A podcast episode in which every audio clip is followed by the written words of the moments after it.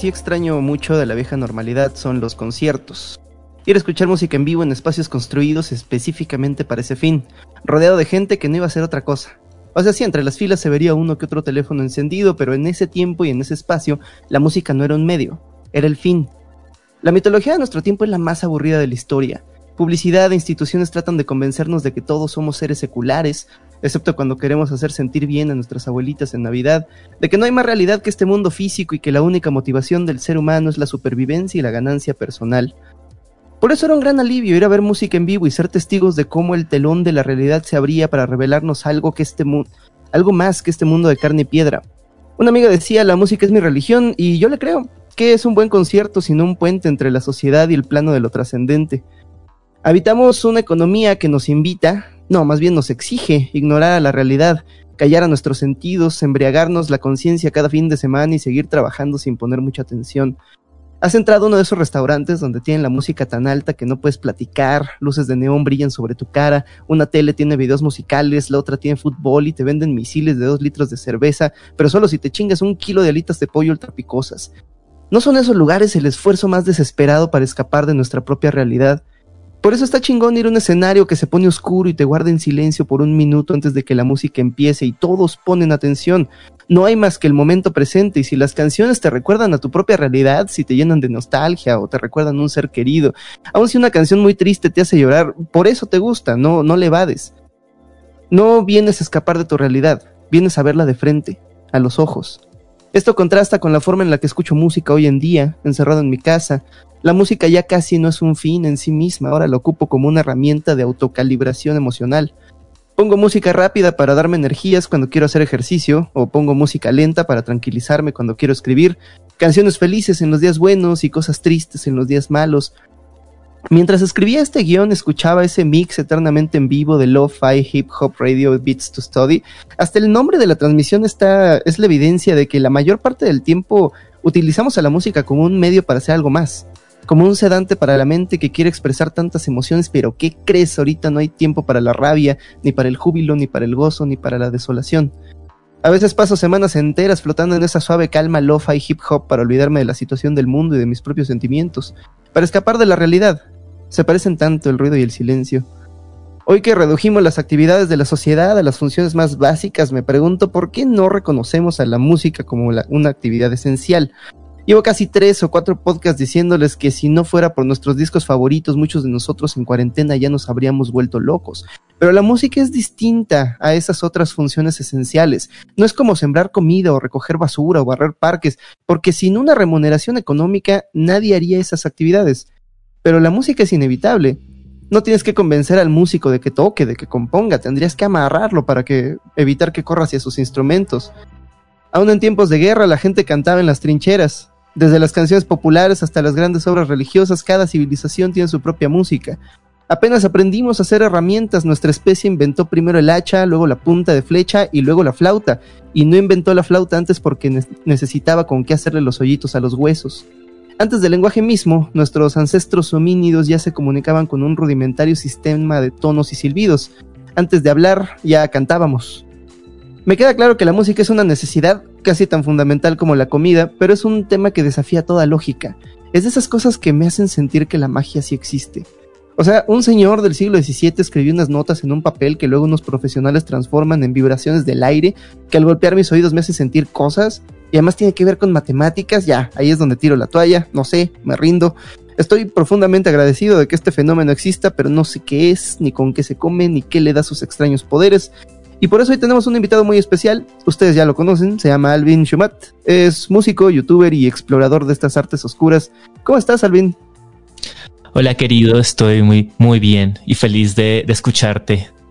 Hey, yo también estoy feliz de escucharte. Y también me acompañan David, El Santo y Fernando. ¿Cómo les va, banda? David está silenciado. Muchachos, buenas noches. Eh, bien, eh, va a estar bien chido este podcast, muchachos. Porque Sí, sí. eh, usted creerá que no tiene nada que ver la, la música con la psicología, pero la música y la psicología lo es todo. No lo puedo creer. maldición. Tantos procesos psicológicos superiores involucrados en la, en la música. Que este es uno de esos temas que siguen sin explicarse la psicología bien. Pero bueno, ahorita vamos a hablar de eso. Podrías Entre- decir lo mismo de cualquier cosa que se experimente a través de la mente, ¿no? Ah, ustedes creen que la comida no tiene nada que ver con la psicología, pero Pero, ah, En ese Sí. sen- Entonces todo tiene que ver con la psicología. No, pero aquí es específico porque está va hilado al lenguaje. Entonces, el. Ahorita lo hablamos ya. Pero primero que hable el de Fernando y el David. ¿Qué onda, Fernando? ¿Cómo estás? Gracias por acompañarnos en este podcast, como en todos los 30 podcasts anteriores que estás aquí sentado hoy. Siempre estuve, siempre he estado, no sé por qué dicen que no estoy. Es que no siempre silenciaba. estaba ahí, pero siempre estaba muteado su Es que no le quitábamos el mute al micro.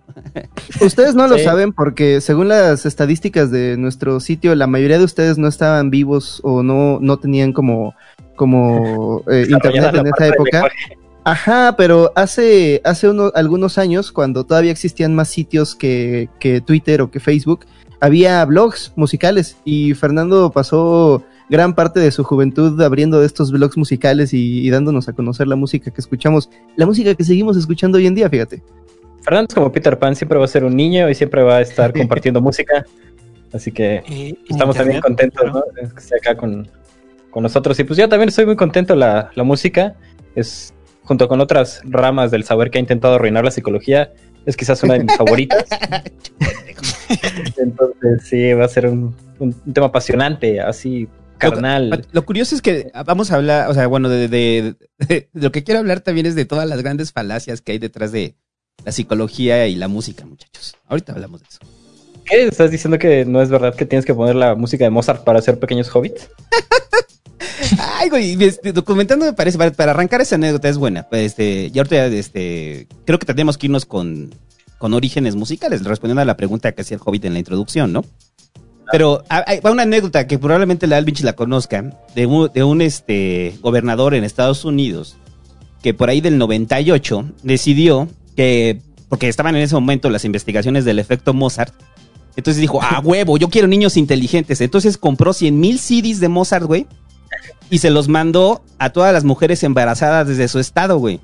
O sea, cada mujer embarazada recibió un CD de Mozart para que lo escucharan mientras estaban embarazadas, porque las investigaciones, supuestas investigaciones del efecto Mozart, lo que decían es que, pues, prácticamente iban a salir niños este, superdotados del, del vientre, ¿no?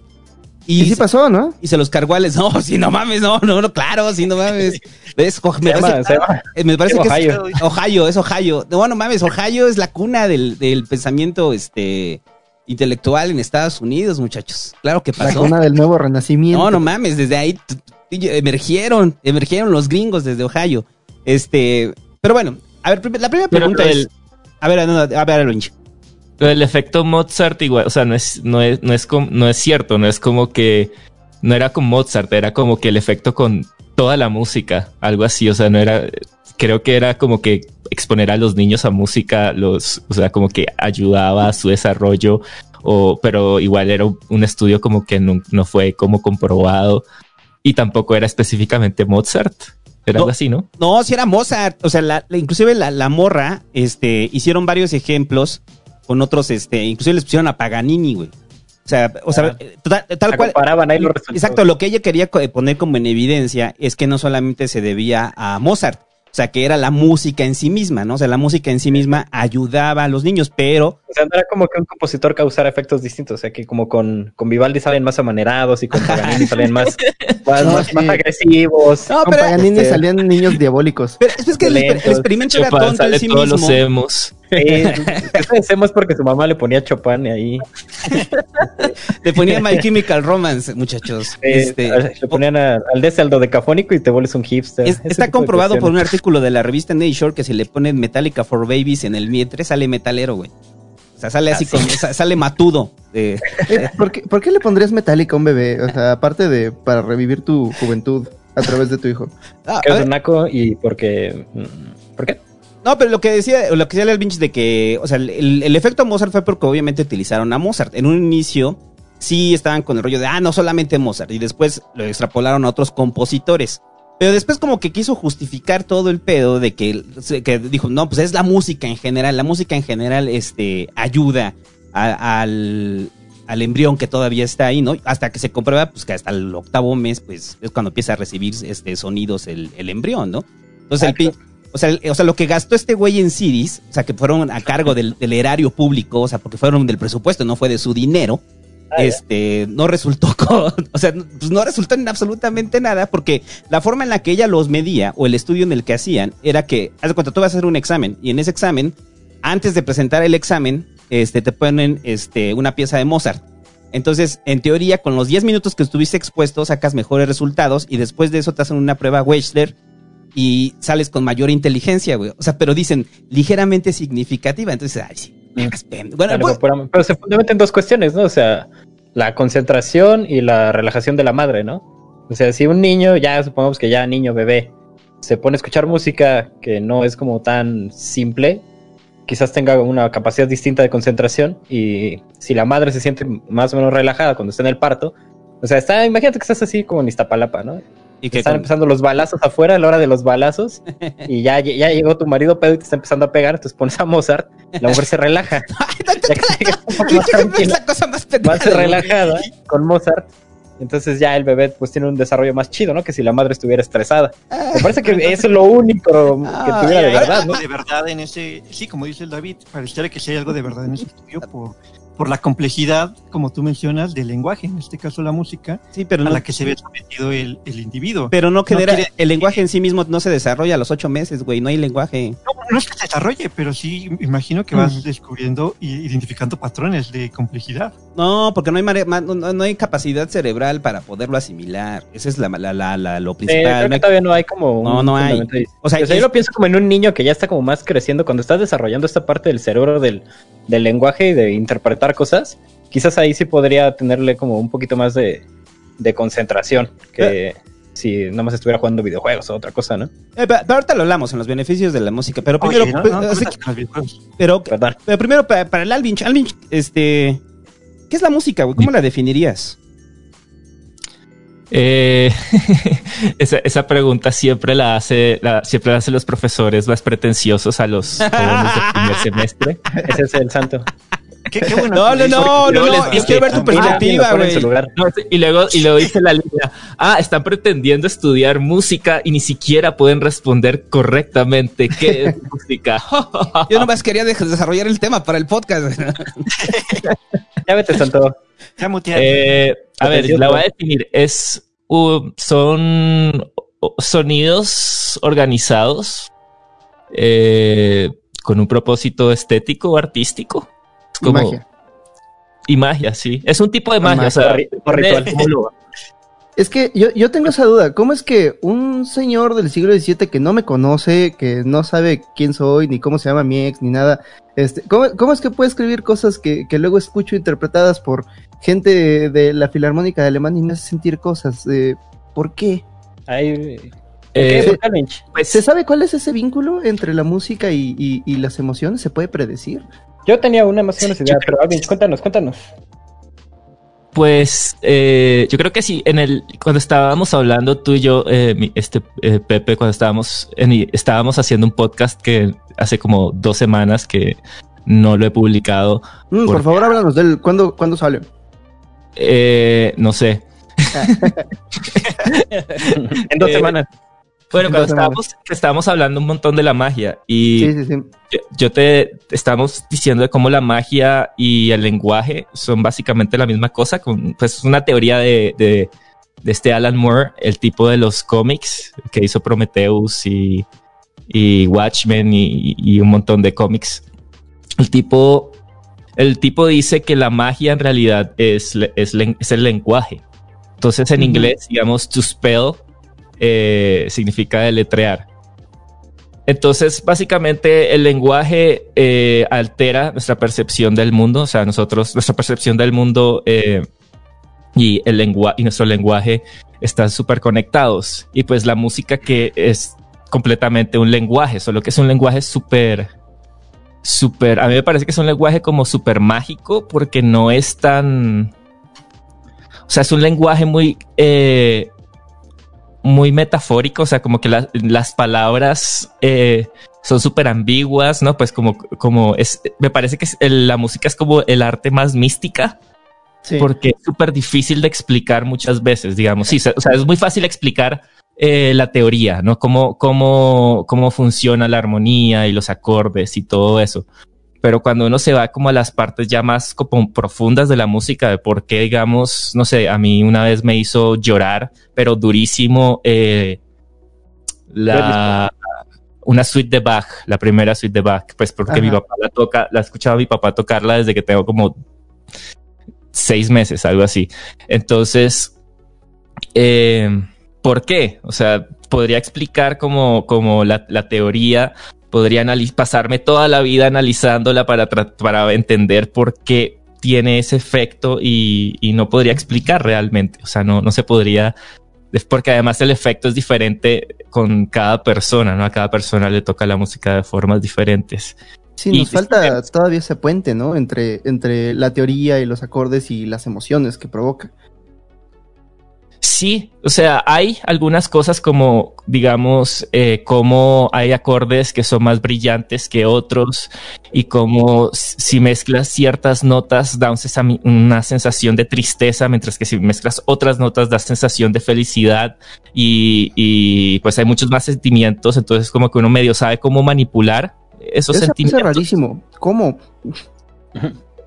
Eso es, eso creo que todavía no se ha eh, como explicado o descubierto, o, o si, o si se ha hecho todavía, pues no lo sé, pero eh, la idea de, o sea, si- un acorde mayor es feliz, si un acorde menor es triste, no es eh, definir si es algo como que está en nuestra naturaleza o si es algo cultural de pronto, o sea, Ujú. porque no, no se sabe. Si, si es, creo que, que, que, eh, que creo que es algo que se aprende por, por cultura. Y entonces, Parece era lo más usado, ¿no? sí, entonces estamos educados a que si una música es más rap, un poquito más rap, como más rápida y el acorde, los acordes son una, un acordes mayor, eh, es feliz, pero al mismo tiempo sí creo que hay algo psicológico porque los intervalos más grandes, digamos, un acorde mayor tiene un intervalo, el intervalo principal de un acorde mayor es más importante, es más grande que en un acorde menor. Ajá. Como por eso está la tercera mayor y la tercera, tercera menor. Entonces, eh, los intervalos más grandes creo que suenan más eh, como más brillantes y los intervalos más pequeños suenan más oscuros. o creo que un poco más disonantes, entonces por eso suenan más triste. Entonces, es, yo no sé, es lo que la musicología, un musicólogo seguro sabrá muchísimo más que yo sobre esas cosas. Habrá que hubiera- pensar también, no sé, si hay como una, una especie de predisposición a, a esas a esas melodías. Es, sí, no se ha pensado mucho al, al respecto. O sea, tenemos como la referencia, ¿no? De el clave bien temperado de Bach, ¿no? Eh, la primera es súper brillante, el, el preludio y la fuga en, en Do mayor. Ahí, si quieren, escúchenla para que entiendan como esto de lo que estamos hablando. O sea, lo primero es como pura brillante, pura mentalidad, puro, puro ingenio, puro intelecto. O sea, todo es sol. Y de repente te pasa a los que son en, en- modo menor, al que está en re menor, por ejemplo, y se pareciera que es más apesadumbrado, pero quizás sí sea como la predisposición. El, habría que relacionarlo, eh, el, asunto de la música con, el, con la búsqueda de, de, de por qué nos gusta. O sea, quizás deberíamos encaminar acá la cuestión de, de por qué nos, nos gusta y, y pensar, ¿no? A partir de, de eso, algunas hipótesis. Lo cultural pareciera innegable, puesto que la, el origen del gusto de la música, o sea, se han, se han manejado dos hipótesis, ¿no? Una que me parece como muy, muy psicológica, saludos Santo, es que la- el sonido, el, la música voy, remite, remite por el ritmo, la música remite al latido del corazón y esto mantiene al niño contento. Este, y eso nos lleva a nosotros a, a sentirnos en agrado con, con, con la música. Esa es una hipótesis que me parece como un poco infunda- infundada, más, o sea, es innegable que tenemos un latido en el corazón y que el universo está lleno de sonido. Pero hay otra hipótesis más interesante que es de, de Stravinsky, cuando habla acerca del reconocimiento en la música. Eh, la definición que hizo Alvinch eh, es que la música es- son sonidos ordenados. La noción de orden es súper importante para, para los seres humanos. El, relacionémoslo con el, con el reconocimiento. Cuando hay orden, hay reconocimiento de las cosas. O sea, piensa que, ¿por qué, ¿por qué te gusta lo que te gusta a nivel oral? Eh, no, me- no me malinterpreten. A nivel oral, te gusta, Pues, te gusta, una, te gusta una hamburguesa, te gustan unas papitas fritas, porque tu cerebro reconoce en eso que hay, que hay, una, que hay un premio para tu organismo permitir sobrevivir. A nivel intelectual hay una función muy parecida, eh, la función del reconocimiento intelectual o del análisis. Cuando tú logras entender algo, sientes placer. ¿Por qué chingados sentimos placer cuando entendemos un poema, cuando entendemos una adivinanza, cuando resolvemos un, acertijo, o cuando estamos entendiendo la trama de una serie, cuando estamos entendiendo la trama de un videojuego o lográndolo?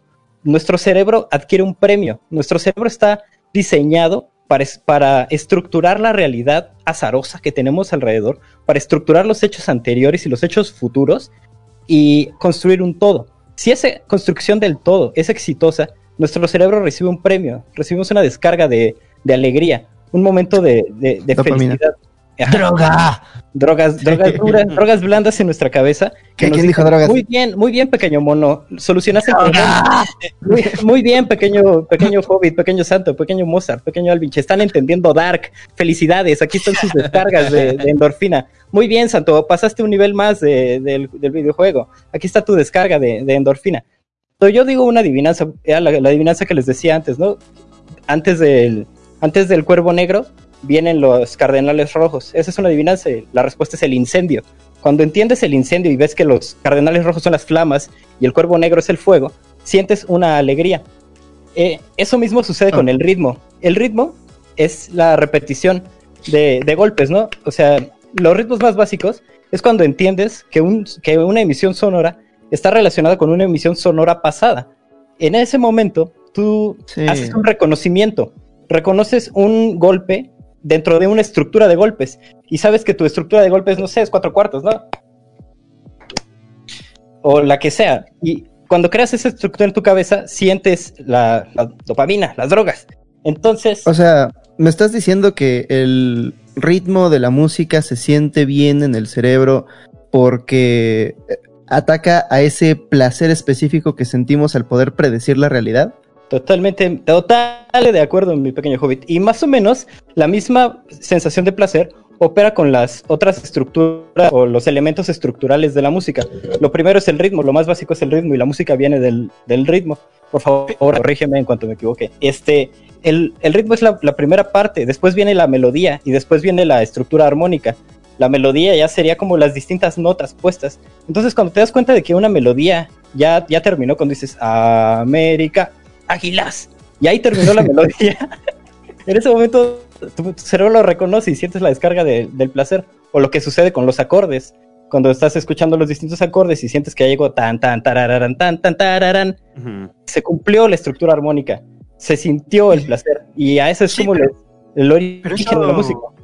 no, no sé si el origen, yo diría que ya está muy complejo, ¿no? Ese tipo de, de pensamiento, porque si quisiera pensar en el origen, me diría quizá algo más básico, que también viene de lo que mencionas de la supervivencia y del reconocimiento musical eh, previo, pero no quizá tanto ya de pensar en unidades y luego el, el evento completo, sino quizá simplemente la reproducción de sonidos que ya, ya ubicas y que te generan eh, este, estos sentimientos. Quizá Claro. pensado, como mencionaba el Hobbit en el, en el intro, eh, eh, el chango, ¿no? De, de que tiene este, estos reconocimientos, este tipo de sonidos, silbidos, que le dictan, eh, que le dictan algo, quizá seguridad, quizá comida, quizá, eh, no sé, Pienso como en el ritual, como en la- Ah, ¿no? las flautas, ¿no? Las flautas son, eh, son precursores de los instrumentos de cuerda, los instrumentos tañidos, y las flautas imitan el sonido de las aves. Y el desarrollo de las flautas es, es tradicional y es muy, muy rico. Y también hay otra cosa interesante que, que la podemos percibir en este mismo sentido de reconocimiento. ¿Por qué entonces nos gusta la música de sintetizadores o la música contemporánea? La música de güeyes soplando botellas o golpeando pedacitos de unicel o música muy rara, muy contemporánea. O sea, un, un sintetizador haciendo un tono y después otro tono. O un sintetizador, sintetizador digital. ¿Por qué nos gusta? Porque reconocemos de qué está hecha, conocemos cómo se creó esa música y eso nos causa placer. Y o sea, ya cuando son como estructuras muy complicadas y entendemos un, un rompecabezas más difícil, quizás también nos, nos venga causando, Pero, pero, a ver, causando ese placer. Hay, hay una cosa que, que me parece muy interesante con lo que decías del ritmo y de lo de la anticipación de cosas. Y es que eh, una cosa que yo he descubierto que no solo está presente en la música, sino en muchas, en, en muchas artes, es eh, la atención y la resolución, que hace parte también del ritmo. Es que tú, estabas diciendo que eh, la música la podemos separar, o sea, primero está el ritmo y luego está la melodía y luego está la armonía, pero yo lo veo más como que el ritmo es, es como el fundamento de la música, es, es básicamente toda la música porque no puede haber melodía si no hay ritmo, porque las melodías tienen su ritmo. Y la armonía, digamos, hay algo que se conoce como ritmo armónico, que también es ritmo. O sea, toda la música es ritmo. Y el ritmo nace como de la creación de la tensión y la resolución. Entonces, eh, si vemos una historia como cual- pues cualquier historia típica o historia arquetípica, todas tienen su tensión y resolución. Y está como esta cosa del viaje del héroe, que también Sí, está presente en la música. Y el viaje del héroe tiene un ritmo, o sea, lo puedes ver de muchas formas. El viaje del, del héroe tiene, tiene su ritmo y se puede ver de, de- esa manera como musicalmente. Y la música tiene el, el viaje del héroe en su ritmo eh, a punta de, de la creación de tensión y, y resolución que también es rítmico. Y llegando también a la parte más, más básica, básica, básica de la música, que es como los golpes en un tambor, también tiene resolu- eh, tensión y resolución, porque la tensión es cuando tú estás anticipando el próximo golpe, que pues como lo has escuchado repetirse varias veces, hay una, tens- una tensión que se crea que se resuelve cuando eh, se repite algo que estabas esperando que se repitiera.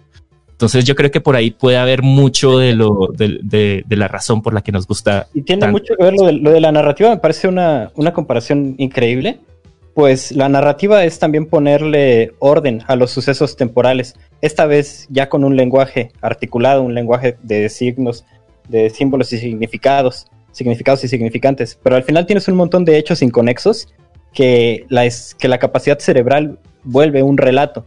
Y la construcción de ese relato en el cerebro de quien lo está escuchando también genera ese placer y depende de su realización en el tiempo.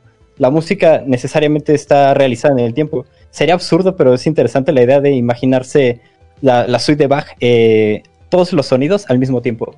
Todas las emisiones sonoras en un solo, en un solo fragmento de segundo, todas pip, y ya. A ver qué sucede, ¿no? O sea, no tiene sentido porque es una realización de, dentro del tiempo. Decía Goethe que la música es como que la arquitectura es la música petrificada. Pues cuando tú estás admirando una obra arquitectónica, tú estás avanzando con tus piecitos por una obra que depende de tu paso en el tiempo por esa misma obra. Tú dependes en el paso del tiempo de, por una, de una obra musical. Este, esto me remite al, a lo- de- regresemos ¿no? a ese origen musical. Es en, antes del golpeteo, ¿no? Incluso a los tambores, no sé si sea antes, nadie lo sabe, si es antes o después. Seguramente hubo golpes manuales y sonido corporal antes que el sonido con instrumentos ya más elaborados. Son los Y también ahí, ahí está la danza, ¿no? O sea, la danza o el, sonido de los pies tocando, tocando el suelo. eh, también tenemos ahí cierto, cierto origen de, de, los instrumentos, de la música.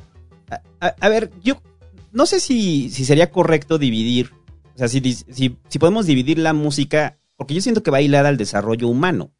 Entonces, hay tipos de música de acuerdo al tipo de desarrollo humano, porque fundamentalmente la música es lenguaje, ¿no?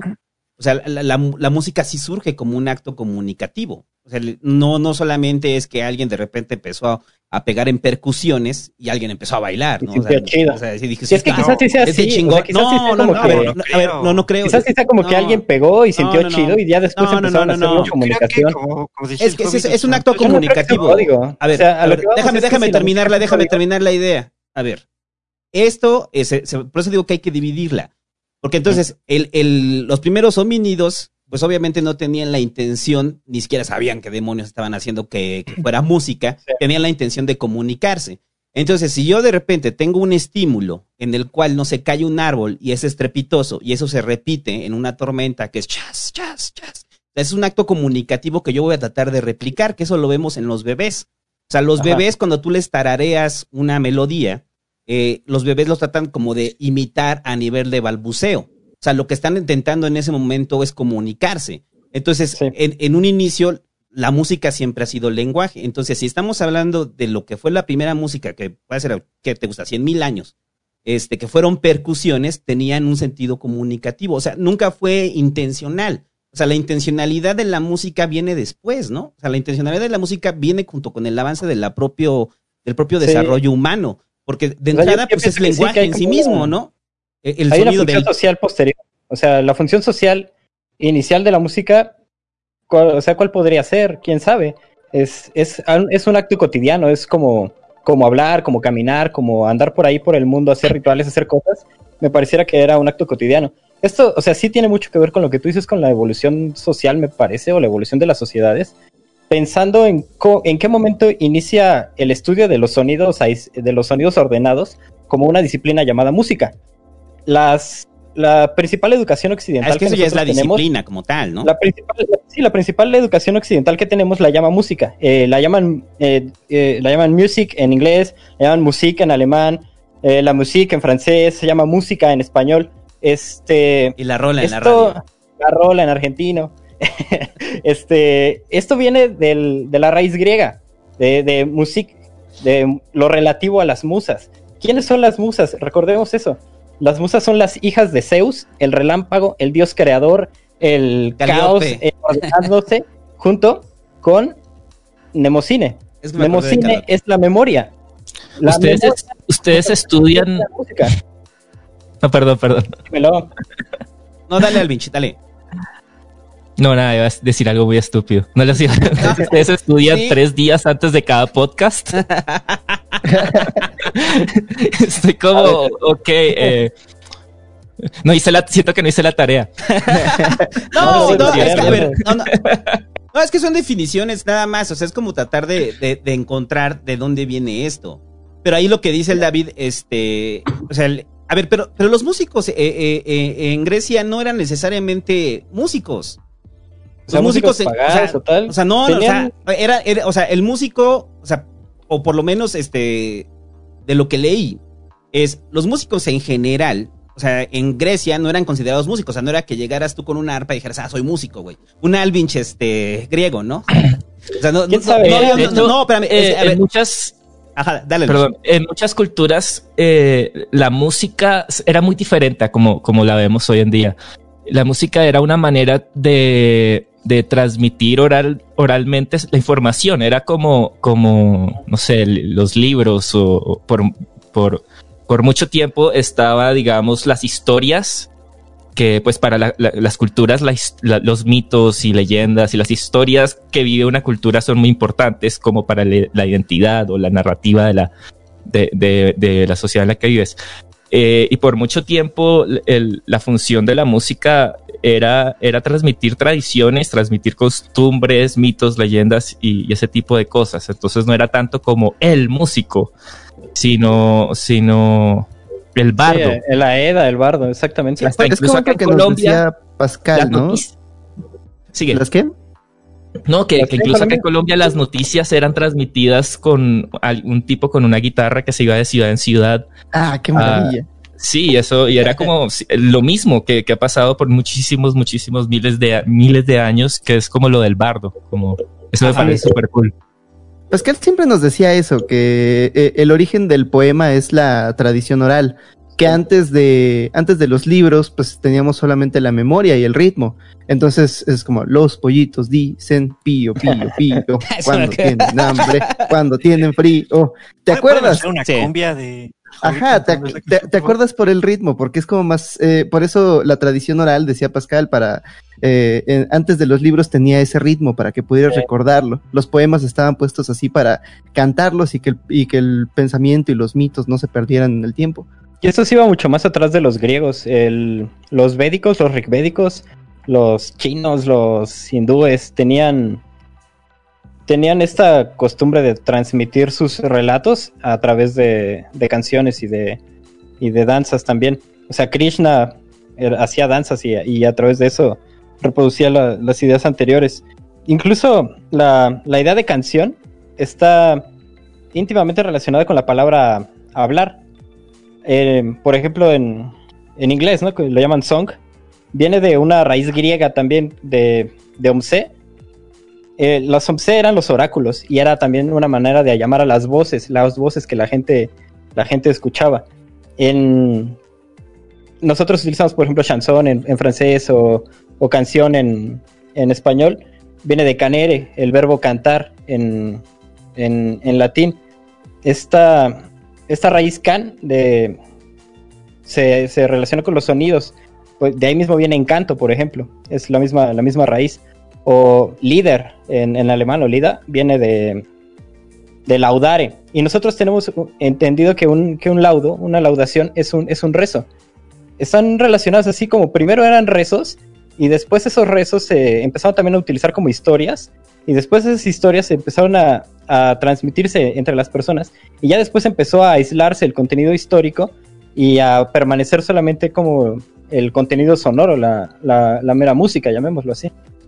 Pero eso es lo que decía de que los músicos no eran como tal músicos, o sea, eran poetas, podían ser dramaturgos, a la vez era, interpretaban, tocaban, eran intérpretes, o sea, tocaban instrumentos, pues, o sea, el, el músico como tal, como hoy lo conocemos, era una cosa distinta, ¿no? O sea, por eso, por eso cuando hablan de las musas es, es pues, prácticamente un hombre de arte, ¿no? O sea, es un creador en, en, todos los aspectos, ¿no? No solamente alguien enfocado a la música. Ha sido una inspiración, ¿no? Y la baja la música. Y también hay que entender esta, esta no, este, nosotros tenemos una noción muy interesante de músico. El músico está en un escenario y nosotros estamos detrás del escenario como espectadores. Nosotros nacimos en un mundo en que las cosas ya eran así. Pero anteriormente, antes de la radioactividad y de la Coca-Cola, la, la, había sociedades musicales. La noción de sociedades musicales es muy interesante. Son grupos humanos que necesitan la música para una función social y que ellos mismos crean su música, crean sus instrumentos y la interpretan. Entonces los individuos de la sociedad son músicos en potencia y son músicos en, en necesidad.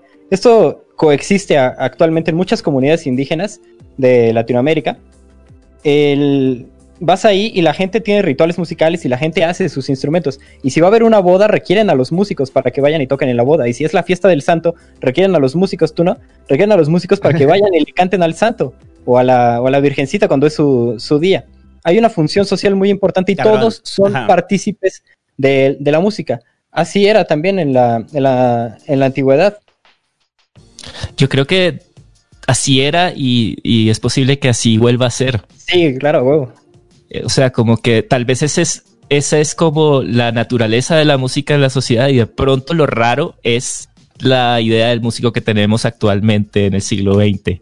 Sí. Por, eh, por todo esto de la, la industria de la música, que por un periodo muy corto de, tiempo, la música se volvió esta cosa que se, eh, que se, que se imprimía en discos y se vendía, no sé qué. Entonces, como que se creó toda esta, eh, las superestrellas, los rockstars, eh, y la idea del músico como, como este icono y no sé qué.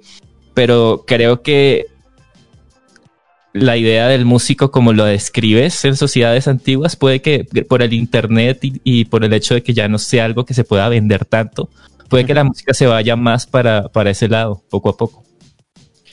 Pero también es como, como menciona el santo, antes no había ese reconocimiento de pensarse uno mismo como músico y mucho menos como parte de algo considerado artístico.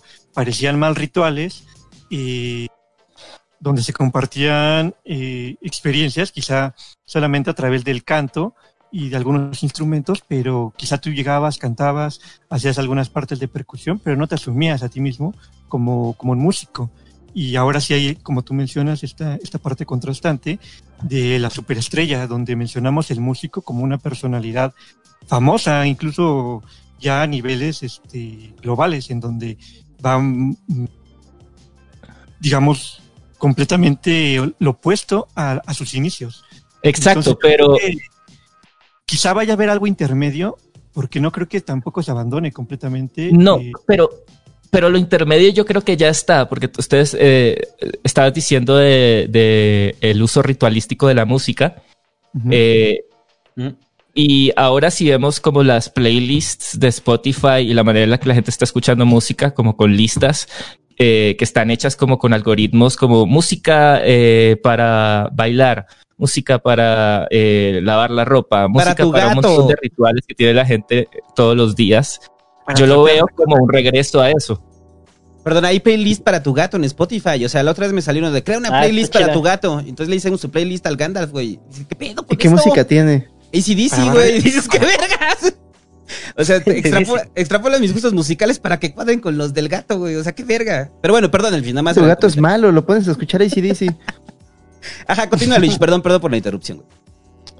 No, ya, ya había terminado de hablar. A ver, a ver, hay- Ya, una ya se cosa le ahí. quitaron las ganas de seguir hablando No, con es que, a ver, yo tengo una pregunta ahí. En, en- en un inicio, o sea, la, la música sí es un acto ritual. O sea, porque pareciera que entonces primero es un acto comunicativo y después cuando nos empezamos a explicar el mundo a través de los dioses y de lo místico, pues se vuelve un acto ritual la música. Y se vuelve un acto ritual obviamente colaborativo, ¿no? Por eso es lo que decía el, David, la música en comunidad, ¿no? Entonces que todo pasa mucho en las comunidades indígenas. O sea, eh, por ejemplo, en Oaxaca, ¿no? En Oaxaca viene la tambora y las señoras son partícipes de la música. Hasta nosotros lo somos al momento de aplaudir. O sea, en el momento que estamos aplaudiendo, que está la música, estamos aplaudiendo, ¿no? Entonces, al- algo es que en esta música ritual, la música era meramente decorativa. O sea, lo que, lo que interesaba en sí mismo era el rito. O sea, eh, o sea, lo que veo es que la música generada por instrumentos Sí. era meramente decorativa. Y pareciera que así lo fue hasta entrado el siglo que siete o siglo 8. O sea, la música Quizás solamente después. cumplía una función decorativa eh, de un mensaje mayor, ¿no? O sea, eh, la, Sí. la música en sí mismo, o sea, el, la música solamente era como el fondo, ¿no? O el soundtrack de lo que estaba pasando en ese momento, que porque se- lo relevante era lo que pasaba, ¿no? Yo creo que era una manera incluso de, de jalar gente, ¿no? Porque lo importante en realidad quizá estaba en el mensaje. Vender boletos que en el medievo. el rezo, ¿no? Y entonces, era de, para el ¿cómo, vive. cómo hacemos que la gente se involucre? Pues metamos un poco de ritmo, metamos esta... Vive eh, medievo. los tamborazos para que se une a nosotros. Quizá ni siquiera le importa el mensaje, pero en una de esas le, le gusta el ritmo y, y se suma. Entonces sí, yo creo que la música estaba de segundo, eh, en segundo plano. Entonces hacen, sea- eh, Perdón. ahí hacen una no sé, diferencia. Sí, Lo que pasó es que fue en realidad Vamos a que hablar al tiempo. Dale al binge, dale, dale, dale. Mira, yo digo que vamos- levante la mano. vámonos, en, vámonos en reloj, mira, ve. Está el Alvinch, luego el Hobbit, luego yo, luego David y luego el Fernando, porque si no va a ser un desmadre esto. Entonces, a ver, Alvinch, dale. Ya, no, ya se me olvidó qué iba a decir. ya no quiero participar. ah, sí, no, ya, ya me acordé que la música, aquí entonces la estamos diferenciando en, en dos tipos de música. La, la música que tiene una función, no sé, puede ser un ritual o transmitir una, una, una, tra- una idea o una tradición, o la música cuyo fin es apreciarla como por sí misma, o sea, como la música por, en función de la misma música. Sí. Eh, la pregunta que yo creo que ni, ni puta idea cuál sería la respuesta. Es como cuál, o sea, la- si la música tiene una función, eh, ¿se puede considerar como arte? ¿No? es Porque- interesante esta pregunta, Alvinch, porque Eh. están justamente relacionada la noción de, de obra de arte con la noción de artista, con la noción Ah. nah, como corolario de músico. Ah. La creación de la creación del artista eh, o la invención del artista junto con la invención de la obra de arte se dio en el Vive Venecia en 1900, 1500.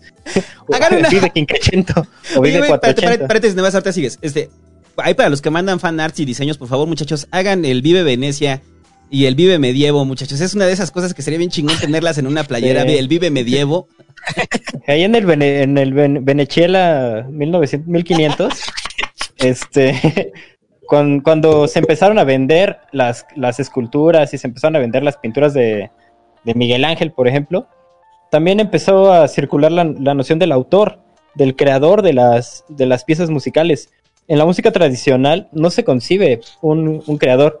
Cuando entendemos, hagamos un recorrido, ¿no? Latinoamericano, cuando entendemos como las canciones mapuches, entendemos las cumbias, entendemos las la- el fandango jarocho entendemos la tambora oaxaqueña, ¿quién es el autor de esas obras? Son obras anónimas, son obras que le pertenecen a la comunidad que las está interpretando. Eh, la comercialización de obras de arte se, se dio a la tarea de crear al autor y de crear eh, en sí misma la, a la obra de arte. Y sí, fue hasta los hasta el surgimiento de los señores, bueno, de los primeros burgueses en, en Venecia, esas grandes logos que estaban acumulando muchísimo capital, empezaban a circular con, con ese capital y tenían excedente de capital, podían pagarle al pinche Miguel Ángel para que pintara cuadros para ellos, para que hiciera esculturas. Eh, pero me parece que las en la música la música como tradicional o la música folclórica, esa noción del autor no tiene, no tiene cabida y, y la virtud de la misma música no necesita evolucionar, no necesita ser una música realmente virtuosa. Es lo que Levi Strauss llama el, el- el ritual sin rito, me parece. este, nosotros tenemos el, el ritual, por ejemplo, la, la escenificación del nacimiento de Cristo, ¿no? Es una pastorela. Este, es un ritual, es, es una cosa como para conmemorar y el sentido de sí misma no es qué tan espectacular sea, qué tan bien se vean los actores, qué tan bonito canten o qué nuevas melodías trae. Jesucristo Superestrella es el ritual sin rito. Es juntarnos para escuchar algo solamente por escucharlo sin venerar a, a- a quien sea que quieran venerar, ¿no? Con, con- con sus rituales. Entonces la música tradicional no tiene que evolucionar formalmente, que si lo puede hacer y que si tiene virtud y que si lo va logrando, claro que podríamos hablar horas y horas, ¿no? De música folclórica, de música tradicional y de las distintas virtudes que tiene, como por ejemplo salirse del- de la afinación de, en 440 Hz. Eh, pero por el otro lado, la creación de obras de arte necesita la novedad, en tanto que es un producto. O sea que estás, Eh, no- diciendo, estás diciendo que la idea del autor es una estrategia de marketing. Sí, sí, Eh, yo- eres yo un estoy producto. completamente de acuerdo, Lol. ¿eh? Porque la música siento que también necesita eh, ser cambiante y evolucionar.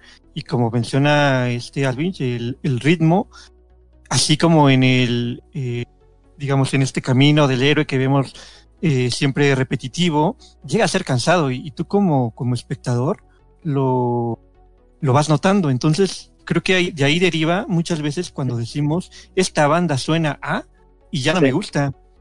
Y, y es ahí que tú mismo estás buscando variantes cada vez más, eh, más notorias. y Pero por esa misma función del cerebro, ¿no? La, la misma función que sentía placer cuando resolvía una, un acertijo, ya no siente placer si el acertijo lo resolvió antes. Ahí yo no estoy tan de acuerdo, pero bueno, ahorita. Ahorita hablamos del cerebro y la música. ¿Quién va en el reloj? Ah, estaba el Hobbit, Hobbit que no ha hablado. Yo, yo estaba Ah. pensando que quizá el reloj no funcione porque cada quien nos muestra diferente. No sé Ah, si- bueno, yo llevo el reloj. Ah, Hobbit, claro. Hobbit. Eh, no, yo, so- yo solo quería preguntar, ¿qué tanto influye en nuestra percepción de la música este, este reciente desarrollo de la música grabada? Porque hasta hace muy poco la música se presentaba en vivo y cuando surgieron los primeros cilindros, los primeros discos, eh, eh, la gente esperaba que ellos escucharan como, como, como la música en vivo. Pero hoy en día cuando vamos a los conciertos esperamos que las canciones se escuchen como las como, como los discos que escuchamos. Entonces, ya hay como un como, como, como que le dimos la vuelta a nuestras expectativas de la música. Ya nos parece la, la versión esencial de cómo debe ser una canción, no su interpretación en vivo, sino su interpretación en el estudio. Eh, El ejemplo superficial sería de si de repente ves a un influencer y lo ves en persona y dices, no, no mames, yo quiero al de la foto en Instagram, porque eso es lo que están buscando. O sea, quieren la perfección del estudio, que obviamente no se va a lograr en vivo, ¿no? Y pero la pregunta ahí quizás sería, ¿está mal que, que no sea en vivo como tal? Pues no Porque- sé, porque no es alcanzable o sería alcanzable.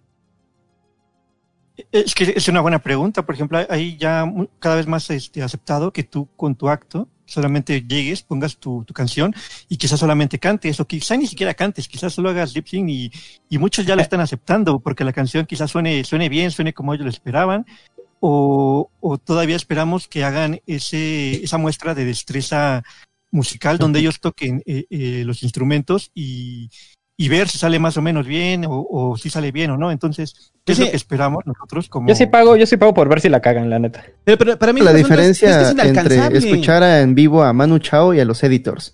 Los editors solamente hacen covers en vivo de la, de la música que puedes escuchar en sus discos y sale idéntica a los discos. No le cambian ni un acorde, no le cambian nada. No, no hay, no hay improvisación. Y Manu Chao no, Manu Chao tiene como sus discos en sus discos y se escuchan eh, bien, tiene sus canciones, pero luego en vivo lleva a otra banda y, y improvisa mucho. Es, es, es un acto completamente distinto.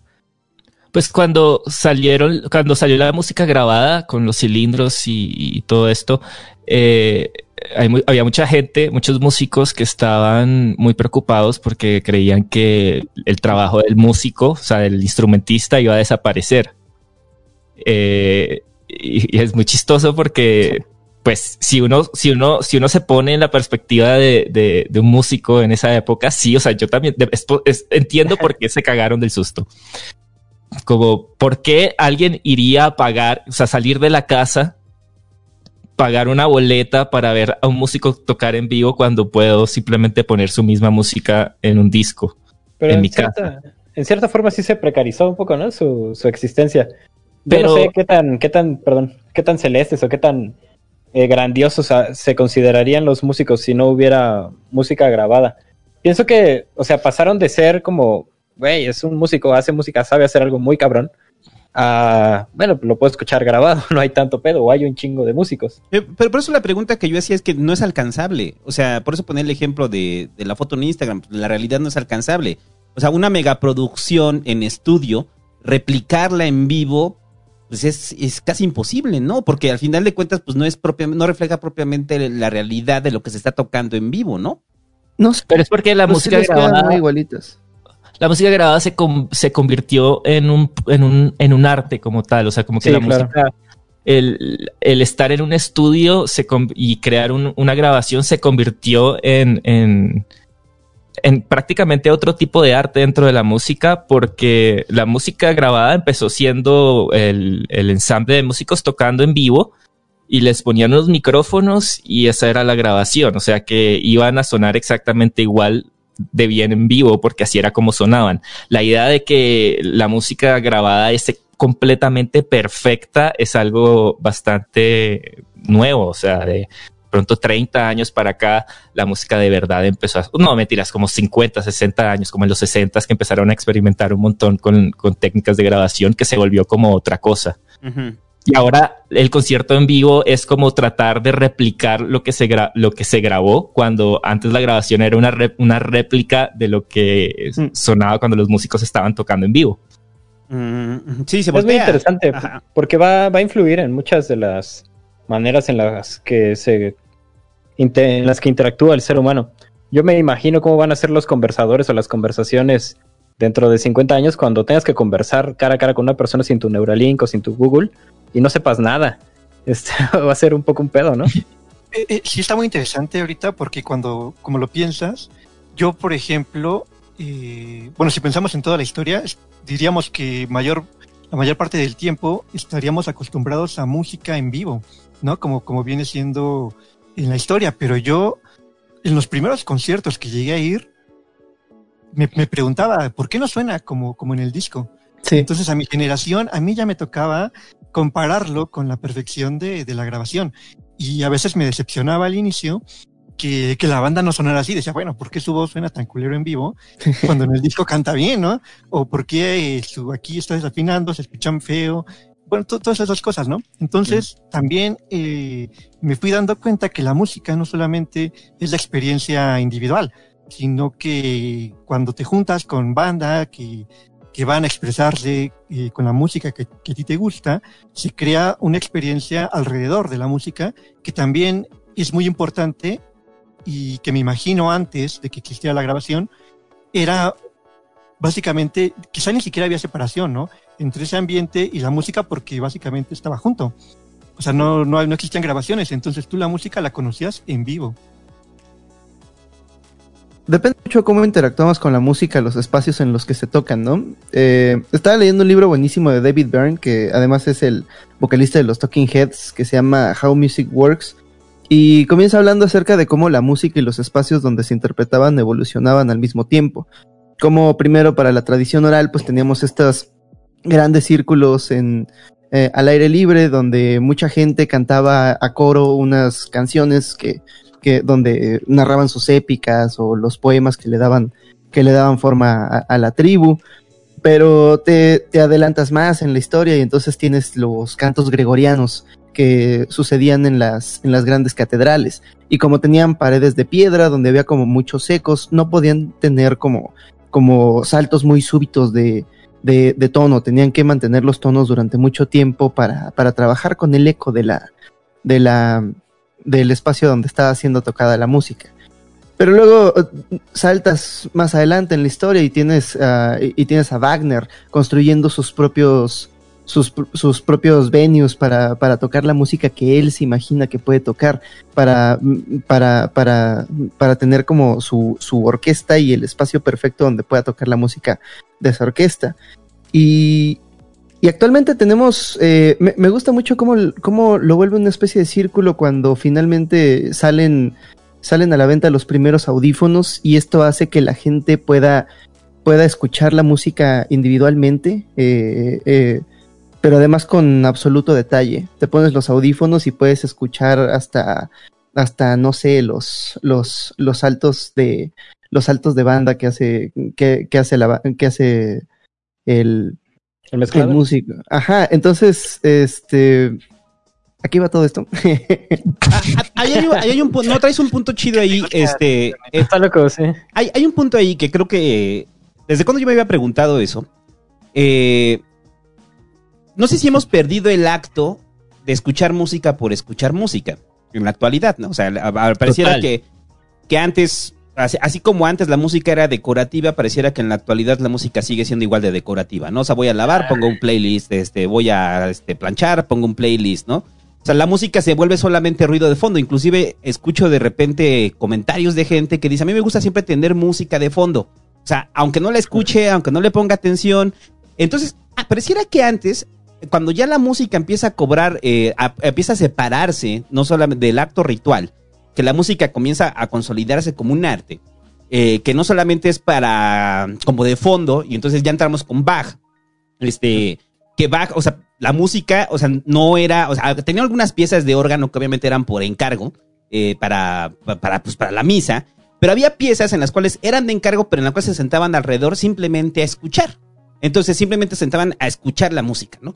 Entonces, no sé si, eh, por ejemplo, ahorita lo que está diciendo el Hobbit, este, el hecho de que tengamos tan cercana la música también ha hecho que se vuelva un aditamento más, ¿no? O sea, es como parte de la existencia. O sea, el, romanticismo de la música como que nos acompaña es, la música solamente es ruido de fondo de la realidad, ¿no? No es propiamente eh, que valoremos la expresión artística y de ahí que podamos identificar tipo de música que simplemente eh, tenemos un beat detrás que nos anima a hacer cosas más simplemente no, man, perdón, más no representa nada para nosotros, ¿no?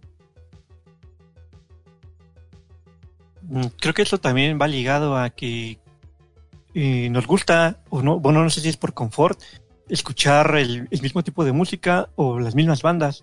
Entonces lo escuchas tanto, es tan repetitivo que después de un rato ya nada te sorprende, o sea, ya se pierde. Es como si vieras la misma película mil veces. Va a llegar un punto en donde digas, ah, pues ya sé qué va a pasar, ya nada me, me va a generar como ese, ese mismo interés. Entonces, si no varías, eh, yo al menos yo lo creo, yo lo veo así, si no varías la música, el tipo de música que escuchas, si no tratas de expandir tus horizontes, va a llegar un punto en donde simplemente sea música eh, de fondo. Y esto, por ejemplo, el otro día me preguntaban, ¿tú qué música recomiendas para, para estudiar, ¿no? Para concentrarte tu- en tus estudios, porque hay cierto tipo de música. La playlist esta de que está en YouTube todo el tiempo. Pero, pero la verdad, yo les digo, escuchen la música que más escuchan ustedes. ¿Por qué? Porque ya se saben tanto el ritmo, ya se saben las melodías, ya se saben toda esa música que en algún momento se va a convertir en, en ruido de fondo. Entonces, porque si ponen algo nuevo, algo que no han escuchado, inmediatamente su cerebro se va a poner alerta y ustedes van a perder esa concentración en lo que estén haciendo y van a enfocarse en la música porque va a ser algo nuevo. Entonces, mientras se sigan reproduciendo la- eh, eh, el mismo patrón eh, que ya reconoces, creo que sí es música eh, para hacer para hacer de fondo. El problema ahorita es que hay tanta, ¿cómo decirlo? Hay, hay tanto acceso, pero mayormente a- al mismo tipo de música que creemos que solamente eso existe. Entonces también ahí creo que es un problema del consumidor en cómo se aproxima a- al consumo de música. está cabrón eso. A este Alvin, ¿te gustaría decirle al santo por qué está mal o puedo proceder? ¿Por qué Porque está mal está de mal. qué, güey? ¿De qué estoy mal de qué? Pendejo. No, hay una cosa que se llama el bulto de reminice- reminic- reminiscencia, reminiscencia, no sé cómo es la palabra, pero la idea es que nosotros escuchamos música como a los 15, 16, 17 años que nos marca para el resto de la vida, o sea, como que por alguna extraña razón la música que uno escucha cuando es joven es la música pro- probablemente que va a terminar escuchando cuando es viejo, cuando es mayor. Y es, es algo muy constante y independientemente de la cultura. Me parece muy curioso eso, porque eso significa que toca como ah, de- eh, hacer un esfuerzo para dejar de escuchar siempre lo mismo, ¿no? O sea, como Mm. que uno tiene que, Sí. que salir un poco de la zona de confort.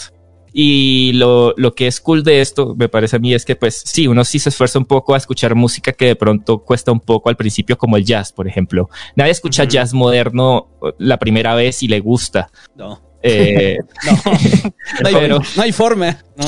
Adquirido. a menos de que seas un cero iluminado. No, Ajá, sí, Eh, sí. Pero, Joven. pero hay que hacer un esfuerzo para, no sé, como, como entender como eh, la idiosincrasia de- del tipo de música con el que uno no está tan familiarizado desde el principio.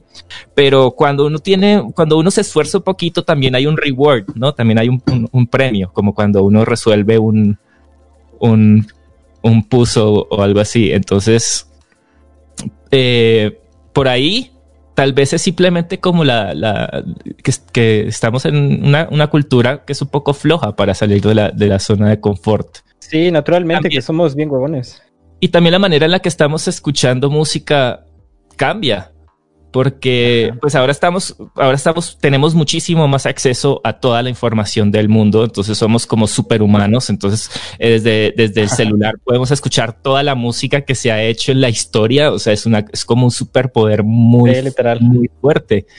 Y yo siento que eso eh, es genial. O sea, yo prefiero mil veces vivir en este, en este momento de la historia, pero, pero se pierde un poco como cuando en los ochentas o noventas eh, uno compraba un álbum y te tocaba como, eh, no sé, gastar un poco de sus ahorros de la semana. No sé, como un álbum costaba como 10 dólares. Entonces, si no te si escuchabas todo el álbum y había como dos canciones que no te gustaban, eh, Sí. las volvías a escuchar porque si no las volvías a escuchar se sentía como que habías desperdiciado un poco el dinero. Sí, sí. Hasta que las escuchabas y luego les empecías a empezabas a coger el gusto porque tal vez era simplemente algo con lo que no estabas tan familiarizado, es como un gusto Sí, adquirido. Hay, hay cosas locas ahí al respecto de esto. Espérate, les puedo hacer una Este- pregunta antes de que te vayas con tu, con tu rollo. échale, Este, a ver, ¿cu- ¿cuándo fue la última vez que se sentaron a escuchar un disco completo? O sea, no una rola, un disco. O sea, el disco como, entendiéndolo como toda la composición. Uf. ¿O cuál fue el último? todo el tiempo. ¿Cuál fue el último que escucharon? ¿O ¿Tú, tú Albench, como músico, güey. lo haces reciente, lo Yo- haces frecuentemente? sí, yo soy un anciano o sea, tengo la mentalidad de viejo, no, yo escucho álbumes. Te Me preparas gusta tu porque- café, tu eh, chocolatote y, a, y a escuchar. Pues me gusta ponerme los audífonos y acostarme en la hamaca y escuchar un disco entero. Y, Sí. pero si me toca esforzarme para hacerlo, o sea, no estoy diciendo que es como, al- yo, es algo que hago conscientemente porque sé que no es tan fácil eh, renunciar a más estímulos, sobre todo visuales. Claro. Entonces, como que concentrar el 100% de tu, de tu atención en escuchar un disco, para mí, incluso que soy músico y es como me dedico a la música y mi vida es la música, cuesta concentrarme a veces. Entonces, eh, eh, eh, entiendo por qué no es algo tan común. Eh, no, bueno, desde mi perspectiva, yo creo que sí es muy difícil ahorita escuchar un álbum completo. Eh, cuando escribía en algunos sitios que me pedían reseñas, no, a veces ni siquiera sabías cómo, cómo abordar el hecho de escribir una reseña sin antes haber escuchado el álbum, pero no una vez, ¿no? O sea, sino varias veces. Y tratar de ser lo más, eh, pues, no sé, este, como crítico. Sin embargo, no puedes escuchar todo. O sea, la, la cantidad de información que ahorita sale como para dedicarte a escuchar un disco completo de cada artista es imposible. Y creo que eso también condicionó a los mismos músicos a solamente lanzar sencillos, lanzar, eh, lanzar EPs, y cada vez ya no solo es que tú lo escuches, sino que ya no hay tanto álbum. Eh, y si lo sacan es Como, como la literatura, ¿no? Que te dicen, ¿quién va a leer eso? no, es que, es que eso es lo que me malvibra. O sea, eh, el asunto de que ya no hay espacio para escuchar álbums Pero también es dar paso que- para la que música on demand.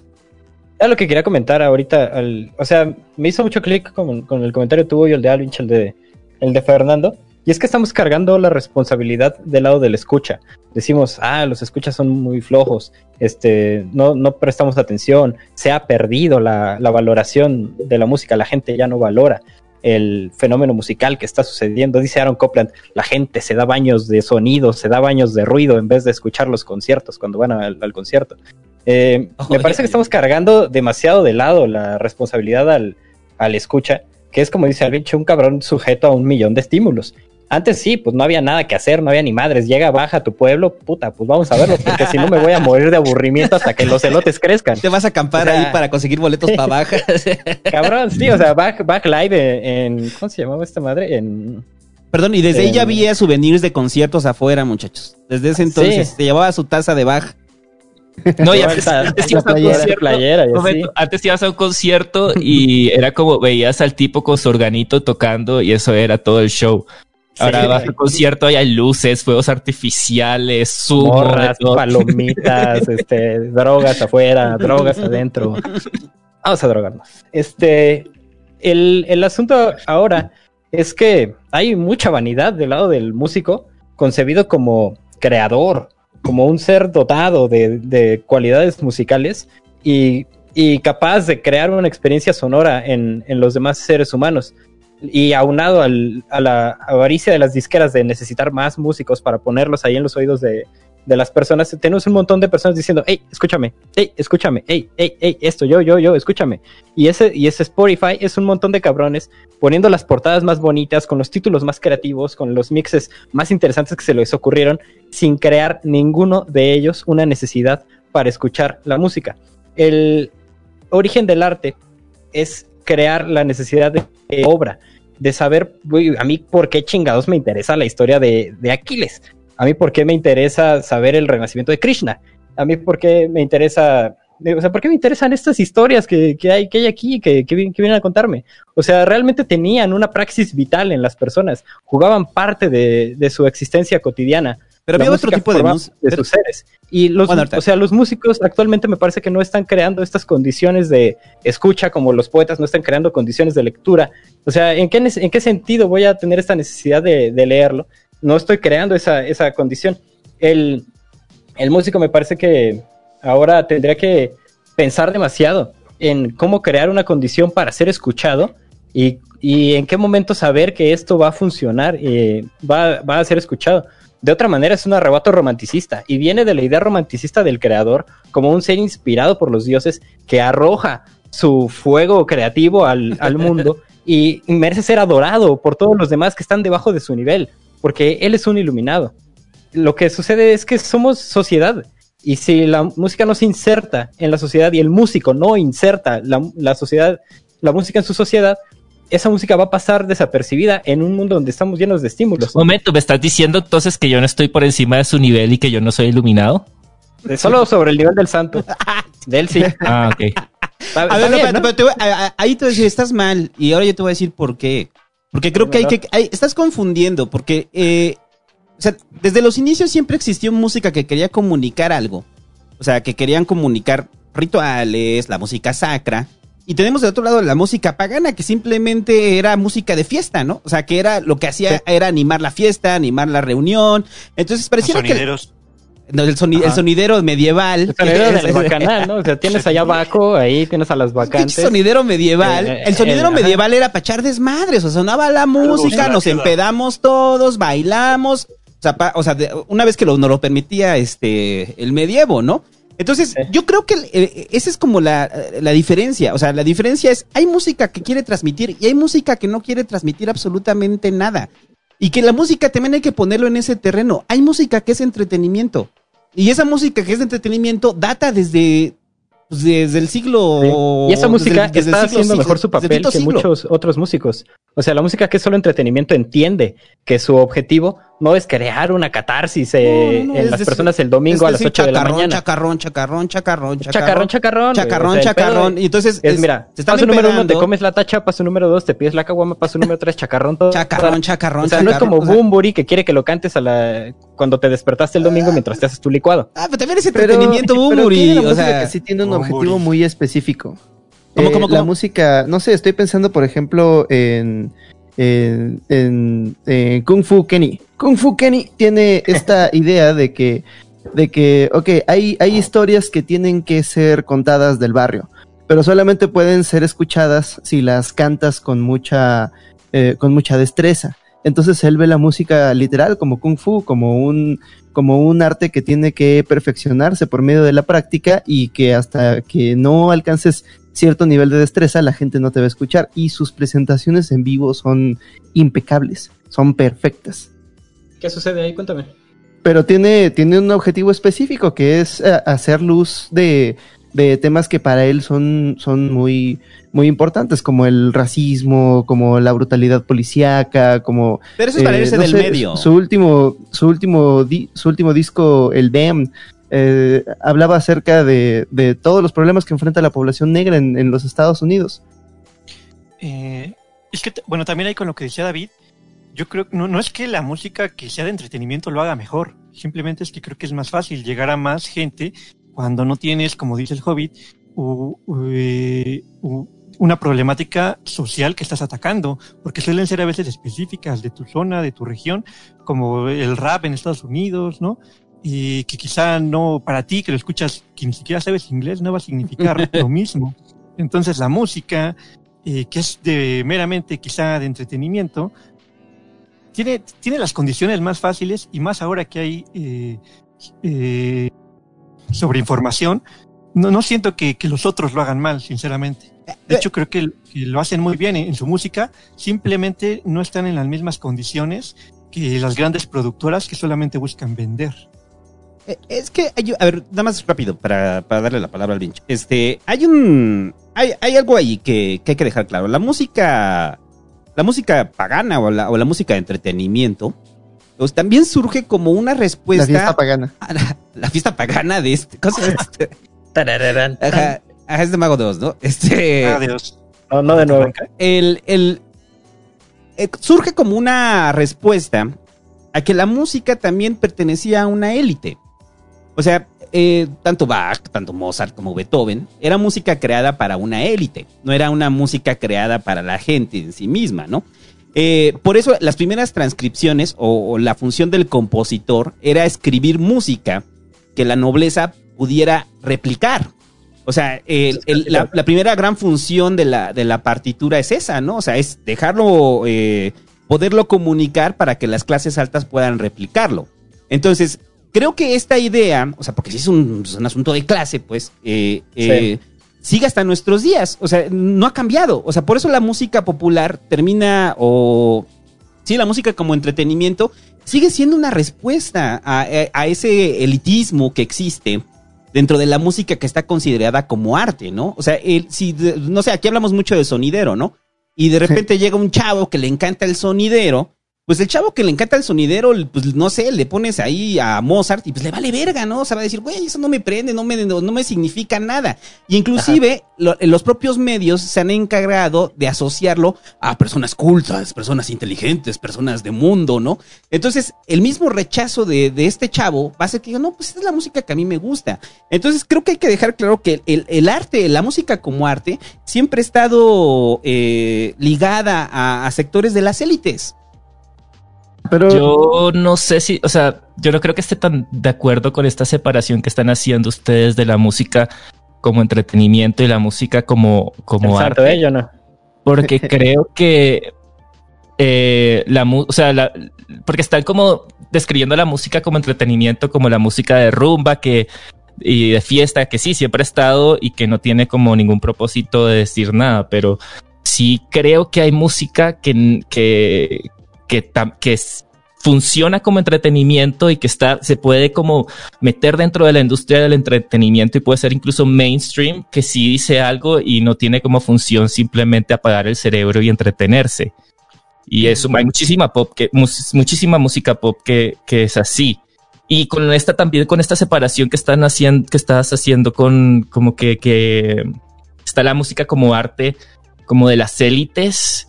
Yo creo que en el siglo XX, en el siglo XXI se puede ver como, como hay muchísima arte, muchísima música arte, que, o sea, que es muy artística, pero también muy entretenida, que dice muchas cosas y que no es para nada, que no hace para nada parte de este elitismo, por lo menos como, como social. Por ejemplo, el hip hop. El hip hop es música que, que es de, de- de, pues para cualquier clase. O sea, yo no, yo no veo ningún elitismo de clase ahí. Y es música que en muchos casos es muy profunda y que trata temas muy complejos y es música muy compleja, pero que no, no, no, no, no, no esa definición de música como entretenimiento y que es simplemente para, para perrear y divertirse, como que no creo que se pueda definir tan, tan estrictamente. No, lo que, a ver, lo que yo digo. Ah, bueno, dale, Fernando, dale. Ahorita, ahorita. Bueno, no sé si vaya quizá a responder lo, lo mismo. Cuando hablamos de música de, entreteni- de entretenimiento, al menos yo, y creo que tampoco el santo, no estamos metiéndonos tanto en, en el género y mucho menos eh, eh, designar como si es de fiesta o no. O sea, como tú mencionas, hay, hay música que incluso dentro de esos géneros, estilos que son considerados con mensaje, eh, yo creo que también dentro de eso a veces son, no sé si la palabra sea correcta, pero son medio engañosos, que, te dan como que este mensaje, pero tú sabes que detrás de ellos simplemente están intentando vender. Intentando vender. Eh, yo no estoy diciendo que toda la música, eh, ya sea perreo de baile, salsa, cumbia, merengue, sea de entretenimiento, claro que no. De hecho, para mí, mm, muchos de esos géneros que nacen incluso de la calle son más revolucionarios, son más este, contracultura que otros que son quizá más elitistas en este aspecto. Ahora, eh, con lo que dices de que el rap eh, no es cuestión, no, no es elitista, quizá no es, o sea, no es que sean a veces tan elitistas por sí mismos, pero hay tipos de música que simplemente por tu condición social, educativa, quizá no, no estás tan familiarizado o no te puede, no puedes entender del todo cuál es el mensaje detrás que te están dando porque quizá tu contexto eh, es diferente. Entonces, cuando hablamos de elitismo, muchas veces no, no está relacionado al músico como tal, ¿no? Que va a decir, ah, yo voy a hacer música elitista. O sea, simplemente por los contextos, hay, hay música que a veces se requiere cierto nivel eh, educativo, quizá, para poder apreciar de, de la mejor manera que muchas veces la sociedad o, o- o- o tu contexto como individuo todavía no te ha permitido y, y requiere esa, esa reflexión que va más allá simplemente de escuchar, no sé, la canción de Belinda, de Zapito, que quizá no, no, va, no vas allá de, de poner a bailar a unos niños. Entonces, sí hay- y- a mí me gusta la de Zapito, es buenísima. Si yo fuera un concierto de Belinda, se la pediría. Sería de los que dijera Zapito, Zapito, y no la dejaría de ir ahí. Después de tantos Zapito. años de carrera, después. Después de cantar el himno nacional en la toma de protesta del primer presidente de izquierda de México. y le siguen pidiendo sapito. Pero, pero creo que es que hay esas condiciones que, que- que van dividiendo un poco a la música intencional o, o sin intención. Y muchas veces no depende de- tanto del artista. Es no que, depende del género, ¿no? es que es Depende, previo sí, al- de Y la- no depende del género. Cuando yo hablo de eso es, eh, o sea, sí hay que reconocer que previo al siglo XX sí fue así. O sea, sí, sí, sí era así. O sea, por eso se hace esa distinción entre, es- entre esas variantes de música, ¿no? Ahora, no es que lo hagan con esa intención. O sea, o sea, no es que yo diga, ah, voy a hacer música que nadie entienda. Hay unos que sí, ¿no? O sea, hay unos que sí tienen, o sea, hay algunos que sí tienen esa intención de decir, ah, voy a hacer música que nadie entienda y que, este, que se vuelva un culto, ¿no? A, tra- a través de esa música. Pero yo creo que no es que tengan esa intención, simplemente se da, se da la situación, ¿no? O sea, es como en el, en caso de la, ¿Quiénes son los mayores consumidores, entonces, en el auge del rock? O sea, pues son entre las clases bajas, las clases bajas y las clases medias, ¿no? O sea, eh, o sea ahí podrá- podrías este, instruirme más, Alvin, o sea, de... O sea, el pop en sí mismo es eso, ¿no? O sea, el pop en sí mismo es, es, es música, o sea, de- pensando en el pop de los 60, ¿no? En- entre ellos, este, el surgimiento con los Beatles. O sea, Sí. O sea, sí, el pop en ese momento, o sea, responde a una clase social, o sea, a una clase social que es, si es un movimiento contracultural de lo que se escuchaba en ese momento de las élites, ¿no? Sí, total. Y, de hecho, como que siempre ese movimiento contracultural de que una hay, hay como, como una cultura, una contra, una, una contracultura que responde a una interior me parece muy, muy curioso como pasa como por décadas. Porque luego está el movimiento contracultural de los noventas, de los noventas con el grunge respondiendo a los ochentas y siempre es como lo opuesto. Ajá.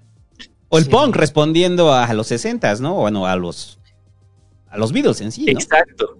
Exacto. Entonces, mi, gran- mi, pre- mi se- se- no sé si me fui a la mierda y desvié esta conversación completamente a otro lado. Pero sentido. No, no, no. No, no, no, no. la cultura, la contracultura, eh, o sea, como que creo que estamos en una cultura súper definida, por lo menos en Latinoamérica. La, yo creo que la cultura pop está súper definida. Es como que siento que en 20 años vamos a mirar a los 2010s y, y, y- y se van a poder identificar así como hoy en día identificamos a los 90s y 80s. Entonces me pregunto si, ¿cómo va a ser la contracultura a la cultura que tenemos actualmente? ¿Cuál va a ser, no sé, a- a- aparecerá un nuevo Kurt Cobain que mande al reggaetón? al, porque el reggaetón me parece, me parece muy parecido al glam. Me parece que es como súper maximalista y colores y vainas. Entonces, Sí, la respuesta a eso sería, sería todo lo contrario. A- algo más claro. apagado, ¿no? Quizá. Pero que es una muy buena, es muy buen ejemplo lo, de- lo del reggaetón y hablar también del pop. O sea, hace algunos años el reggaetón creo que vendría siendo la contracultura y hoy en día yo creo que viene siendo la norma. El reggaetón era súper contracultural. Yo no sé si ustedes estaban vivos cuando, cuando, cuando empezó a sonar la gasolina y Sí, todo eso. claro. sí, El reggaetón viejo era súper Sí, o sea, esa era la porquería, era la grasa, Era, era, la era una porquería, pero era una porquería con muchísimo encanto. No, sabía, Sí, sabía. sí, sí. sí, claro. sí. y ahorita yo diría Sí. que es el pop. eh, Entonces, Ahora es el pop. Hay que entenderlo así, como el pop de, el pop de nuestros Sí, o sea, tiempos. escuchar reggaetón antes era como llegar a una cena de gala y con un chicharrón preparado con crema y cueritos y comérselo así enfrente de todos. Eso era escuchar reggaetón. Era una postura en sí mismo, ¿no?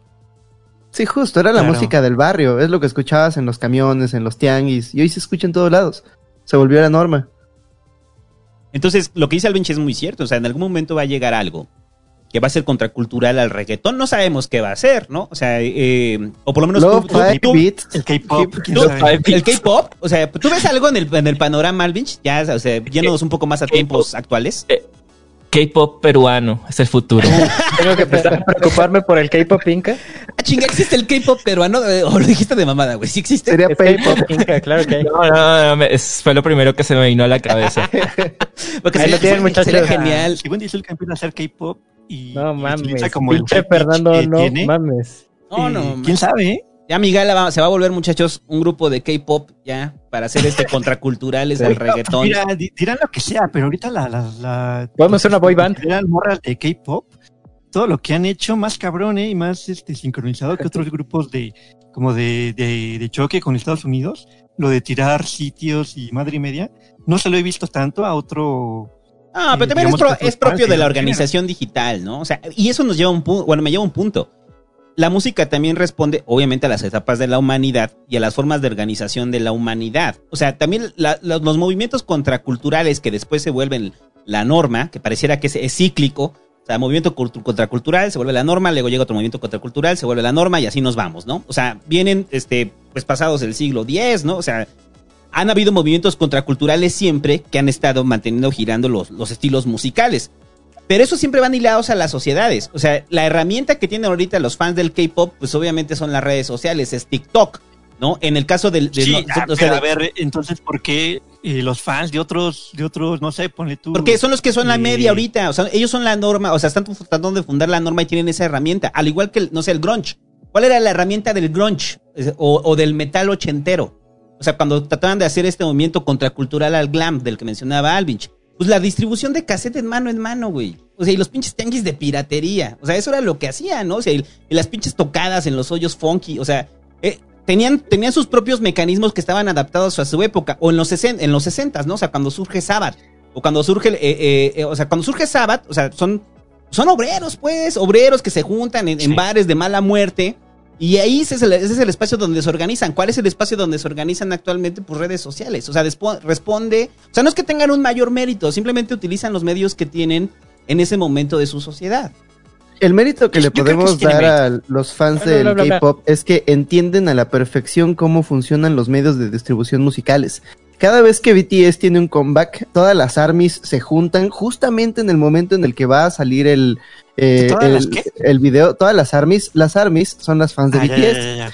Todas las armies se juntan para, para ver el comeback justamente en el momento en el que sale y empiezan a crear cuentas nuevas para comentar. Ya saben cuántos segundos en específico tienes que ver el video para que cuente como un view. Ya saben cuánto, este, vamos, que están haciendo todo eso para, para demostrar su, para demostrar su amor por la banda a partir de los números en, en las redes sociales. Pero, pero además están muy bien organizadas. No sé si, no sé si vieron en las Es que es noticias lo que cómo, voy, siento que están muy bien organizadas. Ajá, cada, cada vez que hay, cada vez que hay una, un, un, incluso cada vez que hay un hashtag racista en, en, en redes sociales van las armies y, llenan ese hashtag de fancams, entonces en lugar de ver como, como White Lives Matter, te metes y ves como puros videos de Jimin y de, y, y, de, y de, y de Jungkook. Es, e- e- está, está muy bonito. Y, uno diría, bueno, pues son adolescentes viendo, viendo, eh, organizándose en, en grupos. Pero es que además las propuestas musicales del, del K-pop están bien interesantes. Sí, están bien chidas. Estaba viendo una, un video de Cardi B. Eh, Cardi, Cardi B es una rapera gringa y estaba, eh, estaba reaccionando a un video de BTS. Eh, no, no es cierto. Estaba reaccionando a un video de Twice, que es una, es una banda igual coreana, eh, que se llama Fancy. Y mientras lo estaba viendo, Cardi B estaba diciendo, ya no se hacen videos como este. Ya no se hacen videos como este, porque e- es como que los coreanos a partir de esta recomendación de, del, del Fondo Monetario Internacional de que, eh, de que diversificaran sus productos culturales, tomaron el pop occidental y lo, y, lo, perfeccionaron. Entonces están haciendo los videos que Occidente nunca hizo y están haciendo las bandas. No sé, si- siento que hicieron que el... Llevaron el arte del pop a otro nivel. Creo Además- que rompieron un poco el, el molde romántico del artista, como el autor, como este ser eh, mágico que está por encima de todo el mundo, porque la todo el mecanismo de, de- de cómo se hacen esos grupos es eh, como que ya no se tratan de crear el mito de del ídolo pop en el sentido de que, o sea, no tratan de esconder eh, que eh, hacen audiciones, entre- entrenan a los cantantes, les componen, les dicen qué vestirse, o sea, cómo vestirse, qué, pone, qué ponerse, y todo funciona más como una película de Hollywood, en el que hay muchísima, muchísimos roles y todos y funcionan como, como, como equipos gigantes, eh, y la cara la ponen los, los, los ídolos. Pero todo está súper de frente. O sea, como que Sí, todo el mundo justo. sabe, sabe cómo funciona y no, no lo tratan de esconder. Sí, es un cambio de paradigma increíble. platicando, platicando con mi, mi hermanito me estaba contando que está muy feliz porque su banda favorita Nuest fue, fue eh, adquirida por la compañía Big Hit. La compañía Big Hit es como el Televisa coreano y son los que manejan a bandas como BTS, que es enorme. Entonces, este, no, no ve a BTS, o sea, sí los aman y demás, pero, pero no los ven como estos creadores románticos. No, son empleados de una compañía gigante que se llama Big Hit. Y a veces tratan mal a sus empleados, pero, pero saben que está bien que adquieran a Nuest, porque eso significa que le van a dar mejor producción, le van a dar eh, mejores vestuarios, les van a dar este, todas las oportunidades para, para que crezcan. O sea, creo que no lo había pensado, pero justo lo entienden así como, como producciones de Hollywood. O sea, sí estamos ante un cambio de paradigma muy cabrón, en tanto que desaparece el creador musical y estamos celebrando la creación de un espectáculo y la creación de un todo. Y nos reunimos, ¿no? Ante eso. Si lo vemos en términos alimenticios, es como si dejáramos de enamorarnos de la vaca que nos estamos comiendo y solamente observáramos el fenómeno realizado en hamburguesas, una especie de McDonaldización, como diría de nuevo Pascal, pero ahora de la música. El sentido interesante de esto es que asumen su realidad como producto y, Sí, está. y Pero no es- rechazan, ¿no? pero no es el lo, primer lo que hacía ejemplo. antes el, el, el, el sistema pop. Creo que eso, Este- eso empecé con los. Sigue, perdón. O sea, es súper rápido. O sea, la, la cuestión acá es como, como el sistema siempre va correteando, ¿no? O sea, el sistema siempre va correteando los nuevos brotes de, de anormalidad y encuentra ahí nuevos nichos. Y entonces, en tanto que se genera una anormalidad, esa anormalidad genera seguidores, el sistema lo absorbe. Siempre que surge una línea de fuga del sistema, el sistema la absorbe de vuelta. Ese es el recorrido contracultural que hemos estado observando. O sea, viene, vienen los Beatles como contracultura, se normaliza y se absorbe por el sistema. Viene el grunge como contracultura, viene Nike a venderte los tenis de, de Kurt a venderte los los eh, Converse All Star. Se, surge el reggaetón y Daddy Yankee y Wisin y Yandel y Zion y Lennox y toda la mierda. Y verga, llega acá eh, a hacer un, feat el principal artista estadounidense con, con Bad Bunny. O sea, siempre el sistema va a estar ahí cooptando esos nuevos, nuevos nichos que, que vayan surgiendo. Y en el 2020, en los años 20 va a pasar de nuevo y en los años 30 seguramente también va a pasar, ¿no? Pero el K-pop responde a esta realidad y la asimila como real.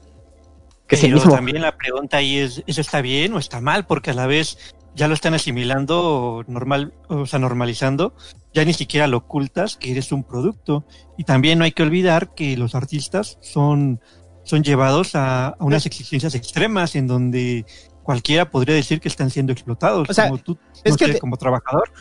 Es que estoy pensando en, eh, por ejemplo, estoy pensando en grupos como, o sea, las, las boy bands de los, de los 2000, ¿no? O sea, los Backstreet Hay que hacer una boy band. NSYNC, este, o sea, usted, no, vámonos más para atrás, ¿no? En los 70s, este, o sea, con ABBA, o sea, bandas que fueron, o sea, son un producto prefabricado y entonces tienen mayor mérito por el simple hecho de tratar de engañarte y decirte, no, no, no, nosotros somos auténticos, o sea, no creo que tengan mérito sobre eso, ¿no? O sea, eh, o sea, decir que eran más honestos, este, son más honestos ahorita porque asumen que son un producto, pues entonces los pone peor a los otros, ¿no? Porque dices, ah, no, entonces ABBA, güey, no tiene mérito porque no asumía que no era un producto y siempre fue un producto, ¿no?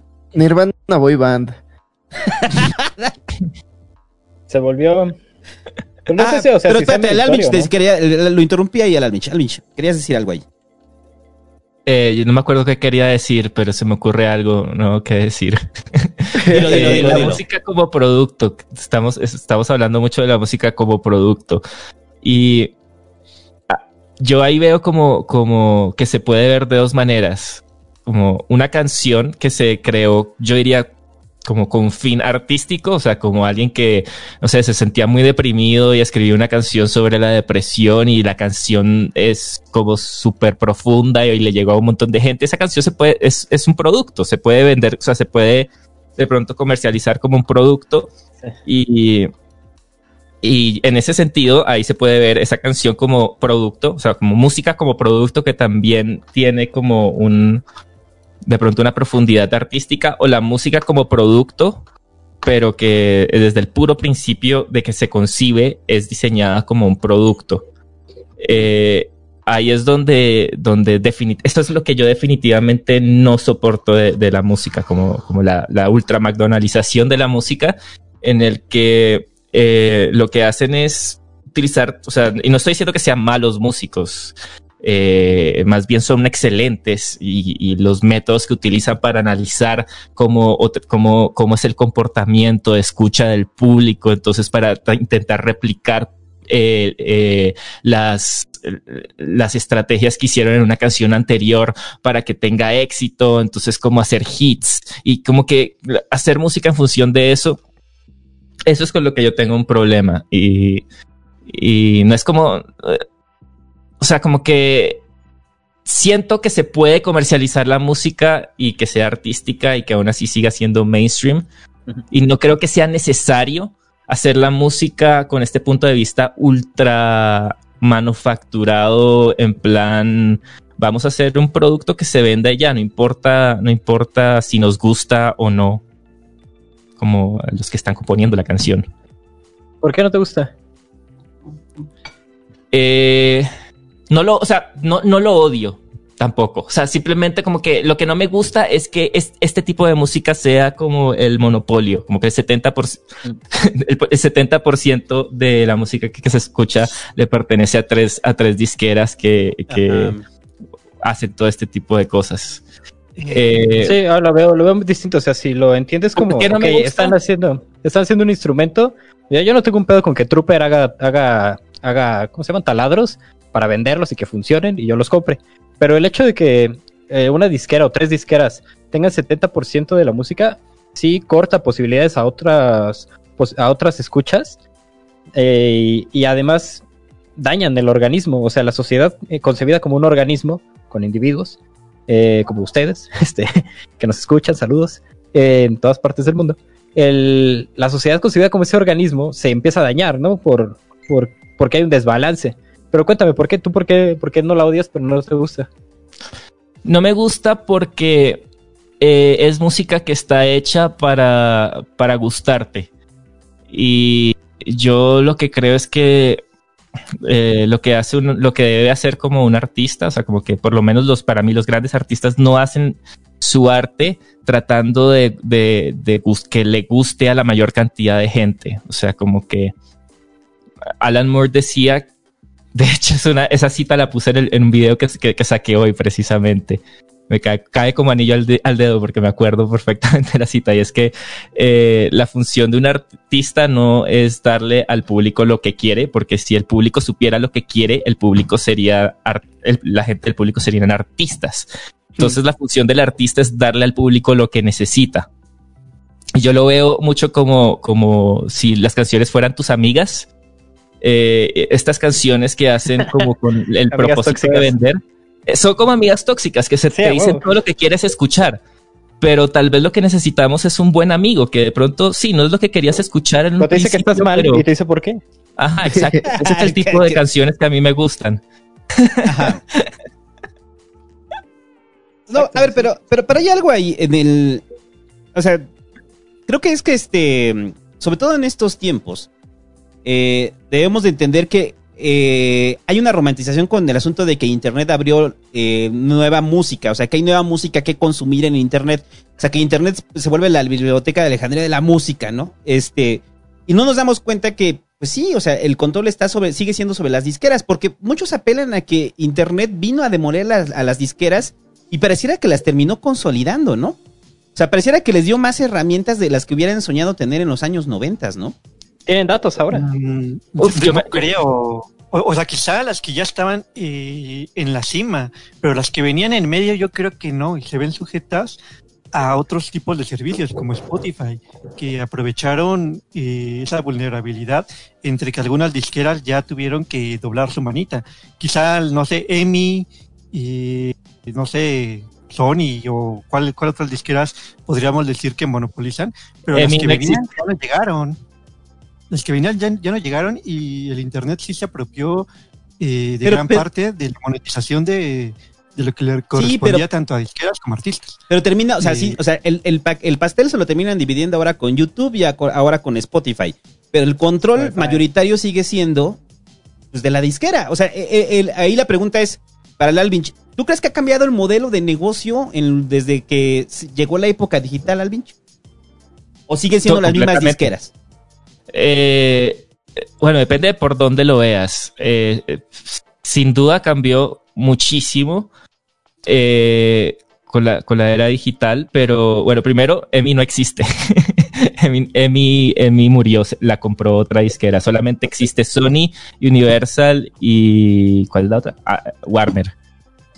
Eh, lo, que- lo, lo que pasó es, yo me acuerdo como en el 2008 por ahí se hablaba muchísimo de la democratización de la música. El Internet es lo, que, lo mejor que le pudo pasar para acabar con la homogeneización de la música. Había muchos artículos así muy, muy esperanzadores, con mucha esperanza cuando, cuando las disqueras estaban en- empezaron a entrar en muchísimos problemas económicos porque no tenían un modelo de negocio que funcionara. Entonces, de- obviamente les tocó, eh, les tocó cambiar completamente el modelo de la música, de cómo, de cómo se vende y, de cómo se lucran. Entonces, eh, hoy en día, la, la industria de la música, en primer lugar, no vende música, obviamente, no es lo primero. Entonces, las disqueras no venden discos. Eh, y empezaron a tener, o sea, se adaptaron obviamente al Internet y la estrategia funciona eh, y pues y metiéndole un montón de dinero a, por ejemplo, la industria latina de la música con, con YouTube. Cuando un artista saca una canción nueva, le invierten en el primer día como 50, 60 mil pesos en publicidad de YouTube. Que me es un poco shady porque eh, las reproducciones pagadas, o sea, básicamente están pagando por reproducciones porque eh, el video se reproduce antes de un video, digamos, de este podcast. Suena una canción de un artista que sacó una canción porque pues le están pagando a YouTube para que te ponga la canción antes del video que tú quieres ver. Es la payola Y- 2.0. Exacto, porque entonces se suma como a una view del, del cantante. O sea, no se ve solo como publicidad, sino que entonces pagan un millón de views o 10 millones de views y luego eh, tú ves al cantante al día siguiente como, wow, ya llegamos a 10 millones de views, gracias a todos mis fans. Cuando sabes que obviamente en un día es muy, muy difícil que hayan logrado eso sin pagar muchísimo dinero. Y así es, Es lo como- que, es lo que hace el Hobbit con sus videos. Eso que hace el. No, a ver, es que yo ponía ese ejemplo. Ya, pero- viste. A ver, Pero no, cambió completamente Ajá, en el dale. sentido de que ahora lo que vende la música eh, es muy distinto. ¿No? Eso es lo que se habla mucho ahora de la car de la música, porque eh, los artistas, digamos, la cara de las canciones, el- el- los ídolos, son muy influencers, ¿no? Entonces, no es solo la música con una cara. Bueno, primero, eh, la televisión mató la estrella de radio, ¿no? Como la canción esta. Y es Mm. cuando, cuando en- nació la era de MTV, no sé qué, y los artistas se volvieron iconos también de la moda y la parte visual se volvió súper importante, mucho más importante de lo que era en la época de la radio.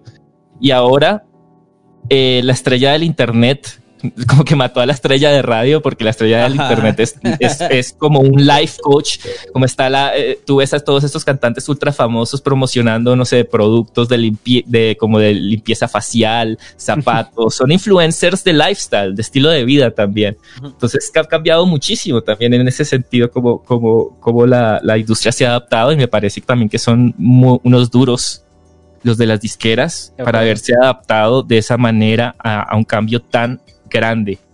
También Sí. Un poco a este punto desde el lado del algoritmo, el llamado algoritmo que muchos con- confunden con logaritmo. El, ¿Cómo funciona? ¿De, ¿De dónde obtiene dinero YouTube y de dónde obtiene dinero Spotify? ¿Cómo funciona esto como negocio?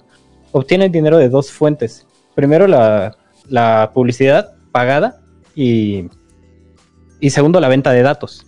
Estas empresas, Spotify y YouTube, te dejan subir todo tu contenido gratis. Eh, bueno, Spotify no, pero Spotify te dejan no. subir, te dejan subir contenido y analizan qué tanto se reproduce este, con, este contenido en relación con otros contenidos. Hacen clusters, eh, te, te sitúan en un grupo de escuchas y después dirigen publicidad para ti y venden esas, esas datos de tus escuchas, las venden a las mismas empresas que los compran para producir estos modelos de coach llamado influencer, llamado músico digital y después que estas mismas personas puedan vender publicidad. Es un, es un ciclo perfecto, o sea, el ciclo de, de Spotify y el ciclo de YouTube es, es macabro y es perfecto. Te dejan a ti meter todo lo que quieras, utilizan tus datos, los venden, con esos datos venden más cosas que te van a tener ahí enfocado más tiempo, porque ya saben qué es lo que gusta y qué es lo que pega y las disqueras lo meten. Y solamente es para vender y vender más cosas y vender y vender más publicidad. Ah, yo lo que quería poner ahí ejemplo es que, a ver, hay que entender que funcionan igual que hace 20 años. O sea, el, y, por eso ahí eh, Fernando sabrá más. Eh, el, sector underground del Internet es muy similar al sector underground que estaba en los 90s con el grunge, solamente que utilizan ahora un medio distinto, es el Internet, pero al final el under sigue siendo under y sigue siendo relegado y sigue estando en espacios pequeños y algunos de ellos logran brincar al mainstream. Y es el mismo fenómeno que se ha dado hasta 30, 40 años atrás. O sea, a lo que ves es que no hay variación, solamente se está adaptando a, la- a las nuevas tecnologías y la realidad que tenemos hoy. Pero la Se industria en musical... otro soporte. Sí, se- Es pero, es, pero es lo mismo. O sea, es que es- esta fantasía de- del Internet como el espacio libre para el creador, para mí es una, es, es una falsedad. Porque eso lo mismo se creía para, de lo- no sé, o sea, para, los espacios pequeños underground. Y nosotros lo vimos ahí con Pascal. O sea, de las bandas underground que estaban ahí, pues ¿cuántas brincaron al mainstream? O sea, era, un- era un espacio pequeño de autoconsumo. Hay una gran diferencia y yo creo que el, el problema de accesibilidad que, tú tienes como usuario. O sea, a ti nadie te impide de abrir SoundCloud, Bandcamp y, buscar nuevas bandas. En cambio, si te remontas a otros años, si la banda no llegaba en un festival a tu pueblito, tú nunca más eh, ibas a escucharlo, porque obviamente en la radio no lo iban a poner, ¿no? Es como en Spotify, quizá no la encuentres. Pero a diferencia de antes, que solo existía la radio, eh, ahora tú ya tienes la opción de hacer esa propia búsqueda. Entonces, creo que la problemática, más que si existen las opciones o no, es que no estamos acostumbrados nosotros a buscar ese Es que, de ese, música. es, que, es que ese mismo No planteamiento. No, perdón. eh, eh, ese mismo planteamiento se lo podrías decir a alguien en los noventas. O sea, cuando de repente llegabas con el pinche puesto del pinche güey mamalón que sabía un putero de rock y sabía un putero de grunge, te decías, oye, güey, es que ando buscando algo que me recomiendes. No, esto te va a encantar, cabrón. escúchate esto, güey. O sea, sí había una intencionalidad de, de la escucha de buscar nuevos panoramas. Entonces, no es que dependa propiamente de que no tengas acceso, o sea, depende de la propia formación de la persona y la curiosidad misma de conocer, ¿no? Sea, Pero sí hay más oportunidades, tú- entonces. Tú ya también estás haciendo un ejemplo de una época más avanzada, en donde estamos hablando ya de la reproducción, en este caso también piratería, que, que podemos decir suena, suena medio menso, pero baja mucho los precios que, que podríamos decir que antes no era para toda la eh, para toda la sociedad por, por cuestión de que no sé álbumes que costaban de 100, 150 pesos, pues mucha gente no los podía comprar. Y eso pensando en uno, ¿no? Ya que si quieres escuchar más bandas te salía más caro. Y en cambio, a partir de la reproducción de, discos vírgenes de la piratería, un, un álbum completo lo podías pagar en 10, que tampoco es que diga que esté muy bien, porque pues, las bandas perdían eh, dinero de, de- por ese lado. Pero también pensemos que cuando la mayoría de esa gente iba a comprar a- al tianguis, no compraba cosas nuevas, compraba lo que no podía adquirir a precio de tienda. O sea, seguía comprando discos de Britney un Spears, sector. No, pero por eso digo un sector. Madonna, siga comprando. Entonces sí hay una también afectación por parte de la cultura que no hay. Y como tú bien dices, no viene desde hace tiempo y no se ha cambiado. Y aunque tú podrías decir que no hay mucha diferencia entre la accesibilidad que te da lo digital al tianguis de antes, donde estaban todos los discos de culto y con el tipo este que no acabó la primaria, pero sabía más de música que tú. Sí, Este, Pues sí, yo creo sí. que sí hay una gran diferencia y tiene que ver con que, con que ahorita muchos de los, de los que tenemos internet, eh, que se podría decir, o sea, no es gratis, ¿no? Pero me refiero a que te da muchas posibilidades para acceder a esta información y lo ocupamos solamente para entrar a YouTube y ver, no sé, este... Como, como la, pero, David, ¿no? pero como la gente de antes, en los noventas utilizaban la radio solam- o veían solamente MTV, güey. O sea, es lo mismo. O sea, lo que voy es que esto es Pero- cíclico. Ay, pero ¿qué más La gran querías? ¿Qué más diferencia- MTV? Ah, O sea, lo no, del Hobbit. Yo, tengo una 28. idea. Pero la gran diferencia entre la radio y las redes sociales es que aquí tú decides qué escuchas y la radio tenía un curador ajeno a ti que te Exacto. daba que te daba la música que ellos consideraban que te iba a gustar. O que y la gran que te ventaja que tenemos en redes sociales, sobre todo los creadores, es que hay nuevos mecanismos de distribución independientes. Se me ocurre el, ej- el ejemplo de Amanda Palmer, que en 2012, me parece, se peleó con su disquera cuando tenía esta banda que se llamaba los Dresden Dolls y, y cortó su contrato, abrió una, antes de Patreon incluso, abrió una lista de, de correo electrónico y le decía a todos, oigan, pues voy a estar eh, distribuyendo independientemente mis cosas, pero si quieren estar al pendiente de todas mis actividades, pues métase a, a mi lista de correo electrónico. Y luego abrió Patreon, entonces ahora le pueden pagar por canción. Ella es su propia disquera a partir de estas nuevas plataformas digitales. Y hay otra cantante que se llama Honey Gentry. Honey Gentry no tiene un following tan grande como el de Amanda Palmer, es un following muy pequeño, eh, pero es, es como su propio, no sé, es como, es, recibe un, ingreso no tan grande, tiene un público tampoco tan grande, pero le da como para vivir, le da para seguir escribiendo, le da para... Ella es su propia disquera, chiquita, pero, pero atiende un nicho muy específico. Y a mí lo que me interesa con estas nuevas herramientas de distribución y con estos nuevos modos de descubrir música como independientemente es qué tanto estamos rompiendo la hegemonía de la música. Si ya no hay una, si ya no hay un medio masivo que nos está diciendo escuchen esto eh, y ya no hay un curador que nos está uh, alimentando a todos las mismas bandas y los mismos proyectos, ¿qué tanto nos estamos separando en nichos cada vez más distintos? Porque antes todo el mundo escuchaba lo mismo, ¿no? Llegabas a la escuela y oye, escuchaste lo nuevo Pero de es que los sí lo Strokes. Ah, sí, a huevo. Es que ese curador es el algoritmo, güey. Pero el O sea, ya algoritmo hablamos te del algoritmo ofrece a ti lo mismo que me ofrece a mí. Sí, pues por eso ahorita que hablaba Alvin, o sea, el que hablamos del asunto de los anuncios y de los, de los güeyes que ven un chingo de views. O sea, de que de repente te insertan el anuncio de un nuevo, de un nuevo artista. O sea, sí, por eso están las tendencias en YouTube. O sea, y probablemente nosotros no consumamos lo mismo y tenemos otro tipo de algoritmo, pero la gran media, pues ve los videos de Balvin, cabrón. Y eso es lo que reina. O sea, el, el- el nuevo, el nuevo locutor es YouTube, que ahora te dice, y ahora vamos con Balvin y no sé, una puta rola de Balvin, güey. de- Diga un, un color random y esa es una canción de él.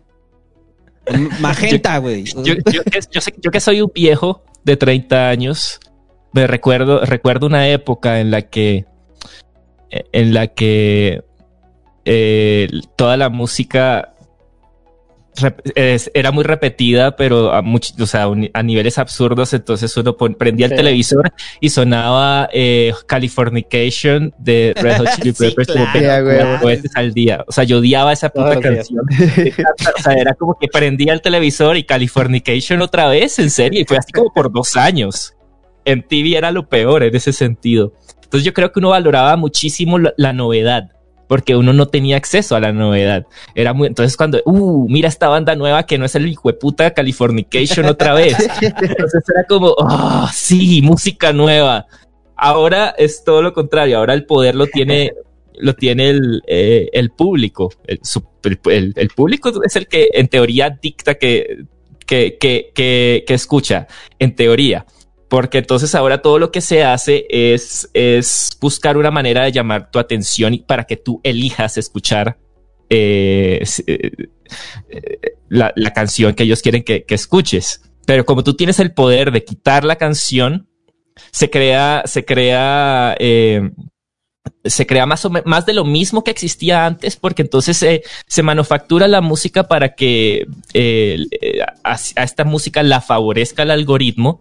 Entonces pasa esto de que, digamos, como eh, eh, en Spotify, eh, si tú le quitas una canción antes de que, de que llegue a los 30 segundos, esa reproducción no cuenta como reproducción y, y manda el mensaje de que no te gustó la canción, entonces el algoritmo te recomienda menos esa canción.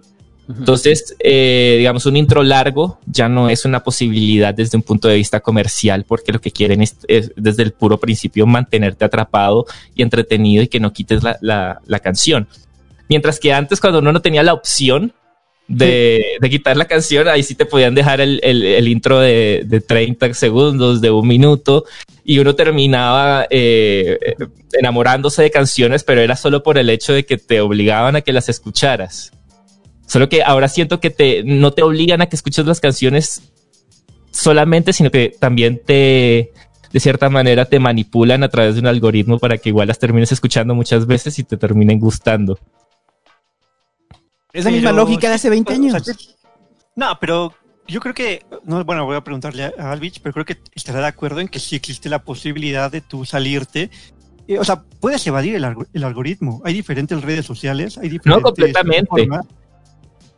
Yo completamente, de hecho, de hecho, salgámonos de la música, hablemos del contenido en general, porque también creo que la música, hoy en día, como que todos los contenidos se, eh, son, o sea, compiten entre ellos. Ya no es como que un canta, no es como que si yo saco un disco, yo no compito contra otros músicos, sino que también compito contra el video viral de la semana, contra memes, porque todo es como contenido en general. Es como el tiempo que tú gastas consumiendo cosas que están en el internet. Ajá. Justo, Entonces- justo quería preguntarte, ¿qué tanto, ¿qué tanto las producciones musicales se tienen que convertir en contenido viral? Y me pongo a pensar, no sé, en la canción esta de Bad Bunny donde sale en, en el video vestido de morra. Yo perreo sola. Ajá, creo que Ajá. sí esa. Sí, esa. Sí, yo perreo sola. Ajá, ¿qué tanto, qué tanto nuestras, Pregúntame. Nuestras actividades, ¿Qué, tanto está moldeando la música nuestra actividad en línea y la manera en la que en la que consumimos, eh, pues tienes razón, más allá de la música, contenido. Sí, eh, sí, pues a, a- a lo que, antes de responder tu pregunta, a lo que iba es que el... Siento que eh, desde el punto de vista de contenido, a pesar de que haya cosas que uno puede criticarle y todo, porque siempre hay cosas que puede mejorar, yo soy muy optimista porque eh, sí veo que hay muchísima más variedad en el contenido que consumimos hoy en día. Digamos, antes la gente, eh, digamos, en cuanto a videos, la gente solo tenía acceso a unos cuantos canales de televisión hechos por unas cuantas personas y todo eso, pero ahora veo que hay más gente que nunca eh, viendo contenido súper random. Digamos, yo consumo mucho un canal que se dedica a hablar sobre cosas medievales. Entonces eh, es, eh, es todo como vamos a analizar castillos de Skyrim y ver qué tan realistas son. O sea, es la cosa más niche, más random del mundo y tiene como un millón de views. Entonces, Tú, tú que eres un ávido consumidor de YouTube, ¿te, ¿te acuerdas cuando YouTube nos recomendó a todos el mismo video de un güey que tiene un, un tanque de, de, de camaroncitos y le alimentaba un pedazo de un pedazo de zanahoria? sí. Sí. Ajá, es como, es como, ok, todos, todos estamos alimentados por el algoritmo, pero el algoritmo a veces nos recomienda las cosas más random. Eh, Quizás para probar, Pero, este, cuando entendemos el, o sea, pensemos el algoritmo, esa, ese mito, nuestro mito posmoderno. El, el algoritmo es una distribución. Entendamos eso. Nosotros tenemos una cubeta de, canciones. Esa cubeta de canciones, el, el algoritmo agarra y las ordena de manera en la que vayan saliendo en cierto orden o con cierta probabilidad. Que el, 90% de las ocasiones aparezca esta, el 80 aparezca esta, el 70 esta, y así se vayan haciendo como outliers o, o se vayan relegando, se vaya relegando contenido para dejar solamente el contenido central ahí en medio, el, el- el más, el que parezca más importante. Como una especie de campana de Gauss, ¿no? O sea, tienes, eh, tienes en los extremos un montón de cosas, un chingo de cosas en los extremos que no se consumen tanto, y en el centro eh, una distribución estándar ahí de unas cuantas cositas que, que se, que se recomiendan a, a todas las personas. Esa especie de normalización es lo que, lo que sucede con el, con el algoritmo de distribución. El, la, la posibilidad de salirse un poco de eso, pues también depende de nuestra iteración sobre las distintas plataformas y cómo vamos, vamos llegando a ellas.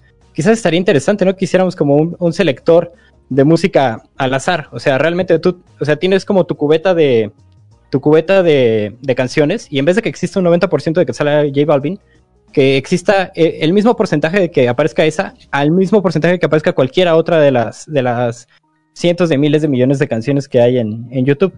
¿Qué sucede en, ese, en esas circunstancias? O sea, ¿qué sucede? Que te vas a encontrar con música que no te va a gustar en un chingo de ocasiones. Así, más, quizás más de las ocasiones en las que te va a aparecer una, una, una canción que sí te guste o un contenido que, que, sí te, que sí te interese. Y sería un acto de autodestrucción de, de todas las plataformas. ¿Cómo podríamos entonces crear ese, ese algoritmo individual, no? En tanto que lo entendamos, nosotros podemos entender, eh, en tanto que lo entendamos, nosotros podemos crear nuestro propio algoritmo de selección, nuestra propia distribución de música y ir iterando sobre distintos elementos con el orden que, nosotros queramos. Eso es muy curioso porque creo que ahora los nuevos algoritmos eh, de streaming de música tienen una parte en la que analizan qué tan dispuesto estás a escuchar música nueva. Y si- entre más dispuesto estés a escuchar música nueva, más te recomiendan música diferente a la que estás escuchando. O sea que el algoritmo también está empezando a tomar eso en, en consideración como una manera de tal vez romper eh, esa burbuja. Tengo entendido, no estoy completamente seguro. Sí, sin duda que hacen ese tipo de, de- de- de distribuciones también, pero me parece que lo que propone Fernando es mamarse 10 horas de música culera para encontrar una pequeña joya. Mm, no tanto así, por ejemplo, en el caso de Bandcamp, que te, que digamos, sí, sí existe este algoritmo cuando entras a su, a su parte de búsqueda, pero tú también te puedes hacer, eh, de, digamos, explorar por, por categoría, por tag, por género. Digo, yo no creo tanto ahorita en el género porque pareciera que a veces no solamente son palabras para llenar este metadatos, pero que en realidad eh, ya todo está un poquito mezclado. Eh, pero digamos que tú te haces, ¿no? De, de, de las bandas que vas descubriendo y te gustan en esta, eh, en, en esta plataforma. Pero a la vez también existen los perfiles de otras personas que quizá compartan gustos similares, no tanto, o que confías en ellos, los puedes seguir. Y entonces tu feed se va volviendo una, entre una parte lo que más o menos eh, ya sabes que te gusta, los nuevos descubrimientos de personas en las que tú confías, pero tú estás a cargo de a quién seguir, de a qué bandas darles este follow, y no es una especie de curaduría donde una persona eh, una vez a la semana te pone los últimos lanzamientos y lanzamientos que solamente llegaron a través, por ejemplo, de Spotify, ¿no? Porque en Bandcamp ahí sí no te cobran, ahí sí tú puedes eh, subir la cumbia de mi gala y puede llegar cualquier gente a darte follow. O entonces yo creo que sí hay mm, algunos eh, caminos alternativos que puedes seguir para evadir ese, ese tipo de filtros que antes en la radio o en la tele eran definitivos. O sea, tú cambiabas de canal y solamente, no sé, en televisión abierta, ¿qué canales teníamos? Eh, ¿Canal 28? Canal Música, cinco- Ah, Canal canal- 28 El estaba bien 11. verga. El 11 donde más salía puro ska. Eh, Y, y- ajá, y- y el 11, entonces eran como de, o tenías de dos sopas y o escuchabas este, Nelly Furtado. y- ¿Californication o Nelly Furtado? o, o Californication. No, o al Panteón Rococó. O la maldita vecindad, que Ajá. también este, lo repetían a cada rato. Yo, yo creo que sí, sí hay mucho cambio en, en- en internet. Solo es cuestión de, pues, de escarbarle. Ya no Es te voy a decir blogs porque desaparecieron, pero Es el mismo argumento de ese entonces. O sea, sí, claro, qué buena música, carnal. Nada más hay que escarbarle, vete al tianguis del Choco, Ah, vas a encontrar no, buena nos vemos música. afuera del No, o sea, yo, Rivero, sé, yo sí ¿qué estoy un poco, yo sí estoy un poco más de acuerdo ahora con, con Fernando que con, que con el Santo. Si quieres verlo de una manera apersonal, estoy de acuerdo con la noción de que hay más opciones para elegir actualmente. Que cómo elegimos esas opciones o cómo de nuevo es nos normalizamos y respondemos al feed. Eh, ok, es, hay más opciones, eso es innegable. O sea, ¿cuántas estaciones de radio en internet hay ahorita? Es acojonante el pedo, ¿no? Y esto genera, genera cuestión a favor y genera cuestión en contra. O sea, el hecho de que haya más opciones también hay muchas más cuestiones que te van a decepcionar, ¿no? Y que te van a, y te van a tosigar. No sé, o sea, a nivel cerebral, a nivel de nuestras funciones, de nuestro, de nuestro pequeño changuito, eh, o nuestra changuita, o nuestro changuite, este, ¿cómo, cómo chingado se siente el, el ser humano ante la vastedad, ante la inmensidad de opciones? Se siente uno a la deriva, me siento en una balsa, yo que no sé nadar, me siento en una balsa en medio del océano y Nos la miedo. normalización me va, la normalización me va a mantener eh, en tierra. La inmensidad da miedo en, en cualquier aspecto, ¿no? Sea, En el asunto psicológico, a ver cómo operas contra esa, esa regresas a lo opciones. conocido. O sea, ese es, es lo que hablaba Alvin hace rato, o sea, de, de por qué regresamos a los éxitos que nos generaron este sentir cosas en nuestra adolescencia y lo repetimos una y otra vez. Pues porque nos gusta el terreno con- conocido. Todo lo que nos resulta desconocido, pues nos genera ansiedad. Y cuando es demasiado lo desconocido, entramos en un proceso de miedo. Entonces, siempre nos terminamos hacien- a- haciendo, haciendo, perdón, a lo, a lo conocido, a lo que conocemos, pues. Y eso también, no solamente en la música, ¿no? en todo, en todo, absolutamente todo. O sea, nos gusta conocer, o sea, eh, tenemos un círculo pequeño de lo que sentimos como propio, ¿no? Por eso lo que, lo que decíamos hace rato de la música como fondo es, sí podemos tener, escuchar muchísima música y tener muchísima música de fondo, pero aún así tenemos esa selección de qué les gusta, que 100 canciones que sean como nuestro top, que digan, estas 100 las son las 100 canciones con las que las me que vas a poner en tu fiesta, ¿no? con las que voy a poner en mi fiesta siempre, ¿no? Entonces, y no importa la cantidad de música que escuche, esas 100 canciones van a ser las que siempre se van a quedar ahí porque es el terreno de lo Payaso conocido. Payaso de rodeo. es- Esa es la número uno, güey. Payaso de rodeo. O sea, ya sabes que la fiesta se viene abajo, pon payaso de rodeo, güey. Este, sí, pues es que eso explica mucho de la lógica de las bodas y los rituales en general. O sea, tendemos a, a buscar empatía en lo conocido. Nada más una última pregunta antes de ir al corte, porque ya vienen los superchats. Eh, No lo puedo creer. Yo tenía una pregunta. En, en, ahorita hablábamos de la payola en la época de la radio, eh, que, eh, o sea, pues la payola pues, era que pues, pagaban para que repitiera la rola, el ejemplo que ponía Alvinch con Californication, que se sentía que pues sí, también era payola. ¿Hay un ejemplo de payola actual? O sea, de canciones que se hayan construido con la payola digital, aparte de Balvin. Pues la payola, si estamos hablando de la payola digital en el sentido que yo contaba de poner, o sea, de invertirles 100 mil dólares a, a publicidad de, de YouTube, o sea, de poner la canción antes de los videos en YouTube. Eso es como el, el 100% de las canciones me- eh, mainstream de disqueras grandes funciona, funciona así. Pero pues no es payola porque es algo legal. O sea, YouTube legalizó comprar views. Entonces Una ahí ya se va a lo, a lo moral. Ajá, sí. Como qué tan legítimo es hacer eso. Eso ya es una discusión bien, bien larga y compleja. Entonces, a ver, entonces, la pregunta, porque entonces creo que la planteé mal. Eh, un éxito a través del poder económico de las disqueras o de algún artista reciente que tengamos, no sé, por lo menos en esta década. O sea, hay ejemplos de, de, de, de música que se haya construido a, cañonazos de billetazos. Como se llegaron a construir este, canciones en los noventas y en los 2000 100%. Toda la música urbana latina se construye así.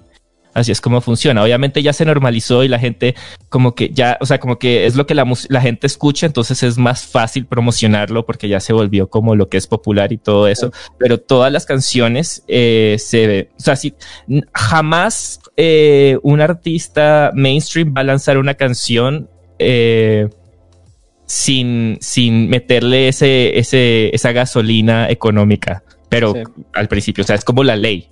Porque la, la canción va a fracasar, o sea, no, no sucede y se, y se nota mucho la diferencia cuando un, un cantante mainstream o un cantante muy popular saca una canción sin meterle fortunas en el, en el lanzamiento. Se ve muchísimo, sobre todo con artistas que ya no están tan en el top, entonces las disqueras ya no invierten tanto dinero en ellos. Entonces se ve con artistas que de pronto eran más, gra- eran más grandes antes y ya no tantos.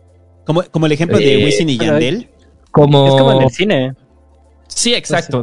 Se me van ahorita eh, como Fonseca, cantantes como de pop que ya están como más viejos, las disqueras no gastan tanto dinero en ellos. Entonces sacan una canción y puede que tenga un millón de views el primer día. Pero si alguien que está en el top de la prioridad de la disquera lanza una canción, tú sabes que le van a invertir muchísimo más dinero. Entonces cuando J Balvin saca una canción, le van a invertir 200 mil, 150 mil dólares en la primera semana.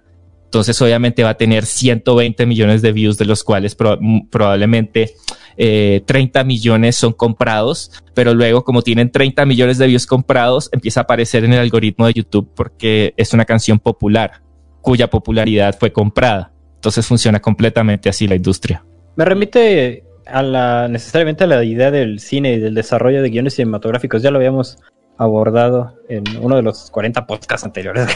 Cuando hablamos acerca de por qué una buena idea tiene que venir de un viene tiene que venir de la mano de un personaje ya conocido.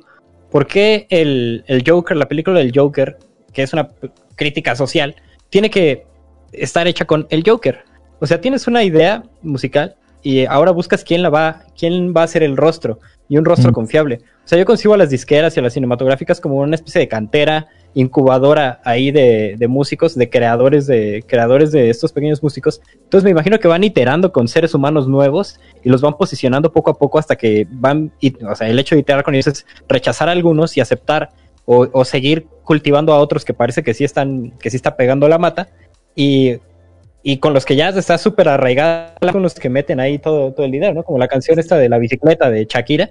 O sea, la canción de la bicicleta de Shakira y Carlos Vives no era posible de parte de una disquera sin, la, sin, sin que la cantara Shakira y Carlos Vives. O sea, la disquera agarró y dijo, la va a cantar esta morra con este cabrón y le vamos a meter tantísimo varo. Y así, o sea, no, no me parece como que sea tan azaroso y poco, poco a poco van, ¿no? Hay que estar como atentos a cómo van a, cómo van involucrando estos nuevos personajes y estas nuevas series hasta que se desgasten y, y se consuman. ¿Se, se imaginan que eh, se muriera Carlos Vives y luego eh, re- reemplazaran a, a Carlos Vives con otro? No, el nuevo Carlos Vives, como el nuevo Joker, el nuevo Batman, que cada no sé Eh, Hay, hay, este, hay, hay un video que hizo Lal Lynch de, de la. de ¿Qué fue? De la música que definió, ¿no? El siglo. La última década, ¿no? Este, algo así le pusiste a tu video, ¿no, Alvinch? Este, a mí me da Sí, mucha risa. Medio shitposting, pero ajá. Pero tienes un chiste muy, re- tienes un chiste repetitivo que es muy bueno. El asunto de Enrique Iglesias, güey. O sea, de que Sí. Enrique Iglesias, o sea, que estaba en los tops de todos los putos años Enrique Iglesias y que a huevo te metían a Enrique Iglesias. Entonces, también ahí hay algo bien chistoso porque es como el pedo de los Simpson cuando está una conductora de MTV y que de repente dice, oh no, ya cumplí 20 años y le empieza a sonar el chip. Y llega otra Sí. morra, güey, de 17 y la empuja y que dice, hola, soy su nueva conductora. O sea, a- así pareciera que Enrique Iglesias, mientras más va envejeciendo, o sea, menos interés tienen las disqueras en él para meterle esta payola digital, ¿no? O sea, o sea eh, lo que tú explicas de que está en los tops es porque Enrique Iglesias envejece, ¿no? Eh, ¿Cómo así? No entiendo. Porque Enrique Iglesias sigue siendo muy popular. Pero tiene un bajón, ¿no? Tiene un bajón como de cuatro años, o sea, venía del top, top, top, top, top, top, top, top, y de repente baja, Ah, ¿no? claro. Sí, eso puede, eso puede pasar. Es que, es que es importante tener en cuenta eh, qué artistas son la prioridad de la disquera. Entonces es, es posible que eh, lo que haya sucedido es que por esos años Enrique dejó de ser la prioridad de la disquera y luego la recuperó, no sé, algo sucedió eh, y la recuperó de alguna manera, entonces empezaron a invertir más en él. Eso, eh, y así es como funciona. Es el Pero ha sido muy inteligente en mantenerse dentro de del top de la música más popular, aún siendo más viejito. Se, se- se ha sabido actualizar en ese mundo muchísimo y lo hace muy bien. Y además es como es tan sexy. eh, también eso, eso- eso juega a su favor. Pero él o la disquera, o sea, la disquera, él mismo o la disquera ha encontrado forma de revendernos, a, reempaquetarnos a Enrique Iglesias. Cuando digo Enrique Iglesias, hablo más de la marca Enrique Iglesias que él como persona. Es probable que no se deba a su tal, gran talento como artista, sino al equipo de trabajo que tiene alrededor. Es que a mí me da mucha risa porque nos han repaquetado a Enrique Iglesias, por eso me dio mucha risa ese chiste. Porque si usted ubica a Enrique Iglesias de la época de los noventas que salía cantando, es casi una experiencia religiosa y que dices, güey, ¿cómo ese, ese cabrón está triunfando con esas pendejadas? En el Pasquín siempre ponemos una canción estúpida antes de empezar y Enrique Iglesias ya salió tres veces, pero salió de esa época. O sea, de esa época ya tres veces ha estado Enrique Iglesias ahí en el Pasquín. Entonces, es como si de repente tuvieran al chocotorro y el pinche chocotorro de repente dice, no, ya no están comprando chocotorro. No, reempaquétalo, güey. Y es cuando cambian a la mascota del chocotorro y le ponen la gorra para atrás, güey. Y lo ponen en una patineta al pinche chocotorro y, y te lo venden y dices, ah, no mames, cambiaron al chocotorro. No, güey, es el mismo pinche chocotorro, sabe igual de culero, güey. No, solamente te cambiaron el empaque. O sea, así veo la lógica con Enrique Iglesias. Total, total, así es.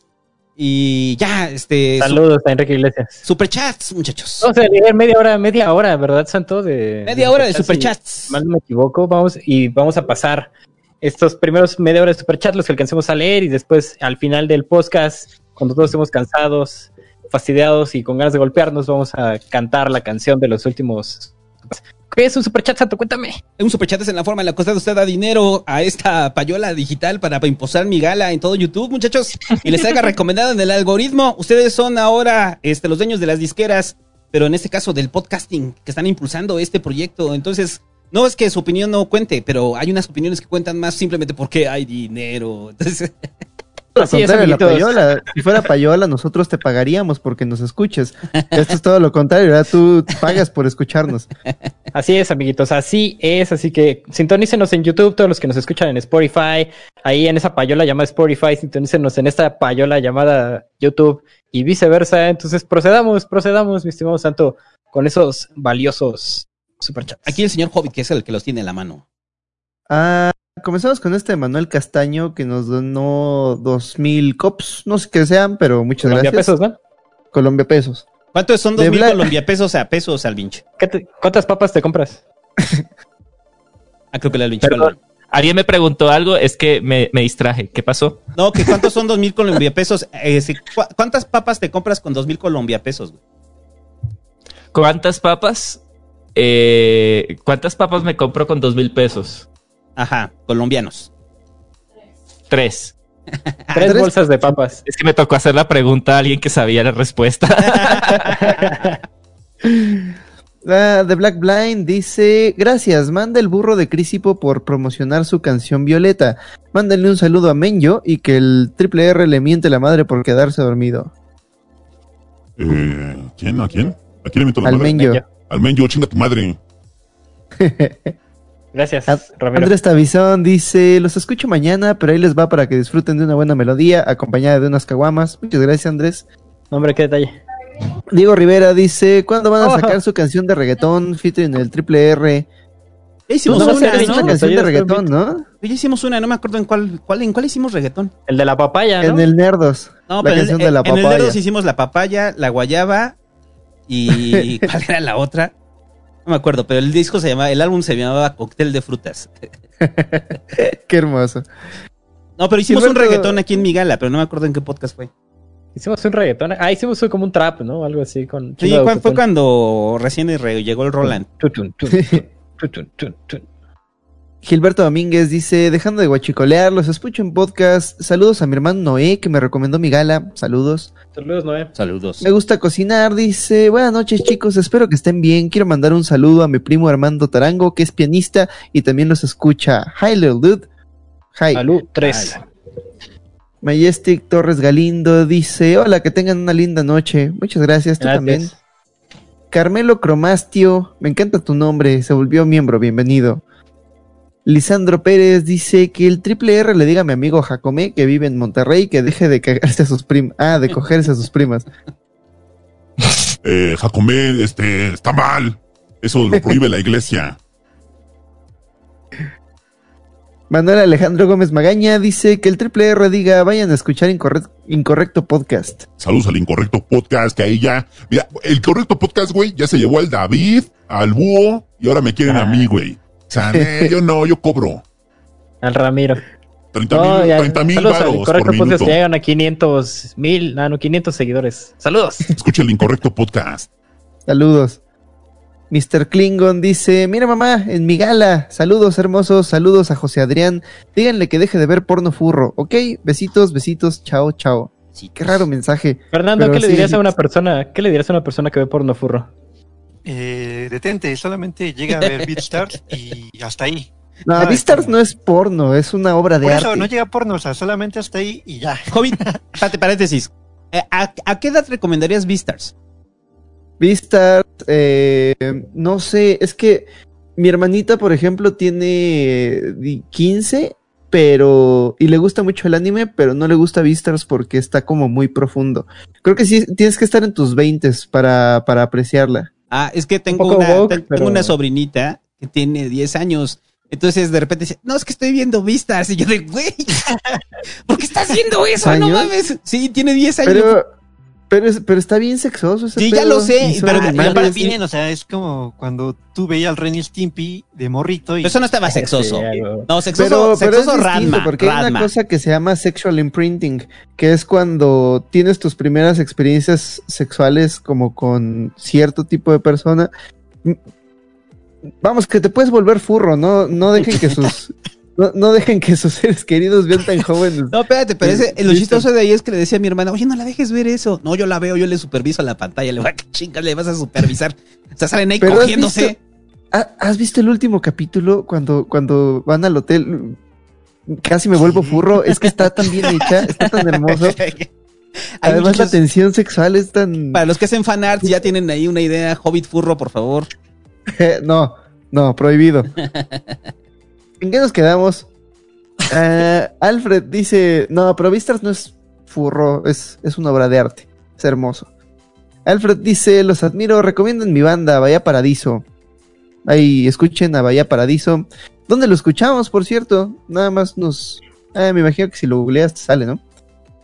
Diego Toski dice, saludos amigos, aprovechando el tema, mando un saludo para el hijo de Javier Solís, mejor conocido como Solicito el Chico. Creo que fuimos alboreados, amigos. Saludos al hijo de Javier Solís. Qué pendejo, güey. Rafael Torres Hernández dice, otra vez, ¿cuándo la economía del amor me da acidez? ¿Cuándo va a ser la próxima temporada de La vida me da acidez? Uy, como hasta en tres meses. Ahorita están las crónicas del barrio. Muy bien. Ah, Marco Medina, que no tiene espacios, dice con voz del triple R, a ver cabrones, activen su mentalidad de tiburón, hay que ir todos al Patreon de Migala y compramos el de un dólar, así llegamos a los 100 Patreons y sacan el video de Evangelion. No, es a los 1000 Patreons. A ver, eh, a ver, aquí lo tengo. A ver, cabrones, activen su mentalidad de tiburón. Hay que ir todos al Patreon de Miguel y compramos en un dólar así, llegamos a los 100 patros y sacamos el video de Evangelion. Que no Sí, puso estaría chingón, espacios, ¿eh? güey, me lo pone a leer así, no mames. Majestic Torres Galindo dice, ¿Cancerbero o Calle 13? Uh, Calle 13, siempre. Calle Ay, ahorita quiero escuchar la opinión de Alvin sobre Calle 13. Cuando hablemos Calle de la 13, música de, 13 cállate. antes, ¿no? Calle música de 13. Calle protesta. Sí, tienes razón. Calle 13, el de... Que Antes el de de de nosotros en y Japón. no puedes comprar ¿Qué? mi gordita. Tú no puedes comprar el Ah, maíz. ¿qué te pasa? Está Tú no puedes esa- comprar mi artesanía. Y somos Latinoamérica. Vamos caminando. Vamos caminando. Despacio, caminamos en la lucha. pobreza. No, no, no, Vamos caminando. No, no, no saben apreciar el arte. Yo canto porque se escucha. Ay. Mónica Rangel dice, por tercera vez gracias a mi misauria por descubrirlo y que el triple R le diga que ya deje a su novio, please. Ya deja a tu novio, mi misauria. Ay, con razón. Con razón no te encuentras otro güey como mi misauria. Christopher Álvarez dice, la música es lo único que me hace sentir felicidad y esas cosas, pero nunca he tenido talento ni avance y no sé cómo más puedo intentarlo. ¿Algún consejo? Ahorita vamos a hablar de las cualidades de la interpretación musical. O sea, que es lo que yo quería hablar de, de, de- de cómo entrarle a la, a la música sin necesidad de ver la música como una carrera, ¿no? Solamente como un gusto y los beneficios que trae. Yo creo, yo soy muy defensor de, de la pasión por encima del talento. Como que eh, está este, yo creo que este, eh, está este mito de que uno nace con la, con la música o nace sin la música, como que eh, está, está predispuesto. Sí, y debe haber alguna predisposición genética o algo así, pero es muchísimo más importante el trabajo. Por ejemplo, yo yo no nací siendo así súper talentoso para la música, o sea, comparado con, con gente alrededor mío que como niños prodigios y cosas así, yo no fui un niño prodigio, pero estudié por muchos años, mucho tiempo, llegué a tocar muy bien. Eh, y luego y luego me volví youtuber y dejé de tocar pero eh, a lo que voy es que eh, siempre escucho que, que la gente me dice como, ah, a mí me gusta mucho la música me gustaría eh, tocar algo, pero no tengo talento. Y yo creo que es, como que intenté hacerlo una vez y no me salió. Entonces no me, como que no me esforcé porque tengo, tengo la idea de que si a uno no le sale súper fácil la música desde el principio, ya no puedes hacerle porque no tienes talento y para nada, no es así. Lo que pasa es que la música requiere mucho trabajo. Es como el güey que quiere tocar como Jimi Hendrix, se compra la guitarra de Jimi Hendrix, ve un tutorial de Jimi Hendrix, trata de sacar el primer acorde, no puede y dice, ah, no, esto es muy difícil, ¿no? Dices, güey, no mames, güey tocaba hasta cuando cocinaba, estaba haciendo sus huevos con jamón y estaba tocando. Sí, o sea, si estás, o sea, si, si te gusta la música lo suficiente para dedicarte 6, 7, 8 horas al día mínimo, eh, lo más probable es que te vaya bien, ¿no? Que te vaya, o sea, que- aunque hay casos de gente que definitivamente sí no tiene talento, también. Sí, Hacia el tuyo. sí, Y sí, también sí. hay troncos. Gracias tú. onda, no sean así. Am, s- señor Entropía 137 dice, después de consumir psicodélicos me dio la necesidad de crear música y aquí estoy, aprendiendo a tocar la guitarra después de años de solo oírla. Está muy Yo conocí bien. una chava que se fue a vivir a un pueblito que se llamaba Estación Wadley y se pasaba los días enteros, eh, días y días eh, comiendo peyote y tocando la guitarra. Dice que nunca fue más feliz. Sergio Suárez dice, eso es todo, ya se puso picante el asunto. ¿Podría Ramiro Ramírez mandarme un saludo como DJ de fiesta de 15 años? Saludos a todos. Saludos a, saludos a Sergio Suárez.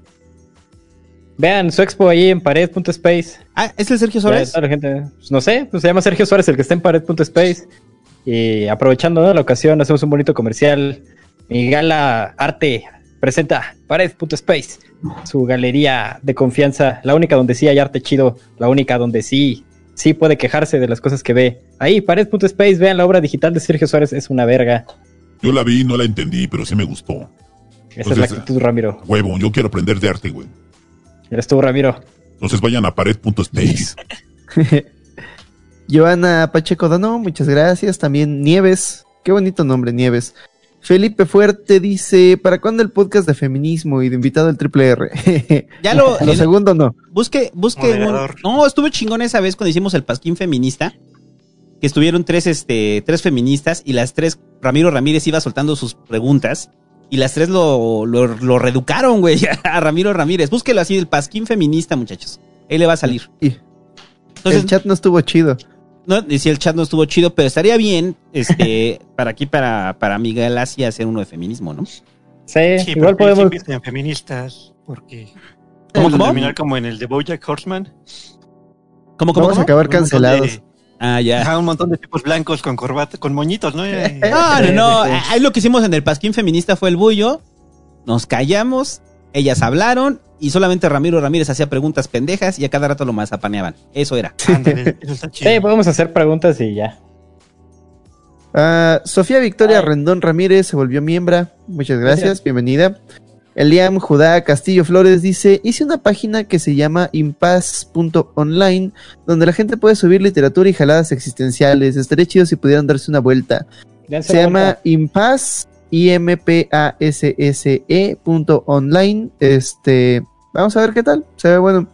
David Hernández dice, un poco de mi dinero para comprar más mandarinas. Muchas gracias. Tan ricas que son las mandarinas. José Miguel Salcido Aguilar dice, no se envió el anterior, en fin, beso en el pezón izquierdo porque es el más cercano al corazón de Alvinch. Ah, me cae muy bien ese men. Los rico. escucho mañana y nomás vine a darle soporte y dinero. Beso. Qué romántico. Gracias.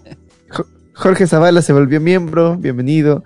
Carlos Aguilar dice, yo solo quiero que el triple R se aviente un reggaetón sobre las leyes y no pagar pensión. Al terminar, muchachos, al terminar.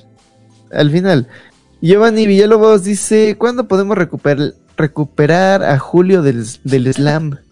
Usted, su símbolo de la eternidad, no sé cuál sea, pero mi símbolo de la eternidad es el Julio bailando en slam en un concierto, güey. Así tal cual. Sí. Es la eternidad, así el Julio en un concierto de, de, de ska.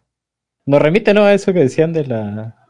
Del, de la bolsa de retroceso. ¿Cómo se llamaba? El- la madre esta, donde no más escuchas canciones de tus 17 años. Ahí está, ¿no? El ska nunca muere. No, pues no. Barón Samedi dice, saludos a todos en otro día del Santo Verse. Saludos. Saludos. Mr. Klingon dice, ¿qué pasó? Dream Theater es genial para mi sobrino. Dream Theater está bien verga. Si eres Darks. Ah, caca de Dios grande. está chingón.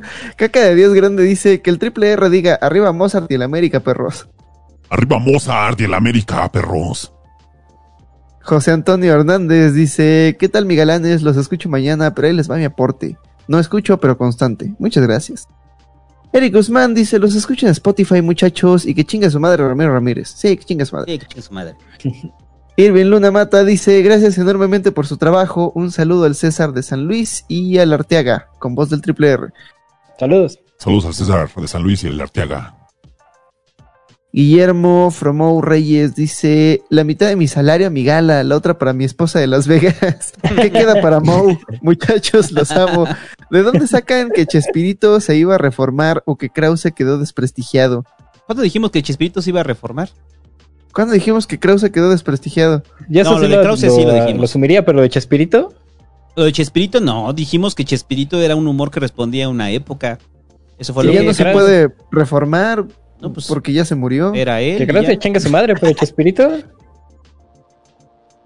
Ana Sofía Escobedo Muñoz dice, se les agradece su trabajo, mañana los escucho, bye, bye. Muchas Bye. gracias. Ay, Eder Guerrero dice, saludos desde la laguna, pongan pospon ruso, güeyes. Ah, güey. ¿Qué pedo? ¿Qué pedo con, con YouTube que de pronto a todos nos recomendó pospon ruso? ¿Por qué está tan chingón? El santo lo puso. Eh, Emanuel G dice, saludos mi galanes, mándenme un saludo a mí y a mi hermana Sofi, que siempre los escuchamos. Y Alvinch, ¿cuál es tu opinión acerca de Muse? Eh, que son una porquería y deberían morir. gracias, Alvinche, no mames, gracias. Es que Eduardo. siempre, siempre empiezan a preguntar eh, me- qué opino de, sus bandas favoritas. no, mentiras, yo soy súper, yo soy muy fan de Muse hasta el 2009. ¿Qué pasó? Luego. Eh, empezaron a dejar de ser interesantes para mí. O sea, como que eh, sus discos están buenos. Obviamente son grandes músicos y todo, pero ya es una cuestión personal. Me gusta muchísimo más sus primeros tres, cuatro discos. Suena súper hipster. No, sus primeros discos son mejores. Pero, pero eh, eh, lo curioso es que yo siempre soy más de que me gusten más los nuevos discos de los, de los cantantes y de los artistas que me gustan. Y esta es la, la excepción. Es de los pocos artistas que prefiero sus primeros álbumes. Ah, qué chido. Ah, Eduardo Velázquez dice, ¿por qué en LSD puedo ver la música? Estoy bien búho. Jovi, ¿te acuerdas cuando estábamos viendo las putas frecuencias con el DMT? Ajá, era como... Pasó. como- eh, es, es la... Bueno, hicieron este... Metieron unas personas en ácido a un análisis de... de eh, a un escáner de, del cerebro, de su actividad cerebral. Y al mismo tiempo hicieron ese, ese escáner, pero, pero de gente que solamente tenía... Gente que solamente había consumido un placebo. La gente que había consumido un placebo, sus centros visuales del cerebro se volvieron como, como más activos, porque ellos pensaban, bueno, voy a ver cosas, ¿no? Entonces empezaron a ver cosas por el placebo. Pero la gente que sí había consumido ácido, vieron que todo el cerebro se estaba, todo el cerebro se estaba activando, todo el cerebro estaba iluminado. Entonces, re- revisaron y vieron que había como había conexiones eh, entre zonas eh, entre zonas del cerebro que nunca se conectan, pero además eran conexiones mucho más robustas que las que se tienen normalmente. Entonces, sí es probable que cuando estás en ese tipo de psicodélicos haya como cierta sinestesia, como esta, esta idea de poder percibir ciertos ciertos impulsos sensoriales de otra manera, o sea, Sí. ver música, por ejemplo. Sí, sí. Sí, sí se puede. O sea, Te se, vuelve- se- se abrió cabrón el canal del, de los ojos y hasta los sonidos estaban pasando por esa área del cerebro. Sí, Porque, pero o sea, yo juro que estaba viendo las vetas de la madera del piso y la música del exterior estaba sonando como con un pum, pum, pum. Y eso, y ese ritmo hacía que avanzara la música sobre las vetas sin que el foco estuviera haciendo ese efecto. Eh, Es como, es muy simple, es como si de repente entrara la música y cuando entrara en lo que, la onda que manda tu cerebro, o sea, ya cuando interpretó la onda, en lugar de mandarla al hemisferio izquierdo, la mandara al lóbulo occipital y entonces tienes, Ah, tienes una representación visual de la música. Sí, ¿te acuerdas, no? Que, que de pronto Cass abrió la puerta y entonces entró la música como si fuera Sí, un objeto güey. físico. Ah, qué chingón. Saludos Qué amigos, chingón. no se droguen, no usen drogas. No se drogan, es malo, es demasiado divertido. Marco Antonio Pérez dice, eh, donó, bienvenido, muchas gracias. Bienvenido. William Hernández dice, gracias por esto, repartir pizzas ya no es aburrido. Uy, una pizza estaría chingona. Spichan González dice, José Luis, los libros y conferencias de Simon Sinek te van a interesar mucho. No piensan igual, pero se complementan. Historias de guerra y cooperación. Simon Sinek, ¿por qué me suena? Lo voy a, lo voy a guardar. Mándame uno al Twitter, ¿no? Este, para tener ahí como registro escrito. Alejandro Hernández dice, ¿le podrían mandar un saludo a Jenny? Díganle que la quiero mucho. Y David, ¿qué le recomendarías a alguien que quiere estudiar letras hispánicas? ¿Qué le recomendaría? Pues que lo haga, está chido. Sí, no, que sí lo haga. Es muy interesante y que conozca y que platique con toda la gente, que no sean mamones, que se asocien, que sean muy curiosos. Lo mismo que con todas las cosas de la vida. Me parece que es una onda. Mm, Ex Tyler dice, ¿cómo es que se componen las bandas sonoras de videojuegos para cautivar tanto? Especialmente los juegos indies como Cuphead y Undertale. Saludos. Pero Cuphead hace, eh, o sea, pues Cuphead es swing. Y pues el swing es música para bailar, ¿no? O sea, es como lo chido Sí. de, de él. Ah, Yo pienso como la música de sintetizadores que usaban para videojuegos o sintetizadores digitales que utilizaban nada más como, pues sí, efectos muy sencillos. O sea, recordemos como los carritos de, de los primeros videojuegos. Y ahí sí que surgió un género nuevo, ¿no? Apenas Fernando subió un mix ahí en Yarado sobre música para videojuegos. Hizo falta el de el que me presentó Gopar y Ofelia sobre de 1993 de Wolverine. Si pueden, busquen ese pinche soundtrack. Está de puta madre música, es pura música electrónica. Bien, bien, bien ruda. La- ¿El la- soundtrack de Wolverine? Sí, está de poca madre Wolverine 1993. Un juego para el Family, creo. Nada, no mames, es una locura. La, la diferencia entre la música para videojuegos y la música para una película, o sea, porque, o sea, uno pensaría, sigue siendo música, pues para ser cautivadora solo tienes que hacer música, pero la diferencia es que la música para una película responde a lo que está sucediendo en la película, mientras que la música dis- diseñada para un videojuego eh, tiene que responder a tus acciones dentro del videojuego. Y ahí es donde se pone el gran, el gran reto de musicalizar algo que no puedes predecir. Sí, está de huevos. O sea, las acciones generan sonidos. Este es otro mundo, eh, pero fascinante. Y Sí. obviamente muchísimas técnicas para lograr eso. Hay una que me gusta mucho que son los stingers. Y es como que eh, cada vez que ocurre una acción suena un tipo de música en especial, pero como que hay diferentes cambios. Un stinger es como una sección musical bastante corta. Entonces, eh, sí, otra, otra técnica también buenísima eh, es con redes neur- neuronales, incluso se está empezando a hacer música que se adapta a las acciones del, del videojuego con, con tecnología. Eso es un mundo que está cons- constantemente evolucionando. A mí me, me parece súper fascinante. Como Sí, en el Total ahorita que War, ¿no? estoy- Que durante las batallas hay como cierta música, pero apenas los ejércitos empiezan a acercarse, Pues empieza la música de tun, acción. Ajá, o, piensa, por ejemplo, en los, los stingers que menciona Alvinch en los videojuegos están muy relacionados con la programación directa del videojuego. O sea, el, el asunto es como de la pelotita, ¿no? Que va rebotando así de una pip, pip, pip, pip. Y entre más rápido vaya la pelotita, o sea, la velocidad de ese vector, o la velocidad en la que crece ese vector, va aumentando al mismo tiempo el pitch, el tono, en el que está el sonido del robot. Es pip, pip, pip, pip, y cada vez va rebotando más rápido y va sonando más agudo. Es, eh, en tanto que tú tienes datos dinámicos que se están mandando a la parte visual, también puedes agarrar esos datos y mandarlos a Eh. los audios que estás generando. Eso es una puta locura. Eso ya estaba desde Wow. Mario Bros, ¿no, güey? O sea, cuando, cuando entrabas Sí. al calabozo y que se empezaba a acabar el tiempo, y turururururun, O sea, ese es un lenguaje de programación, ¿no? O sea, están, o sea es- está programado, pues, para que Sí, a cierta cantidad programado. de tiempo acelere la música, ¿no? Y te des Ahorita es como una, un, ¿cómo se llama? Cuando un adelanto, pero estoy haciendo un videojuego eh, ahorita y sí estoy utilizando varias de esas cosas. Puta, es una locura, de verdad que es un mundo genial y los generadores de Stinger también están bien cabrones. Sí, creo que lo importante de ahí era eh, que, sí, que es interactivo, o sea, tú, tú decides de alguna manera. eh, De cierta manera. Que, que va a sonar. De cierta manera, uno está, de cierta manera, uno está componiendo o interpretando la música con Sí. sus acciones en el juego. Claro. Y a huevo, soy un músico. Ah, está interesante esa, esa parte como de, de que exista música en los videojuegos o que exista Esa- música. ¿Ha Música. Perdón. No, dale, dale. Es- Esto de, de coordinar con el delay de, del internet no, nunca he podido. Eh, ¿Ustedes han jugado Rayman? Rayman Legends. No. No. Ay, no. Tiene unos niveles musicales en los que eh, es un juego de plataformas, pero el nivel va al ritmo de la música, es increíble. O sea, yo recomiendo ese juego solo por esos niveles musicales, es, es, es hermoso. Eh, Además, tú, la, tú te equivocas y, y suena que te equivocaste, ¿sí? Es como, es chistoso. Sí. Eh, por, por ejemplo, no sé si vieron la, la película de It Follows, es una de terror, salió hace unos 3, 4 años, no me acuerdo. Eh, y qui- quien hizo la música eh, era alguien que se dedicaba mayormente a hacer música de videojuegos. Entonces, este, digo, y como decía Alvis, ¿no? en, la- en la película pues responde a la acción de, de los personajes, pero sí se ve completamente influenciado lo, la- las pistas, ¿no? Como esa atmósfera que de verdad te sumerge y, se vuelven expertos en, hacerte sumergir eh, en el, dentro del juego y en este caso en la película de It Follows, que para mí el soundtrack eh, está, es lo más importante en esa, en esa película de miedo.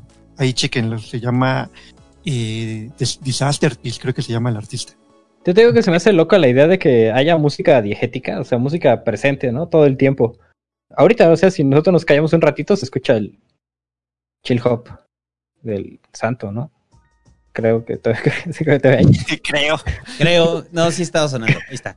Bueno, supongo, ¿no? Pero, o sea, tenemos esta música de fondo todo el tiempo. ¿Qué, qué putas? ¿Por qué? ¿Por qué chingados? O sea, a ver si ahorita podemos como problematizar un poco sobre esa necesidad eh, de que exista exista sonido ahí de fondo para que parezca una, o sea, yo de entrada creo que es para que parezca natural eh, y verosímil el espacio ficticio, dado que en la realidad pues no existe el, no existe el silencio. Siempre en nuestra realidad dentro del planeta Tierra no hay silencio, todo el tiempo estamos escuchando cosas. El silencio es una cuestión digital. O sea, acuérdense, ¿no? De la película del Padrino 3 cuando, cuando sale el padrino de la iglesia porque hubo una balacera y el, el grito del padrino está completamente en silencio y no hay música.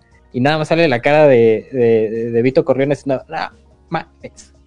Eh, Y es, es, es acojonante, ¿no? Eh, Es que eso es, bueno, ahorita lo mencioné, bueno, quiero hablar de eso, pero también es, es muy relevante cómo las, las bandas sonoras del cine han influenciado por completo nuestra forma de vida. O sea, que, que pareciera que cada momento de nuestra existencia debe de tener un soundtrack, o tiene que sonar algo de fondo, lo tenemos que asociar a ello. Entonces, respondiendo a lo de la música de aquí del podcast, pues, pues sí es un proceso asociativo. O sea, es un proceso asociativo de darle sentido de naturalidad a una conversación cimentado en constructos que se hicieron hace más de 70 años, ¿no? Este, Sí. de, de- de darle normalidad a esto. Y entonces, de repente utilizamos estas ideas del soundtrack aplicadas en nuestra vida cotidiana y decimos, este es el soundtrack de mi vida, ¿no? Y dices, sí, güey, pero el soundtrack de tu vida está basado en una película romántica. O sea, no, no, no es el tuyo, es, es algo que te impusieron, ¿no? El mío es el ojo de tigre. Ajá, es como el ojo de tigre. Ex- Exactamente pensé en el ojo de tigre, güey. Porque es la rola del mamado perfecto. O sea, del mamado perfecto ya. es, me pongo a hacer cosas de mamado, ¿qué voy a poner? El ojo del tigre. Entonces, eh, pero eso Eh, se lo debes a Imagínate el una... pinche gimnasio ahí con K-pop o con música de Mozart. Oh, es como la banda que se, pues, se pone su playera de escrito y dirigido por Quentin Tarantino y dice, sí, güey, ya sé que de fondo suena rolas de Tarantino en tu vida, güey. No, la Oh, realidad no es así, güey. Mm, Bueno, sigamos, muchachos. Por otro lado, Diego Abud dice, gracias por tanto material, señores. Gracias a ti por escucharlo. Gracias. Juan Pablo dice, buenas migalos y Alvinch, estaba pensando en comprar cigarros, pero mejor los doy para sus caguamas. Saludo, saludines desde Cocalombia. no, no fumes, valedor. Hay, hay Saludos hasta pandemia. Colombia.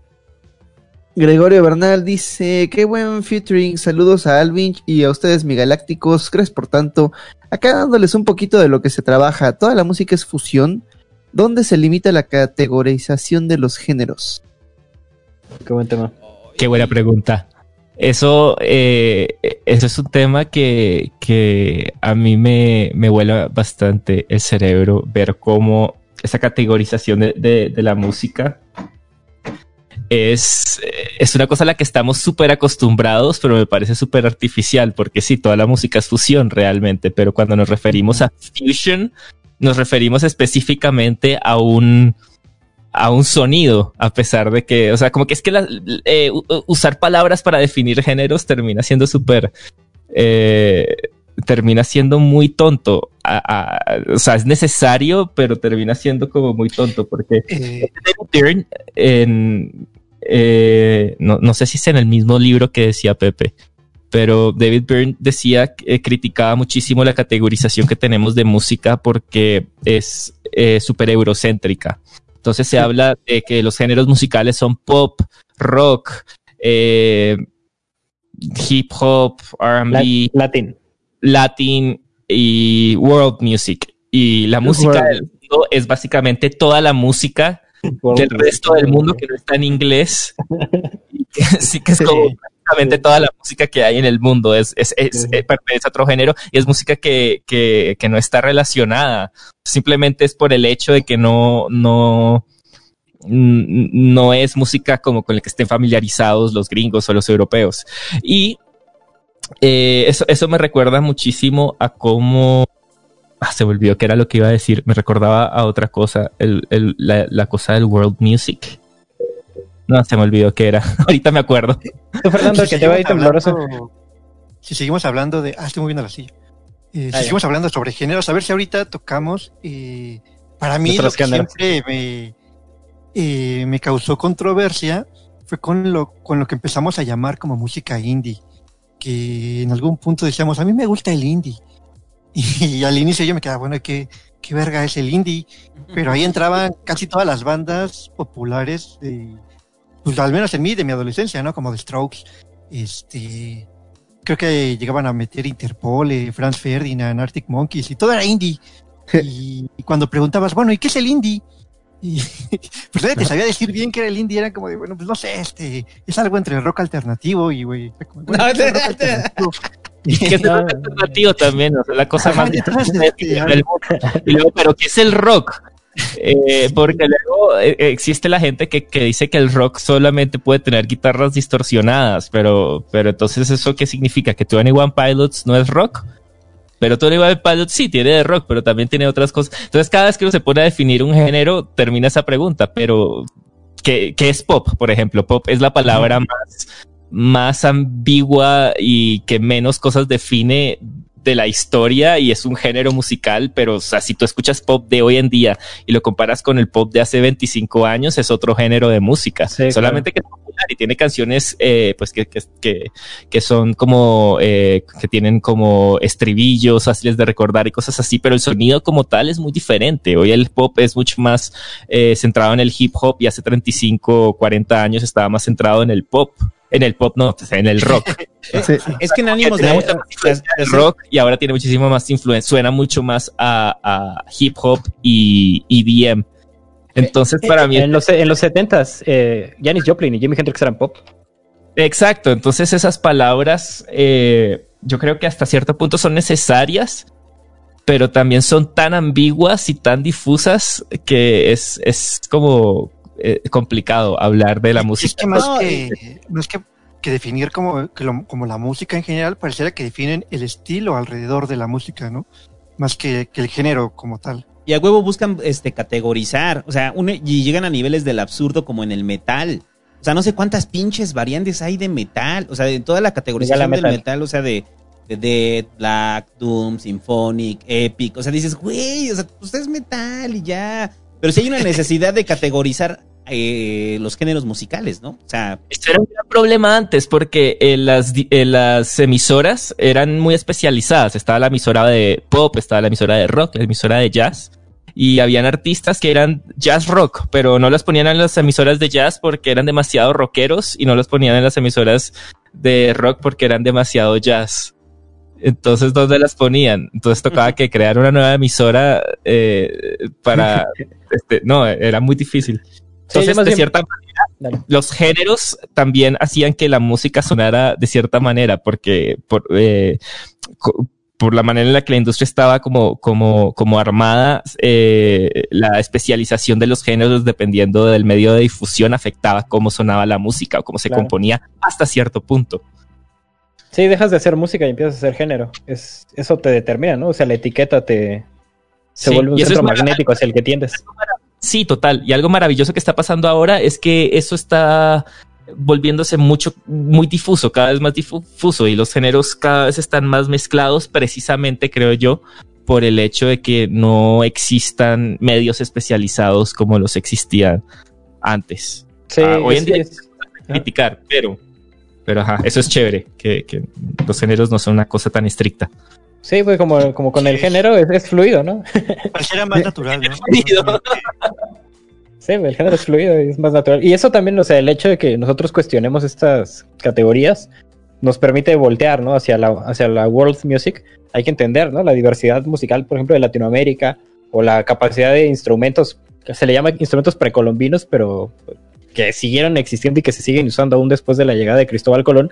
Son endémicos, originarios, aborígenes, que tienen una complejidad muy distinta, ¿no? Por ejemplo, te encuentras ahí guitarras, instrumentos de cuerda, instrumentos de percusión, instrumentos aerófonos. Puta, América Latina tiene una cantidad de aerófonos acojonante, cantidad de flautas que no tienen ni idea, y muchas de ellas no están afinadas a la afinación canónica europea de 440 hercios. Entonces no te dan do, re, mi, fa, sol, la, si, do con sus bemoles y sostenidos, sino que te dan otra altura de tonos y otros intervalos y te permiten recrear la realidad musical de otra manera. El hecho de que nosotros entendamos la música como lo posible dentro de los 12 semitonos, vale pa' pura madre en, en la América Latina, en muchos otros lugares del mundo, fuera de la tradición europea, existen muchísimos otros sonidos que se han utilizado para crear música y esta diversidad es increíble y es también increíble que no volteemos a, a verla. La música dodecafónica lo intentó, pero hay mucho más allá, ¿no? O sea, están todas las microtonalidades que eso sí responde a la naturaleza, o sea, los pajaritos no cantan en la, en sí y en do, los pajaritos cantan en una frecuencia determinada y los aerófonos de distintas partes del mundo imitan esas, esas, esa, esa, la naturaleza de una manera más precisa. También la música electrónica, ¿no? La música electrónica es una maravilla por eso el sintetizador, porque el sintetizador te da todas las frecuencias, no nada más eh, los, los 12 intervalitos, ¿no?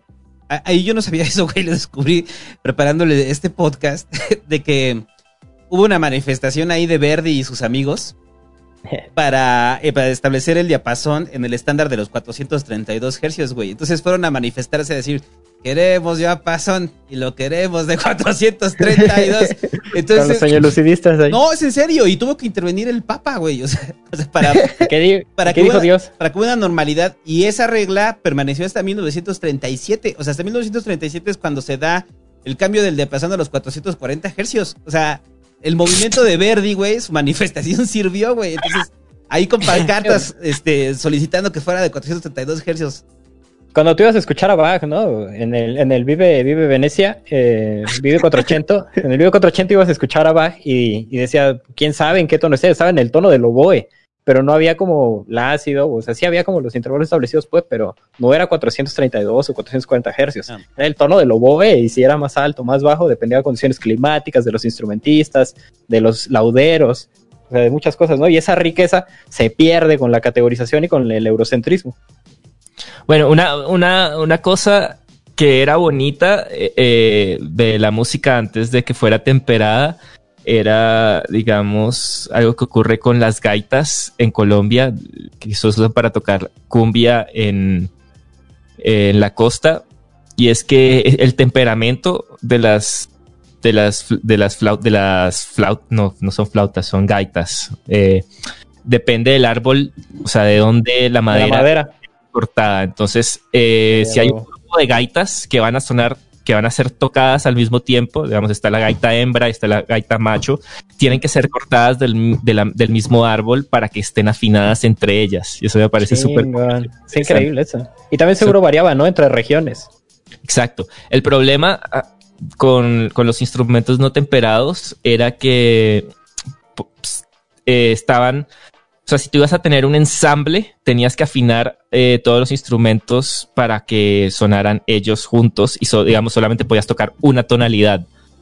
Y si tratabas de tocar en otra tonalidad, iban a sonar desafinados. Eh, entonces, el, tem- el temperamento justo, que fue que el, que, eh, el que apareció en la era de, de Bach y el que existe hasta hoy en día, se hizo más que todo para poder hacer música en las 12 tonalidades dentro del el mismo instrumento, que antes era muy difícil hacerlo porque el temperamento, hay muchísimas maneras de afinar, hay muchísimos temperamentos, el que se usa ahora es el temperamento justo por eso, pero lo curioso es que no es matemáticamente no es, eh, no es exacto. Digamos, eh, la, la armonía que, que usamos hoy en día viene desde de, de lo pitagórico de Grecia y todo esto, y la lógica de esa armonía viene de ahí, pero esa lógica no Sí. eh, era completamente matemática y solo funcionaba en una sola tonalidad. Entonces lo que hicieron con el temperamento que usamos ahora, con el temperamento justo, es que desafinamos un poquito cada nota para que su- suene lo suficientemente afinado el instrumento para tocar en las 12 tonalidades. Pero siempre todas las tonalidades suenan un poquito desafinado, pero no lo suficiente para que nos demos cuenta. Pero si uno hace la comparación, eh, realmente entre si uno toca una canción con un instrumento afinado en temperamento eh, como el que usamos actualmente y un instrumento eh, afinado en el temperamento exacto de la matemática griega suena muy diferente, suena muchísimo más con eh, muchísimo más armónico el temperamento antiguo que se utilizaba en Grecia. Sí, Pero- los más grandes. Pero el sacrificio es que tocaría eh, solo tocar una tonalidad con, con un instrumento y no se podría cambiar de tonalidad. Sí, acá en México, por ejemplo, se maneja como con los instrumentos pulsados de cuerda. Se maneja de muchísimas maneras y los músicos conocen para, para justamente sortear esta dificultad, saben cambiar su instrumento entre cuatro o cinco temperamentos distintos y lo hacen así de oído, sin que sepan que esa es la nota la, la nota sol, la nota do. Esos mismos músicos empiezan ahí a, a mover ahí las cuerdas hasta que pueden encontrar otro temperamento y pueden adaptarse, igual como dice Alvich, a la madera con la que están construidos los instrumentos de otras regiones, a, la- a las cuerdas con las que están hechas, porque también la, la fabricación de instrumentos ha influido mucho en esto, ¿no? O sea, si antes eran sumamente defectuosos, eran eran muy artesanales, era muy difícil, ¿no? Que conservaran su afinación y que alcanzaran el rango sonoro que tiene una guitarra actual, que tiene una cantidad de tonos increíble, o un violín, ¿no? Que encuentran un chingo de tonos. Los instrumentos eh, precolombinos o folclóricos así, tienen, tienen muy poquitos tonos en comparación, o un rango ahí tonal muy chiquito. Incluso hay música moderna que usa instrumentos eh, no temperados. ¿Ustedes han escuchado vallenato? Sí, claro.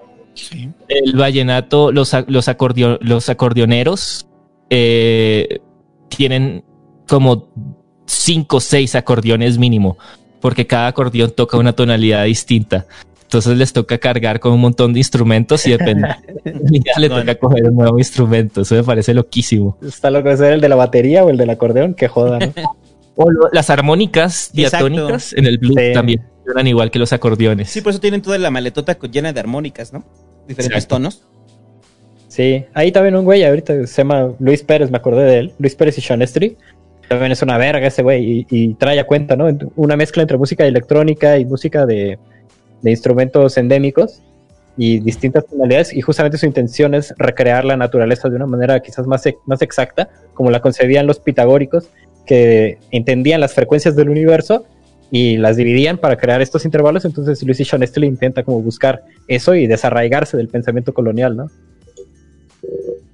Y ya el último hobbit para ya regresar al tema, porque ya estamos en el tema.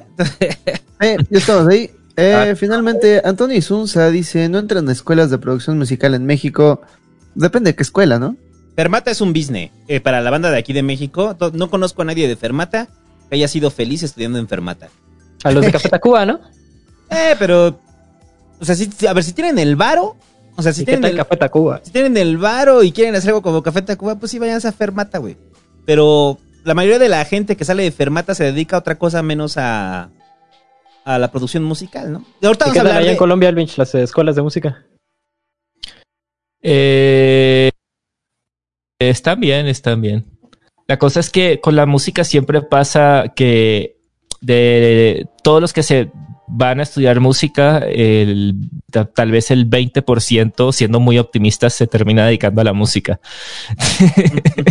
Eh, pero no, las escuelas, o sea, no, no sé, de pronto eh,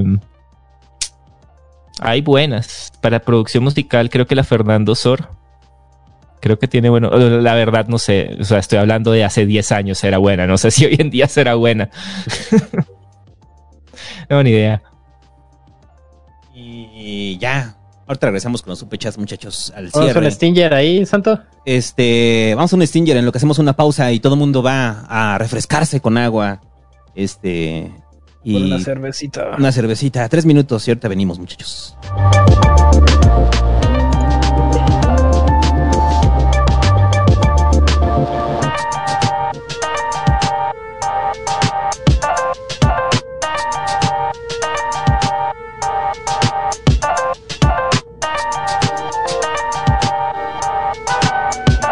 Casa Migala, la casa de los sueños, reconocida por su alta tradición con la familia del continente americano.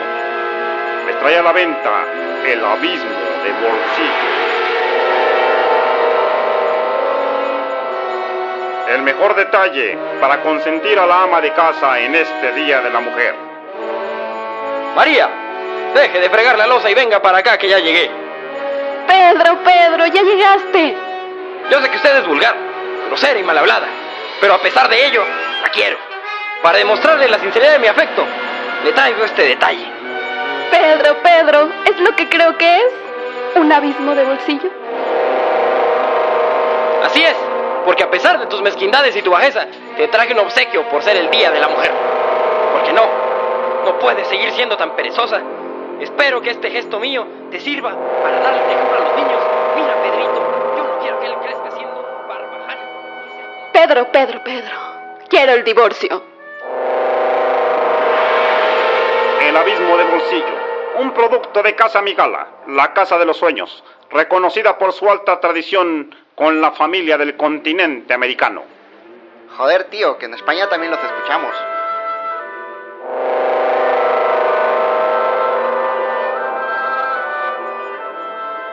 Hostias, tío. Mi patria es una falacia. El abismo de bolsillo. Un producto de Casa Migala, la casa de los sueños. El abismo de...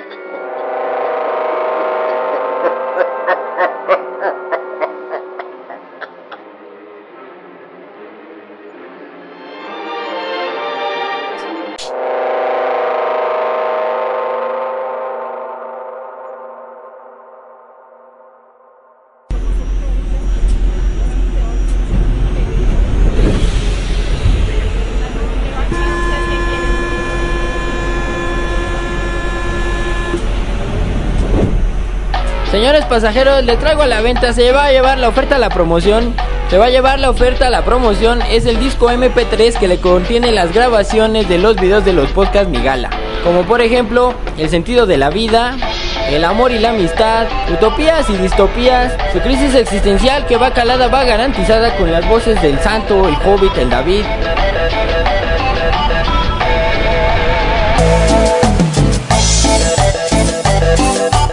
Migala, en el internet es gratis. Migala, es gratis.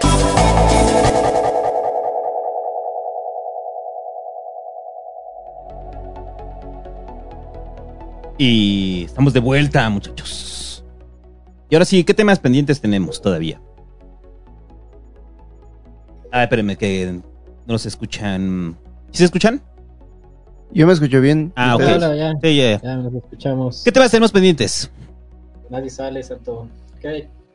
Eh, a, a mí me falta todavía hablar de la relación cerebro-música, pero creo que está más clavada. Lo voy a tratar de resumir, pero lo mando al este final. tema. Vamos por ahí, ¿no? Lo que nos vamos ocurriendo ahí de, de demás cosas. O sea, lo que yo ya planteaba al inicio, ¿no? Esa sensación de hacer la anagnórisis, el reconocimiento que lo llama Aristóteles, Ajá.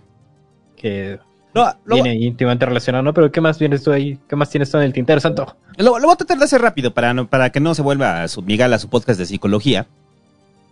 Pero, a ver, si es un hecho que, que, el, que usted aprenda a, a tocar un instrumento es benéfico para usted. Es- Eso, es, eso ya lo hablamos en algún podcast pasado. Porque al Sí, final de puedes ir a pedir cuentas. ahí en el camión. ¿El qué? Puedes ir a pedir en el camión. Sí, sí, claro. O sea, te está aprendiendo a tocar la guitarra, se sabe el círculo de sol. ¿O ¿Cuál es la esta rola? Apenas la puse en el ciber, la de interpuesto, la de.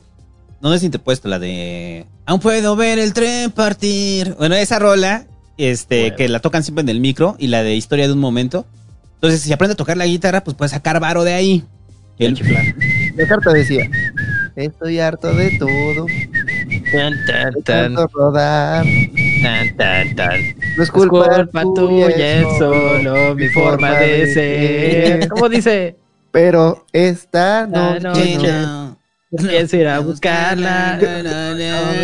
Bueno, entonces, que usted aprenda, eh, lo habíamos dicho que cuál es la mejor forma de mejorar su cerebro, pues es aprendiendo lenguajes. Entonces, aprendiendo lenguajes, el lenguaje musical, pues es un lenguaje en sí mismo. Entonces, hay varias discusiones de si existe una área en el cerebro que sea dedicada al lenguaje musical o que solamente comparte, eh, digamos que comparte con el área dedicada al lenguaje, ¿no? El área de Broca. Entonces, pero hubo, yo no sabía esto y eso lo, lo- lo descubrí investigando para este podcast. Yo no sabía que Gerwig, el compositor de Rhapsody in Blue, muchachos, Entre otras cosas. este, se murió de un derrame cerebral a los 38. Le dio un derrame y se murió joven, ¿no? Pero se murió dos años después de que le dio el derrame. Entonces, mucho de lo que tenían duda es, eh, porque Gerwig, cuando empieza a presentar síntomas, ya no podía tocar, pero siguió componiendo. O sea, no podía tocar el piano, pero hizo varias composiciones después. Tenía una Eh, especie como de afasia dactilar, ¿no? Y no, pero también tenía problemas de habla. Pero aún así, la música, o sea, la composición musical la podía seguir realizando. Entonces, es cerebral. al momento de que le hacen, eh, obviamente estamos hablando de hace muchos años, eh, que le hacen la resonancia, es, las primeras resonancias magnéticas, se dan cuenta que tiene una afectación en el hemisferio izquierdo. O sea, efectivamente en el área, no, perdón, en el, el hemisferio derecho, que es la motora. Entonces, hay algo que, que tiene el aprendizaje mu- musical en el cerebro que conecta ambos hemisferios.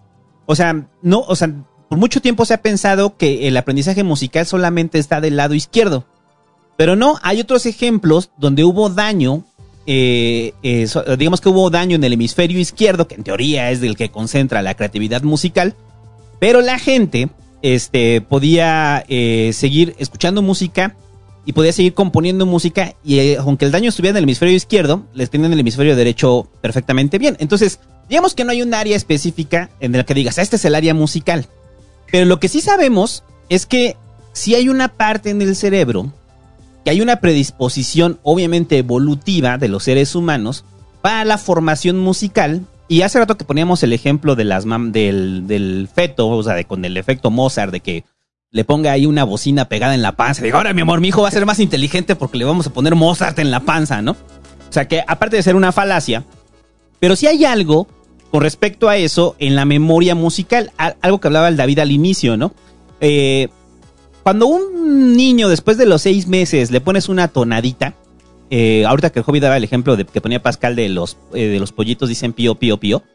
O sea, el, el Cuando niño... tienen hambre, cuando tienen frío. Cuando tienen hambre y cuando tienen frío. Entonces el niño probablemente le haga... O sea, va siguiendo, trata de seguir el ritmo, ¿no? Hay una satisfacción del niño en saber lo que va a pasar o anticiparse a ello.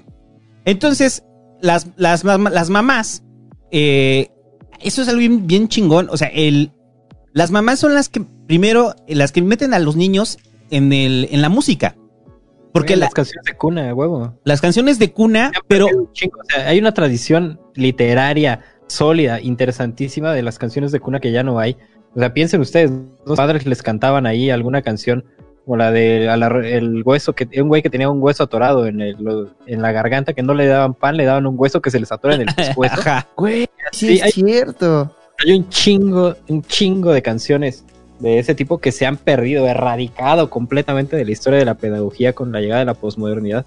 Eh, pero sí, un- hay, un, hay de hecho hay un disco súper interesante que le recomiendo a todas las personas de este universo. Metallica para Eh, bebés. Eh, Metallica para Metallica and Migala for Babies y tienen las, las canciones del Hobbit ahí. Y hay otro que hizo el Instituto Smithsoniano de Cultura de, de World Music, que se, se- se dedican a conseguir música de todo el mundo. Y esos güeyes se dedicaron a grabar mujeres iraníes cantando canciones de cuna. Puta, es ah, increíble, así delirante la calidad musical que tienen estas mujeres, los tipos de tono que utilizan, cómo construyen las melodías, lo que dicen las melodías. Es así súper, súper, súper interesante. En- Entonces, e- esas melodías de cuna están relacionadas completamente al tono de voz que tiene la madre con el recién nacido. Entonces, hay una voz de mamá que usted se dará cuenta cuando vea a una mamá con un recién nacido con un bebé que cantan. O sea, ¿nunca ha visto una mamá con un bebé? O sea, que agarra al bebé y dice, ay, qué bonito, mi amor. Ay, qué bonito, mi amor. O sea, ahí ya tiene, o sea, la... la, la- Así con mi perro. Ay, mi clun y bonito. Miau, miau, miau, miau, ponte el gato. miau, miau. ándale con el gándalo, ay el gándalo, ay, ña, ña, ña, ña. y es repetitivo. Ay, ña, ña, ña, ña, ay, ña, ña, ña, ña. Entonces, de repente, el niño está lejos y la mamá hace ña, ña, ña, ña. y entonces responde el niño, ¿no? Entonces, digamos que la primera, eh, eh, nuestro, la forma en la que nos introducen a la música en el mundo es la mamá. Y, y eso es muy cabrón. O sea, eso es muy cabrón porque entonces sí habla de una condición previa del ser humano que ya estamos hechos para la música. Entonces, y, hay una cosa distinta, hay una diferencia entre aquellos que interpretan música o aquellos que hacen música y aquellos que simplemente la escuchan, que somos la gran mayoría, ¿no? O sea, la gran mayoría escuchamos música. O sea, casi todos, o sea, no- o sea, dudo a menos alguien que sea, ¿cómo se llama? Que tenga una musia, que tenga la capacidad tal cual genética de poder este, eh, interpretar música, todos percibimos música. Entonces, sí hay algo en el desarrollo que probablemente en un inicio fue evolutivo, pero sí hay algo que se trae, que se va heredando de generación en generación, que nos permite tener sensibilidad musical. Y lo que decía Alvin hace rato, o sea, de que si hay gente que tiene un talento nato para la música, sí, sí la hay. Y, o sea, o sea no, no quiere decir que esos sean los que vayan a triunfar o los exitosos y que si usted no le tocó el gen musical, pues va a ser un pendejo toda su vida, ¿no? No. O sea, lo que estoy diciendo es que sí hay una predisposición. O sea, sí hay una predisposición para aquellos que, que tienen, eh, que son más receptivos hacia la música. Y esto tiene una explicación simple. Eh, El, el oído o, la, o, la- o las zonas cerebrales implicadas en transformar las ondas de sonido y que pasen por el cerebro, sí se desarrollan más en aquellos que practican la música o que tienen una mayor eh, receptividad a la música. Así como lo que también decía Alvin, o sea, de que hay güeyes que están. O- sea, que no tienen. O sea, no, es que no tengan talento, no son receptivos a la música. O sea, no, no, no son receptivos, pues. O sea, y, y- y te puede tener una explicación hasta fisiológica, ¿no? Obviamente aderezada con factores culturales. Pero entonces, la pregunta es, para los chavos que estaban preguntando ahí, ¿si es posible ser músico solamente o dedicarse a la música o intentar estar en la música con la, con el simple, con la simple pasión? Sí, o sea, yo creo que el cerebro medianamente funcional ya es capaz de hacer música. Hay varias funciones ahí que están conectadas, ¿no? O sea, una función que crea conceptos, otra función que convierte esos conceptos en palabras y depende del cierto desarrollo de las dos para que tú tengas una habilidad. Lo que al final se llamaría una habilidad lingüística sorprendente es que tú conoces un chingo de palabras y conoces un chingo de conceptos y puedes crear un chingo de conceptos y esos conceptos puedes hacer que viajen en forma de palabras. Igual eso sucede con una función, o sea, nosotros tenemos en una parte de nuestro cerebro tenemos almacenados todos los conceptos, todo lo que vemos lo internalizamos y lo convertimos en un concepto. Y después eso hay otra función que se encarga de agarrar esos conceptos y convertirlos en, en lo que queremos que se conviertan. Y si eso está súper desarrollado y es súper elástico, ya depende de dos cosas, ¿no? Del ejercicio y de la genética. Si eso está atrofiado, pues ahí sí ya pelaste. Yo creo que la música eh, es algo muy, muy, muy innato en, en- en los humanos. ¿Ustedes han, es- ¿Ustedes han escuchado una palabra glosolalia? No. Eh, es cuando alguien habla como hablar en lenguas. Y es como, como hablar en un lenguaje que no existe. Como cuando alguien tiene como un ataque o algo y empieza como "Ah, bli, bla, du", y empieza como a comunicarse, Pero en palabras que no existen, pero existe como algo previo al lenguaje que es como esa necesidad de, de, de, de- de comunicarse a pesar de que no estés ex- eh, expresando conceptos como tal. Y no sé si se verá, yo creo que todos tenemos la capacidad de hacer música desde el momento en el que aprendemos a hablar, porque eh, se entiende que la música es un lenguaje, pero también yo creo que se podría ver como que el lenguaje es música. Porque Claro, si bueno. ustedes hablan, se darán cuenta fácilmente que todo de, de la musicalidad de su idioma y la musicalidad de sus, de sus acentos, su manera de hablar y todo ese tipo de cosas. Hay un ritmo, hay melodías incluso. Entonces estamos a, cada vez- a pesar de que no sean melodías en un sistema eh, dodecafónico, con una armonía, bla, bla, bla, igual estamos haciendo música hasta cierto punto, porque yo estoy utilizando diferentes pitches, o sea, estoy utilizando eh, frases muy musicales e incluso se ha demostrado que la música que tú hablas, la música que tú hablas, el idioma que tú hablas, eh, afecta la manera en la que haces música, porque las, como los ritmos o, lo- o los fonemas que estás acostumbrado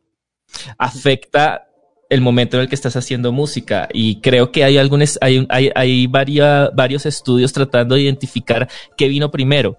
Eh, la música o los idiomas y al parecer no es tan obvio y hay gente que está que, es- que es muy partidaria de que la necesidad de comunicarse eh, y que el lenguaje nació más primero con la música y luego con, con, con palabras que tiene sentido si lo Sí. vemos desde el punto de vista de un de un como no sé, un, un, un simio así súper primitivo, como tratando de comun- comunicar algún sentimiento, pero todavía no hay un idioma con Sí. palabras.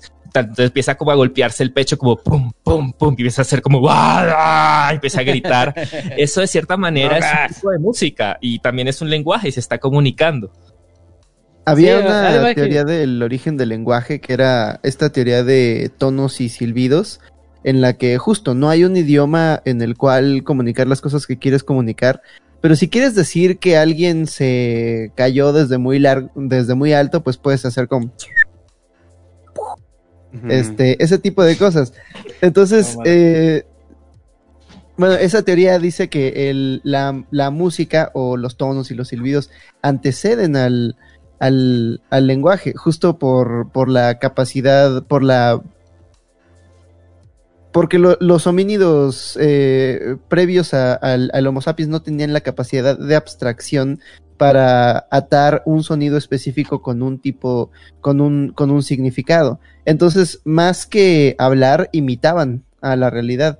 Sí. Imitaban, imitaban a la realidad que estaban tratando de reproducir a, a través de, pues, del sonido y de, y Sí, de la teoría, la teoría lingüística como imperante es que el lenguaje surge de forma onomatopéyica. Imitando los sonidos de las cosas es como podemos dar referencia de ellos. Y nosotros en nuestro lenguaje tenemos ahí escondidas todavía muchas onomatopeyas. Hasta los bebés hablan así, ¿no? O sea, antes de saber que el perro se llama perro, le dicen, ahí va un guau guau. Ajá. Ajá, sí, ahí va, ahí va el Michi, ahí va el Miau, etcétera, ¿no? El- y también hay que entender, ¿no? O sea, lo que dice Aloncha es súper interesante, que sí hay una, hay cierta musicalidad en los, en, en el habla. Cuando nosotros hacemos un análisis de- del habla, nos damos cuenta de que tam- si lo hacemos de forma musical, podemos encontrar que los elementos estructurales de la música son, crea- son creadores de significado en el lenguaje. El ritmo con el que tú estás hablando significa algo. Eh, el tono con el que dices las cosas significa algo. El- las melodías que tú estás haciendo cuando hablas cambian el significado de la frase. La frase por sí misma puede volverse otra si le imprimes una melodía cuando le estás diciendo. Y hay lenguajes que, que son como más o menos sencillos, ¿no? Que tienen siempre el acento en el mismo lugar y son como muy monotonales. Pero hay lenguajes muy complejos. El español que tiene acentos oscilantes por todos lados y tiene palabras muy locas, ¿no? Y tiene maravillas de frases como ¿sabías que la palabra perro no muerde?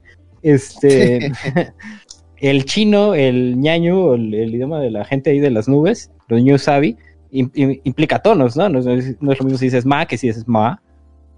Y eso también cambia, ¿no? El, el significado. O sea, yo sí estoy muy, muy de la mano, ¿no? De esa, de esa teoría musical originaria del lenguaje. Incluso se dice, se ha llegado a pensar que el latín se cantaba, que no se, que la gente no hablaba latín, que la gente cantaba, porque el latín tiene una cuestión que no, no evolucionó en los distintos lenguajes, que era la duración. Las moras, lo llamaban ellos, tiene una mora esta palabra. Entonces las, las letras duraban una o dos moras y eso implicaba que tenía un ritmo más largo. O sea, la letra U, U, U, U. Entonces hacían como sonidos como de animalitos los, los romanos primigenios. ¿Te imaginas a Julio César cantando en- frente al campo de batalla?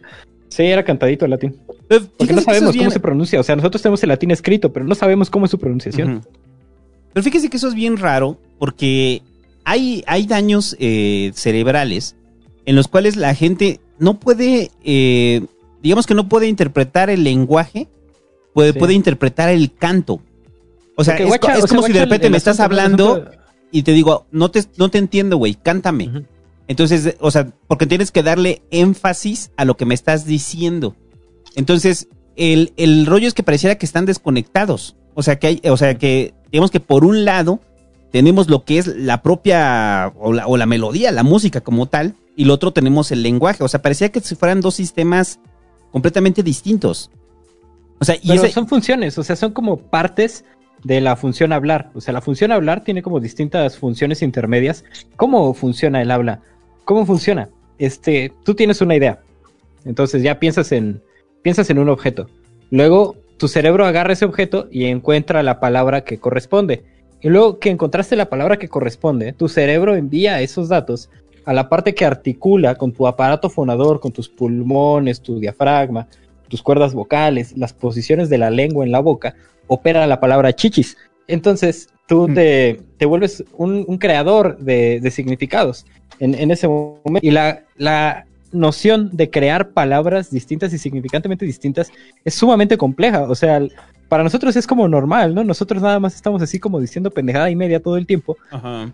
pero nuestro cerebro está haciendo cantidad de cosas y estamos poniendo la lengua en un chingo de lados. De repente va de nuestro paladar a nuestra úvula, de repente va de la úvula a los dientes y después decimos palabras con la nariz y decimos mm, y decimos mm, y decimos de, y decimos t y decimos pa.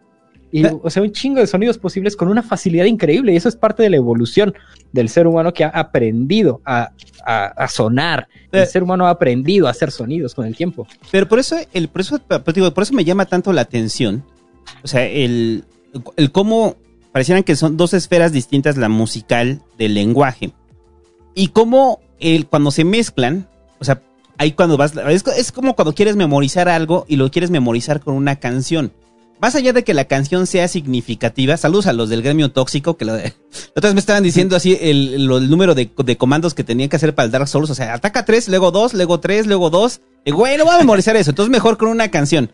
Entonces me lo memoricé y me lo y todo lo traigo, güey, es 2, 4, 2, 3, 3, 2, 4, 4, 4 y lo hice en canción, o sea, fue 2, 4, 2, 3, 3, 2, 4, Porque creas 4, una 4. estructura. Creas una estructura, pero entonces te va te, te estás basando de elementos de la música mezclados con el lenguaje para darle sentido. Entonces, sí son dos estructuras distintas, que eso se ve respaldado por la gente que tiene daño cerebral, en los cuales o comprendes la estructura musical o comprendes el lenguaje dependiendo de dónde hayas tenido la lesión. Entonces, sí quiere decir que si no hay específicamente un área que está incrustada en el lenguaje, si hay una parte dentro del cerebro que nos da la apreciación musical o nos da, o nos da la, eh, la música como conocimiento. Tal vez sea un área muy primitiva, no lo sabemos todavía. O sea, sea un área muy primitiva que sí respalde esta idea de que en un inicio, antes del lenguaje, hubo música.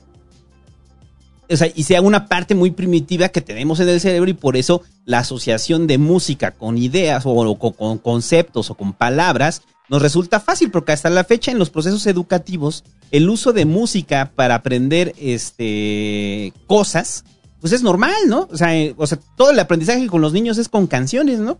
A, B, C, D, E, F, G. Porque, H, o sea, ¿qué I, te es más fácil? Me- memorizar, memorizar este, una frase completa con 12 palabras distintas que significan cosas distintas o memorizar una sola melodía.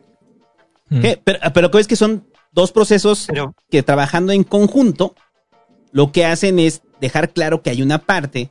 Lo que hacen en el reggaetón. Que hay una parte musical que es más significativa este, para asociar No sé ideas. si más significativo o menos, pero es de otra forma, pues. Pero porque es Ayuda. más fácil de recordar.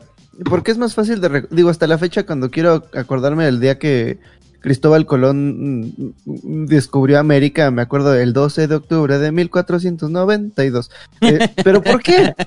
Si, si solamente hubiera sido la frase, no, no, no lo tendría. Pero ¿por qué la melodía me guardó ese significado desde que era un niño?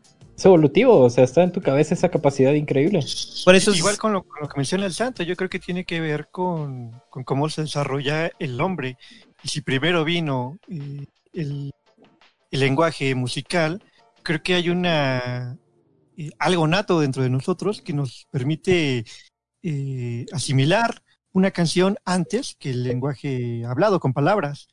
Quizá por ahí va la idea, ¿no? De por qué es, eh, es mucho más fácil aprenderte algo con una canción que simplemente repetir las palabras, porque si, lo, si nos ponemos a pensarlo, debería de ser más difícil, ¿no? Si, si añades elementos sonoros, eh, melódicos, porque es más información.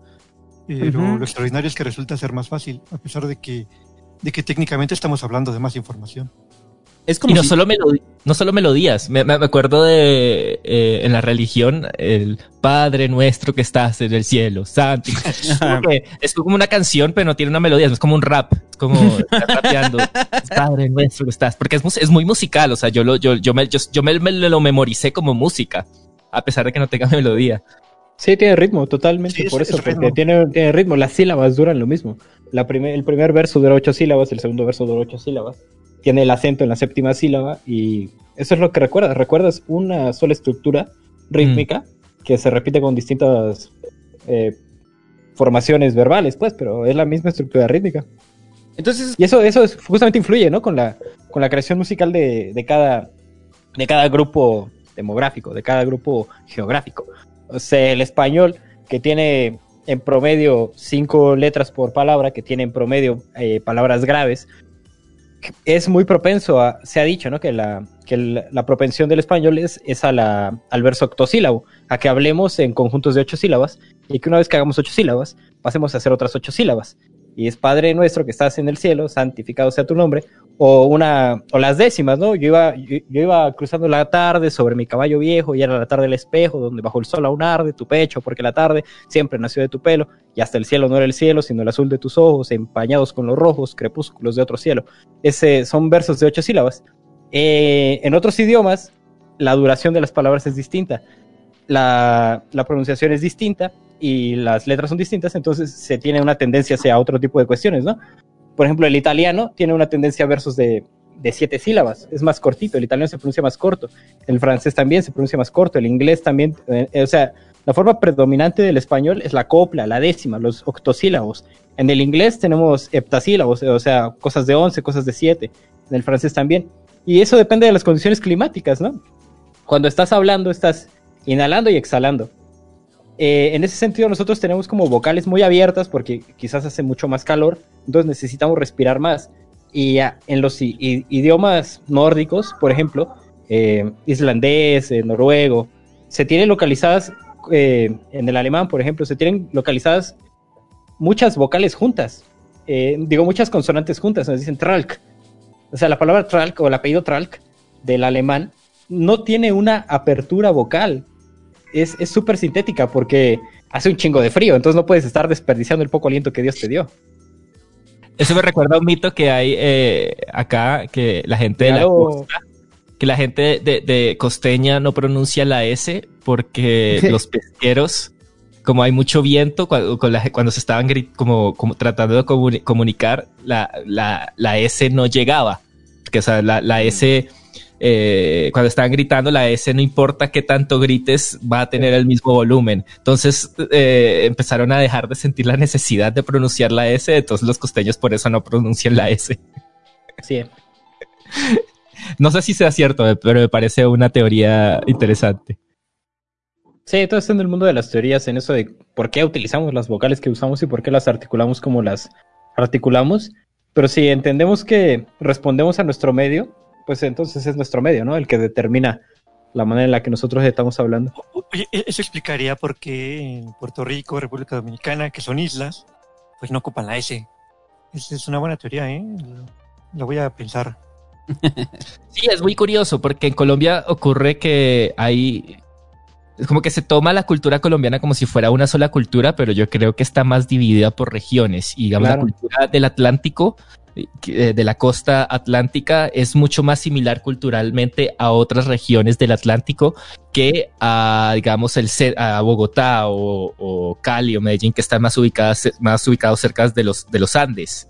Entonces, digamos, la cultura colombiana de Bogotá me parece mucho más similar a la cultura andina en general que a la cultura del, Atlántico. Entonces, eh, eh, si uno realmente ve como todas estas, eh, como la cultura isleña o de Centroamérica y todo eso, ellos tienden muchísimo más a no pronunciar la S y hablar mucho más similar a como habla un costeño colombiano y son una cultura muy diferente a la cultura del interior de Colombia a pesar de que pertenezcan al mismo país. Eso nos lleva también a definir una geografía musical. Sin duda que si hacemos la división política con nombres y agarramos nuestro mapa y lo dibujamos ahí con los colorcitos por las fronteras, vamos a encontrar unas fronteras políticas, ¿no? Generadas por conflictos bélicos y generadas por conflictos económicos. Pero si hacemos un mapa con división política y nombres de las regiones musicales, vamos a encontrar unas asociaciones mucho más interesantes. Pero hay, hay, un. Hay, hay tres tipos de instrumentos que sí son universales, pareciera para toda la humanidad, más allá de las fronteras. La forma es en la que se ejecutan, ¿no? O sea, es, pienso en, en los vientos, las cuerdas y las percusiones. O sea, prácticamente todos los instrumentos parten de esos tres, ¿no? Y pareciera. En, la, en América Latina había cuerdas. Sí, sí había cuerdas, ¿no? ¿Cuál? Eh, las cuerdas vinieron El de. Europa. Creo. Creo que no había. Habían Sí. flautas. El djembe es cuerda, ¿no? Eh, Pero puede que esté equivocado. ¿Ah? Yo no conozco ninguna, ninguna instrumento de cuerda, ningún instrumento tañido de cuerda que no viniera de Europa.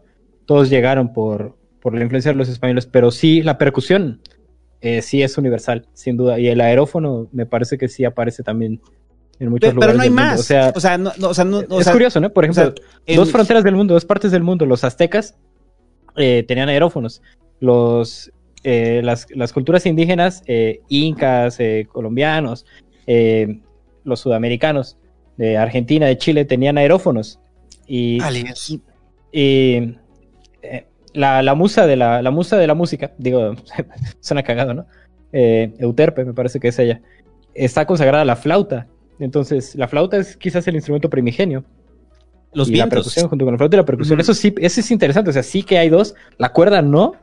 La cuerda es una evolución de la percusión. Por eso te O sea, ponía el ejemplo del percusión djembe, Y le o pones sea- una cuerda en medio a la percusión, le pegas a la percusión y la cuerda vibra y genera un, un sonido. La cuerda es griega. Pero, pero las cuerdas, o sea, por ejemplo, en Oriente, o sea, en Oriente son muy notorias el uso de las cuerdas, ¿no?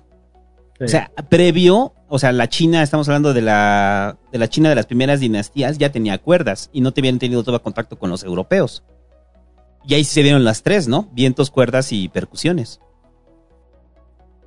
No estoy seguro de esa fecha. O sea, sí, yo te mentiría si te dijera como ciencia cierta.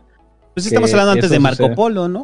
O sea, el- probablemente pudo. O sea, lo que pasa es que eh, hay tres instrumentos que pareciera que son universales y que lo único que va cambiando es la interpretación en cada una de las culturas, ¿no? O sea, ¿por qué el tipo de cuerdas de la cultura china es distinto de la cultura europea, pero al final de cuentas son pues, cuerdas tensadas, ¿no? O las percusiones, ¿no? O sea, ¿qué, qué ¿Por qué percusiones? todas las guitarras son iguales? ¿Cómo? Tengo que hay que voltear la pregunta un poco. ¿Por qué todas las guitarras son iguales? Y ahí entenderíamos, ¿no? Por qué antes eran distintas. Pero la, pero la guitarra, ¿cómo se llama esta guitarra china, la clásica? O sea, no es, no es guitarra, es un, una madre de cuatro cuerdas larguísima que tocan como con un, Un palito. un palito, ¿no? O sea, eh, eh, o sea, eh, o sea, esos instrumentos, o sea, eh, o sea, no lo tengo claro, pero esos instrumentos sí son previos, inclusive La al- guitarra se llama. la guitarra. la guitarra, la guitarra al china son. Ay, no mames, güey. Ya parecemos Krusty cuando está haciendo su stand-up, güey. Este. Nos falta la pinche perchera enrollable, güey. Este. Este. No, o sea, sí es previo antes del contacto europeo. O sea, o sea, no es No que sé. las cuerdas hayan llegado. o sea, probablemente haya habido un contacto griego. No lo sabemos. Pero lo que es un hecho es que no hay más allá de esos tres instrumentos, ¿no? Hasta que llegó el sintetizador. Sí, no. hasta, hasta que llegó el sintetizador solamente tuvimos esos tres instrumentos y lo que va cambiando es la forma que lo han ejecutado cada una de las culturas de acuerdo a su, pues, a su realidad, ¿no? O sea, ¿por qué el sonido de Oriente es tan distinto al sonido europeo, por ejemplo, en la época medieval? ¿Por qué el sonido qué? ¿Por qué el sonido de Oriente es tan distinto al sonido europeo en la época medieval? O sea, son, o sea, ni siquiera son géneros, simplemente es otra forma de interpretación, ¿no? Digo, hay de lo poco que, que- que puedes escuchar, pero ves que la música tradicional china eh, es una música más, eh, ¿cómo, cómo decirlo? Más rápida, o sea, en tonos más bajos y más rápida, eh, pero son los mismos instrumentos. O sea, el, el- ¿cómo, cómo, cómo cada cultura toma los instrumentos y los adapta de acuerdo a su realidad? Para decir lo que está diciendo David, hay fronteras, pero también hay fronteras musicales, aunque compartimos un mismo lenguaje y al parecer compartimos los mismos instrumentos, ¿no? Sí, pues hasta cierto punto eh, tenemos los mismos instrumentos en diferentes culturas y de pronto varían como las, como la estructura de la música en el sentido como del fraseo y de cosas así. Pero algo muy curioso es que también los sistemas armónicos se desarrollaron simultáneamente en culturas que no estaban necesas- necesariamente conectadas o que de pronto Sí. estuvieron conectadas muchísimo antes. Por ejemplo, el uso de la, de la escala pentatónica es muy usada en el, en el oriente, pero si nos vamos a culturas eh, americanas, ellos también usaban un montón la escala pentatónica y pues son como de las culturas más separadas que hay, que pues obviamente tienen un origen en común porque ajá, nos evolucionamos, pero eh, es curioso como diferentes culturas que al parecer están muy, muy aisladas la única, la una de la otra terminan desarrollando eh, sistemas musicales muy similares. Porque sí, podemos hablar del sistema temperado y de los pitagóricos y de todo eso, pero los pitagóricos eh, descubrieron o desarrollaron un sistema musical que no era único. O sea, eh, muchísimas de las escalas de modos griegos y cosas así que ellos, que, ellos inventaron en otras partes del mundo eh, se desarrollaron también. Entonces, ahí, ahí me parece muy curioso ver cómo eh, sí hay diferencias culturales, pero también como una universalidad en la manera en la que diferentes culturas desarrollan su música. Es súper loco porque nos lleva a una conclusión. No, no estoy terminando esto para nada, pero nos lleva a determinar o a afirmar que la cultura es un fenómeno universal, digo que la música es un fenómeno universal. No, no, no. Sí, no hay ninguna Y que el cultura agua en el el agua mundo moja, que, pero- no ten- que no haya desarrollado eh, la música como una parte integral de, de, de la sociedad. Junto con el lenguaje, la música, qué loco. O sea, parecía que los africanos salieron de África con su tamborcito y con su diccionario. Y lo volvieron blues. Algo que me parece súper interesante desde hace unos años para acá es la idea de qué tan compleja, o sea, como de, de la complejidad en la música, porque se habla muchísimo de la complejidad de la música europea, sobre todo de la música erudita europea, Claro. porque sí, armónicamente es súper compleja por todo esto que, que- que- que desarrolló Bach. eh, y es, es, o sea, es una cosa que sin precedentes, ninguna otra. Yo creo que es una, la- una- una- un nivel de complejidad absurdo. Pero si nos vamos, pero la complejidad depende muchísimo de qué, pers- con qué ojos, o sea, cuál, cuál es nuestra perspectiva, o sea, dónde Claro. estamos buscando la complejidad de la música, porque eh, para alguien en África, por un músico africano, puede que escuche música europea que es súper compleja armónicamente y le parezca súper simple porque probablemente este músico eh, africano eh, se fija más en el ritmo, En el ritmo, y ¿no? la percusión y, y, y, y- y pronto está más acostumbrado a percusión o a ritmos muchísimo más complejos, porque tan, tararararán, tan, tan, tan, tararararán, tan, tan. Para alguien que hace Coracle en la India debe sonar como música para niños de tres años. O sea, alguien- esa gente que está acostumbrada como cosas súper complejas y ra- rarísimas para, para ellos tan, tan. Debe ser una estupidez. Sí, Aaron Copland, ¿no? Asienta ahí en su librito este, lo recomiendo, cómo escuchar la música. Eh, asienta, ¿no? Que justamente comparando el, algunas de las fugas de Bach que dice tienes hasta siete o más de siete melodías funcionando al mismo tiempo y refiriéndose las unas a las otras de alguna manera.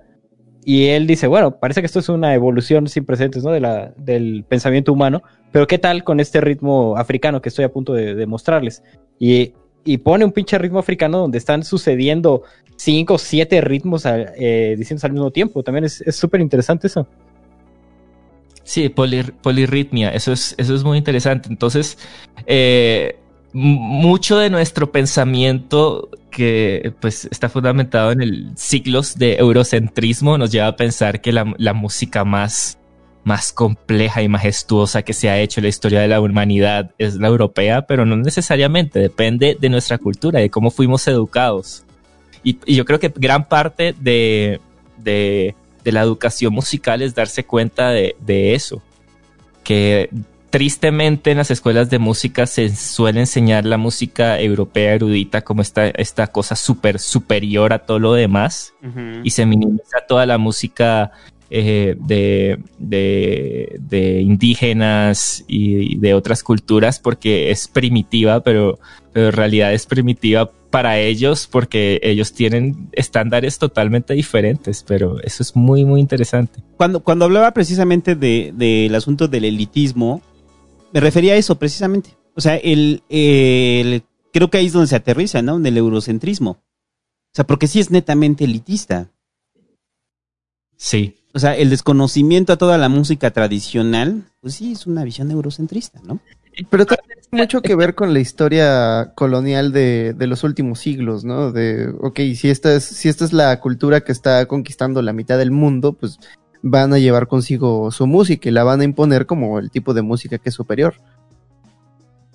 Sí, y la terminan, Sí. impu- y la terminan imponiendo tanto así que tenemos bandas indígenas este, que interpretan a Bach, ¿no?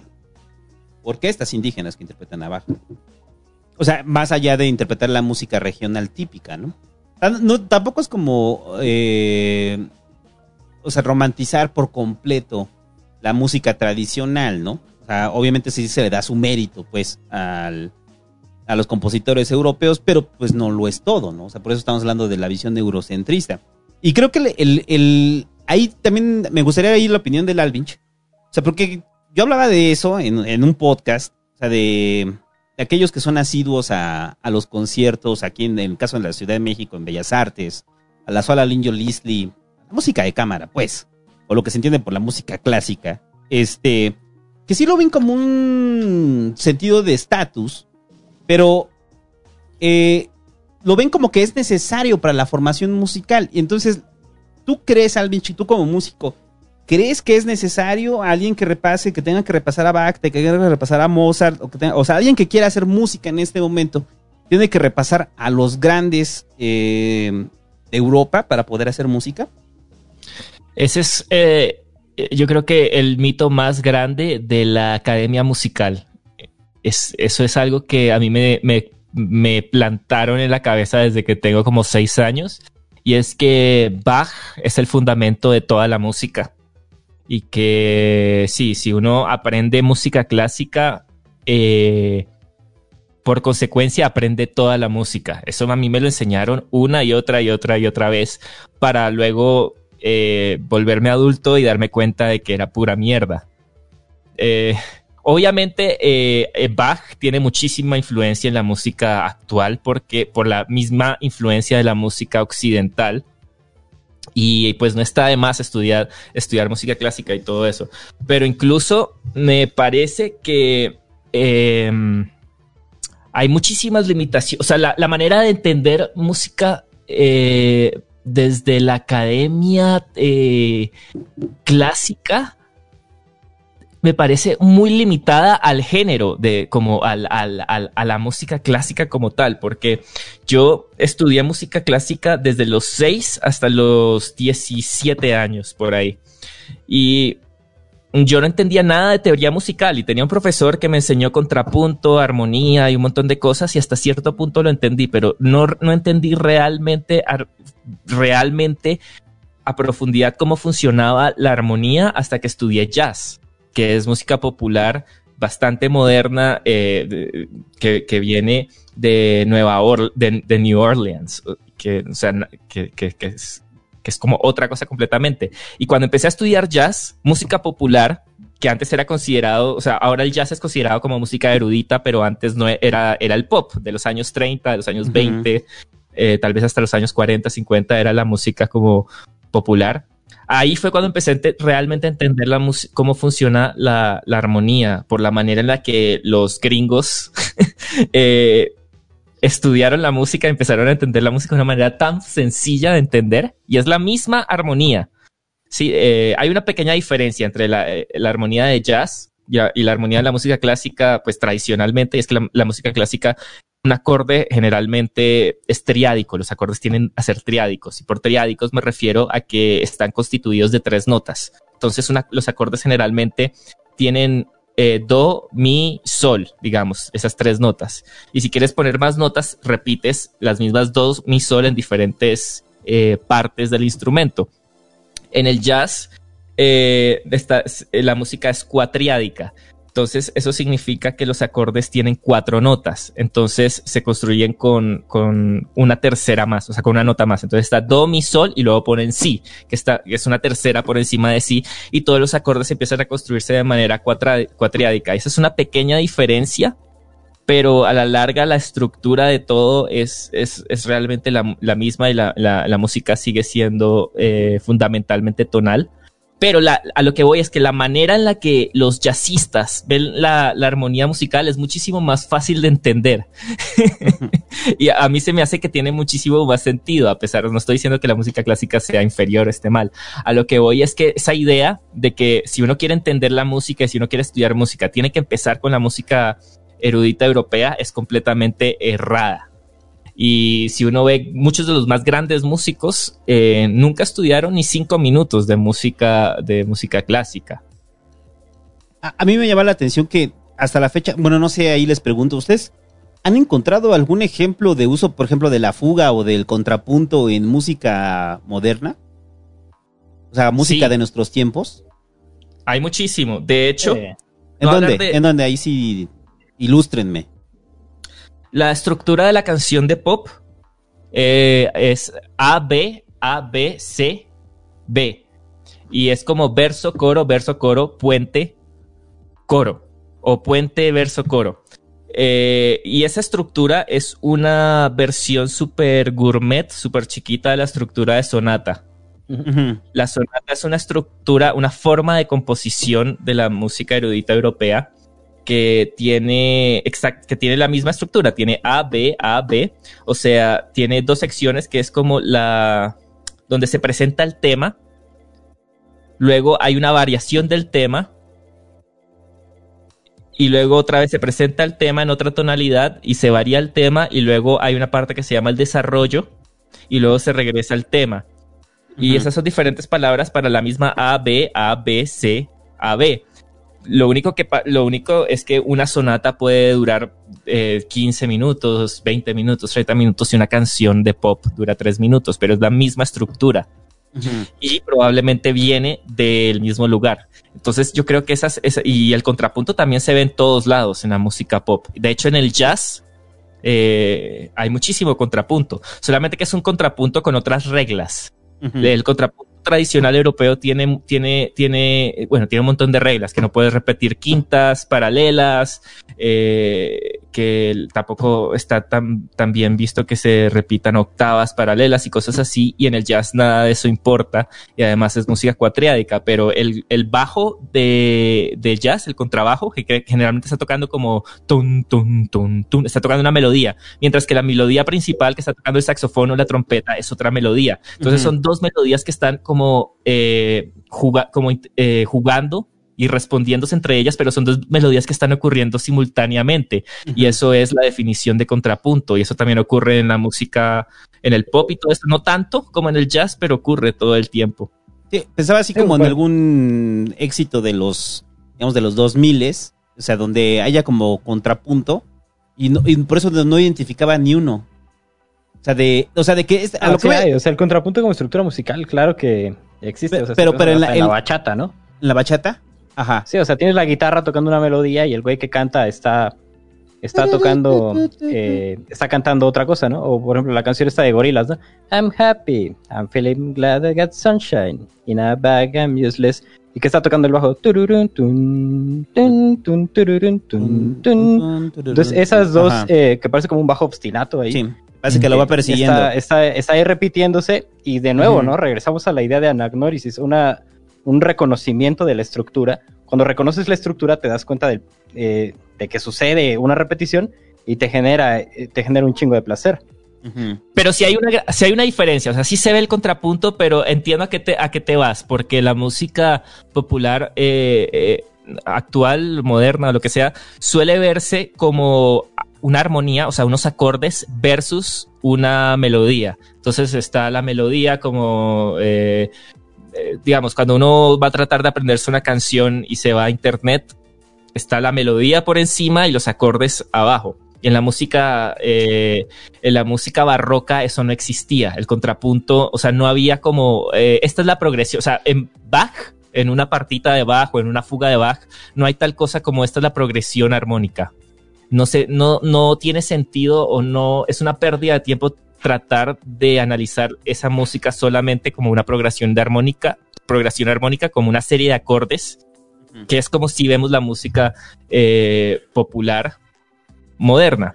Porque en, eh, el contrapunto solamente se refiere a, no, a melodías, contramelodías y contramelodías. O sea, solamente hay melodías eh, sonando simultáneamente, mientras que en la música a la que estamos más acostumbrados eh, si está la idea de separar una melodía mientras que hay unos acordes sonando simultáneamente con esa melodía. Hay como una diferencia ahí y sí se puede ver como diferenciado de esa manera, pero aún así eh, se puede hacer contrapunto cuando hay acordes, o sea, cuando hay una progresión armónica.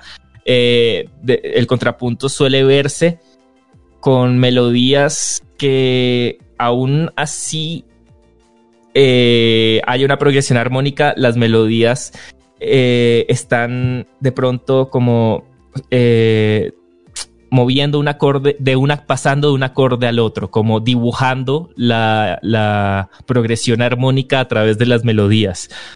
Pero, pero sí, hasta cierto punto sí hay contrapunto todo el tiempo, como sobre todo los, como si uno trata de escuchar la línea de bajo de las canciones hay que acostumbrar, es como, como que toca acostumbrarse a no solo escuchar la melodía, sino las, las otras melodías que están ocurriendo al mismo tiempo que está sonando la melodía principal.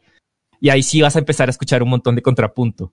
ahí iba a decir un ejemplo tonto metalero, pero menos si seas Jason, el bajista de Metallica, en el Unjustice, que, que eliminaron su parte del bajo.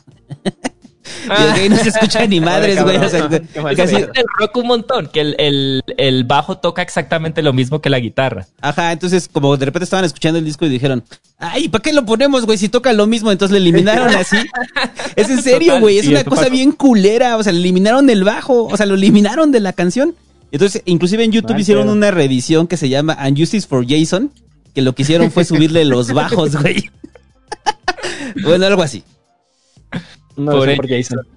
Pero bueno, este... Eh, y el Hobbit está muy callado, Hobbit estás muy callado. Estoy ¿Te sientes bien, aprendiendo. Ya te reventó el ácido. Me malvibra que, te, que, que estés tan callado. Tú nunca eres tan callado, güey. Me pone, me, me- me- me saca de pedo. No, no, estoy, estoy, estoy aprendiendo más que, más que nunca. Ahorita que, que mencionaste el Hobbit me acordé, ¿no? Y hubiera estado también interesante ahí preguntarle en ese momento a Marco, ¿no? Que estuvo en, en el podcast pasado sobre, sobre ciencia. ¿Qué pedo, no? Con esta relación extraña entre frecuencias. Porque al final la música, los sonidos son frecuencias, ¿no? Sí. La frecuencia audible o no audible, tal.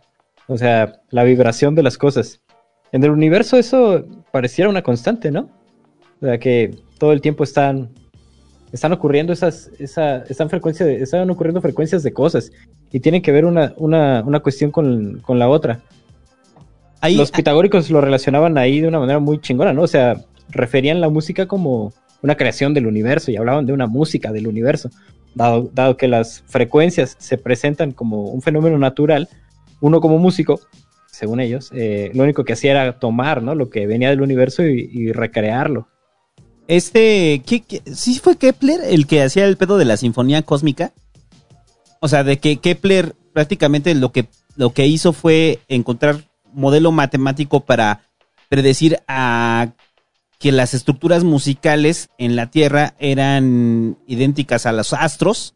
Entonces los astros tenían como una especie de movimiento en, en octavas. Algo así, no sé, o sea, perdón, eh, ahí estoy preguntando, pero según yo sí Kepler había hablado de la sinfonía cósmica, porque entonces ahí sería chido preguntarle a Marco, porque hace rato de que estábamos hablando, sí hay un, sí hay, hay una, a ver, si hay, hay un modelo matemático que pareciera que, no sé si es que sea, que esté dado, lo hayamos construido, pero sí hay una relación de matemáticas con la música, no podemos negarlo, ¿no? O sea, con respecto a lo que nos parece armónico, ¿no? Sí, o sea, socialmente las, las armonías son intervalos culturalmente establecidos hay, que nosotros reconocemos. O sea, el, el brinco de una frecuencia hacia otra frecuencia con ese intervalo y, la, y que esos dos intervalos juntos creen un acorde y que ese acorde nos parezca aceptable, que, nos, que lo reconozcamos, que nos guste, es un, es un asunto cultural. Y mm, qu- quisiera darle un giro aquí nada más a, a otro tema, este, para ya cerrar esto. Porque si es algo que yo tengo duda eh, con respecto a la canción de protesta o a la canción... O sea, que si la canción tiene que tener una intención social. Esa es como la... O la música en general tiene que tener una intención social.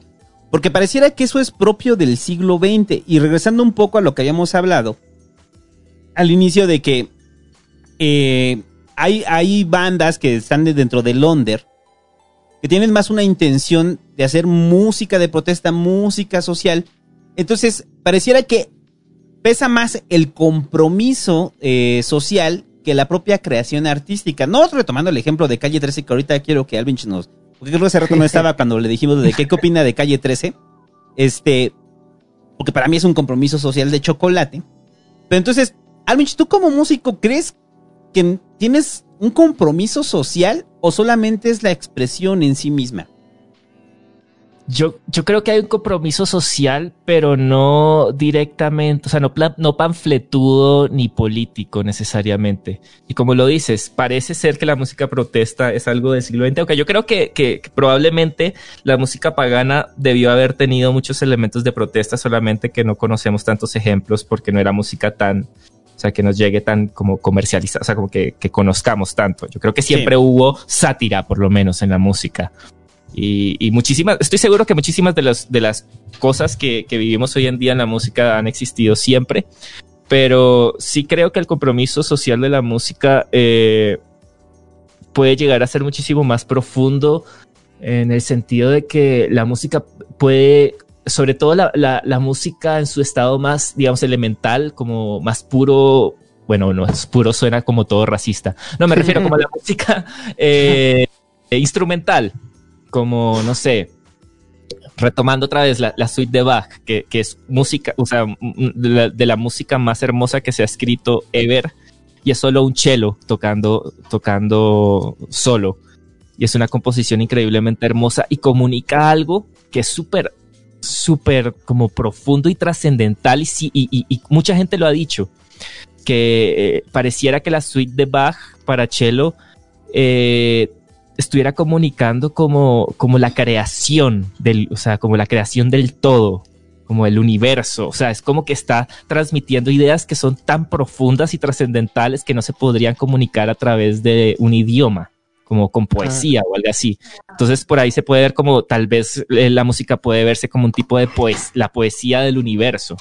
Sí, de pronto puede expresar cosas muchísimo más complejas y trascendentales de lo que nuestros conceptos, como nuestros idiomas, eh, podría, podrían expresar, porque de pronto expresan cosas que ni siquiera podemos entender. Eso es lo que yo, yo, lo que yo, yo siento que muchísima música puede llegar a transmitir. Cosas que ni siquiera podemos explicar, como, como, y eso es de las cosas que a mí más me mueven de la música. No necesariamente este los, como los mensajes políticos o cosas así, que sí, de, de, de, pronto a veces tener un mensaje político en una canción, eh, pues la música de la canción pot potencialice lo que estás tratando de transmitir.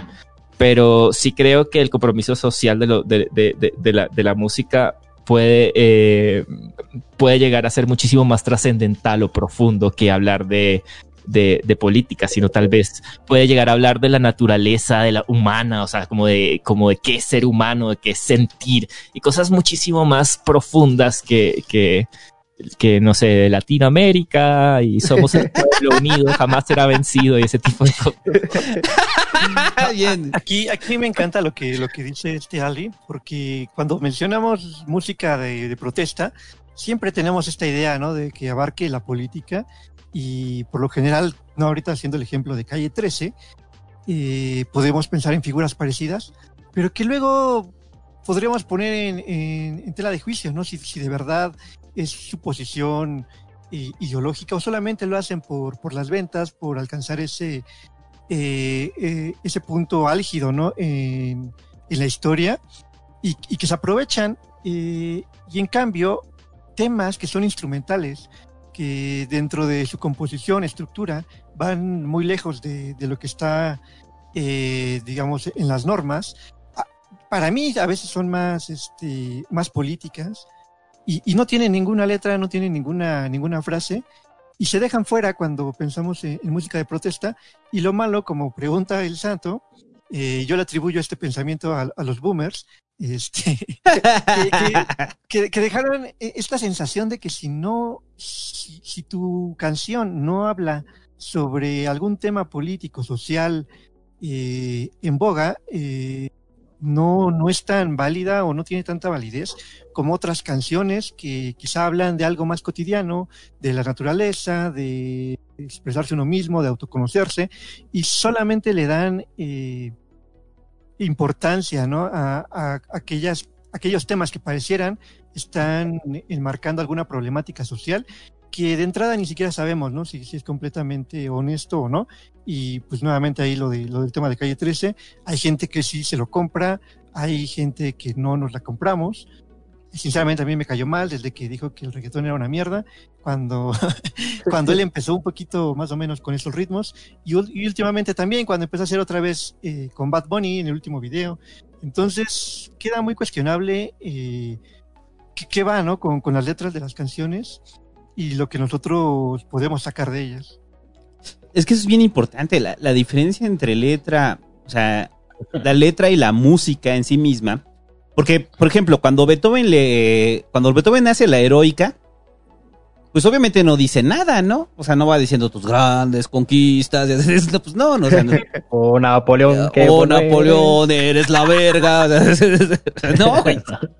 Y con esto me recuerda cuando masacraste Este, A pues, esos malditos rusos. Pero no, o sea, tenemos que entender, ¿no? Que la canción, la canción es una especie de subconjunto de la música. Tienes ahí sonidos, sonidos ordenados. Y de repente la voz como instrumento. Entonces la voz en, por ejemplo, Palestrina, ¿no? El, el compositor gregoriano, de, de cantos gregorianos, pues le pone, ¿no? Un significado. Entonces la música se vuelve, se vuelve portadora de un significado doble. El que, quiere- el que quisiera imprimir el músico en sus, eh, en sus progresiones de notas y lo que diga la voz cuando esté siendo articulada. Eso se vuelve un instrumento entonces, un instrumento del discurso. Y podríamos analizarlo de manera separada. Me parece que es lo más sano que pongamos de un lado lo que se está diciendo, las palabras, el significado in- intrínseco de esas palabras, de la calidad o la, la cualidad de, de los sonidos que se nos están presentando en el orden que se presentan. Porque corremos el riesgo de que el- la aceptación de la progresión de notas se vuelva la aceptación del discurso en ese mismo momento.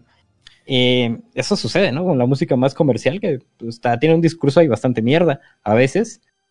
Y porque la progresión armónica tiene un punchis bastante efectivo, nosotros estamos aceptando, ¿no? Cualquier, cualquier cagolera que nos venga. Pero, pero últimamente ya no solo entre la música y el, y el discurso dentro de la música, sino el discurso también del artista, eh, comparándolo con, con sus, ac- con sus acciones, ¿no? Es decir, ¿es congruente lo que me está diciendo en su, en su canción con lo que él hace en la vida real? Últimamente también este, creo que es de lo más importante no solamente quedarte con, con lo que hace, eh, con lo que se dice en la, en la canción. Y, y creo que, no, no sé si a ustedes les pasó, eh, yo recuerdo hablábamos del ska. El ska a mí me atrajo porque fue mi primer acercamiento con música que yo ahorita lo podría decir de protesta, ¿no? Que, que tenía estos temas políticos y yo decía, vaya, Bien esto- pendejos. pues yo estaba escuchando a Britney Spears y a Madonna, ¿no? Entonces, este avance en la música representa que ya estoy pues pensando cosas más chingonas, ya, ya estoy madurando y, y la mamada, ¿no? Y, así lo ves, es muy fácil que te... que- es por eso que ahorita Cultura Profética, Cancerbero, Calle 13, como, como que estas bandas que, que añaden este, este discurso, eh, que pareciera ser a veces propagandístico, apelan eh, o, o más bien triunfan dentro de, de las mentes jóvenes, por decirlo de alguna manera, porque siente, o sea, creo que no te cuestionas, ¿no? La persona detrás de la banda, porque cuando te llegas a, desil- a desilusionar, te das cuenta que mucho del discurso solamente lo, lo is- lo utilizaron para, eh, para hacerse de un nombre, para vender un poco, y quizá en sus acciones no son congruentes y ni siquiera respetan lo mismo que ellos dicen. O en otro caso, ¿no? Utilizan la música para un discurso. A ver, momento, que es como traicionar un poco la música. O sea, es- tienes un discurso, tienes una, una idea, ¿no? O sea, está mal que le peguen a los chaparros. Está mal, genuinamente, este, no me parece correcto. Entonces voy a hacer una canción porque las canciones pegan. O sea, es una traición a la, a la, a la música. O sea, si existen las musas eh, y si existe Zeus como su padre y si existe Nemocine como su madre, en ese momento llegarían y te torturarían.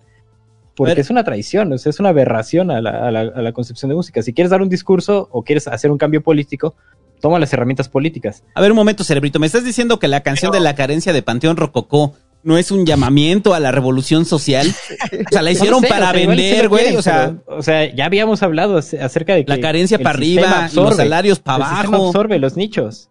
Y, y en tanto que el sistema absorbe los nichos y, y ve producto y ve eh, producción en, en las obras, pues que no absorba el Eso- nicho de la gente indignada. Eso es muy- René, muy Adidas, no me gusta, yo estoy usando Adidas. Ah, sí, muy ay, bueno. ay, ay, ay. de René.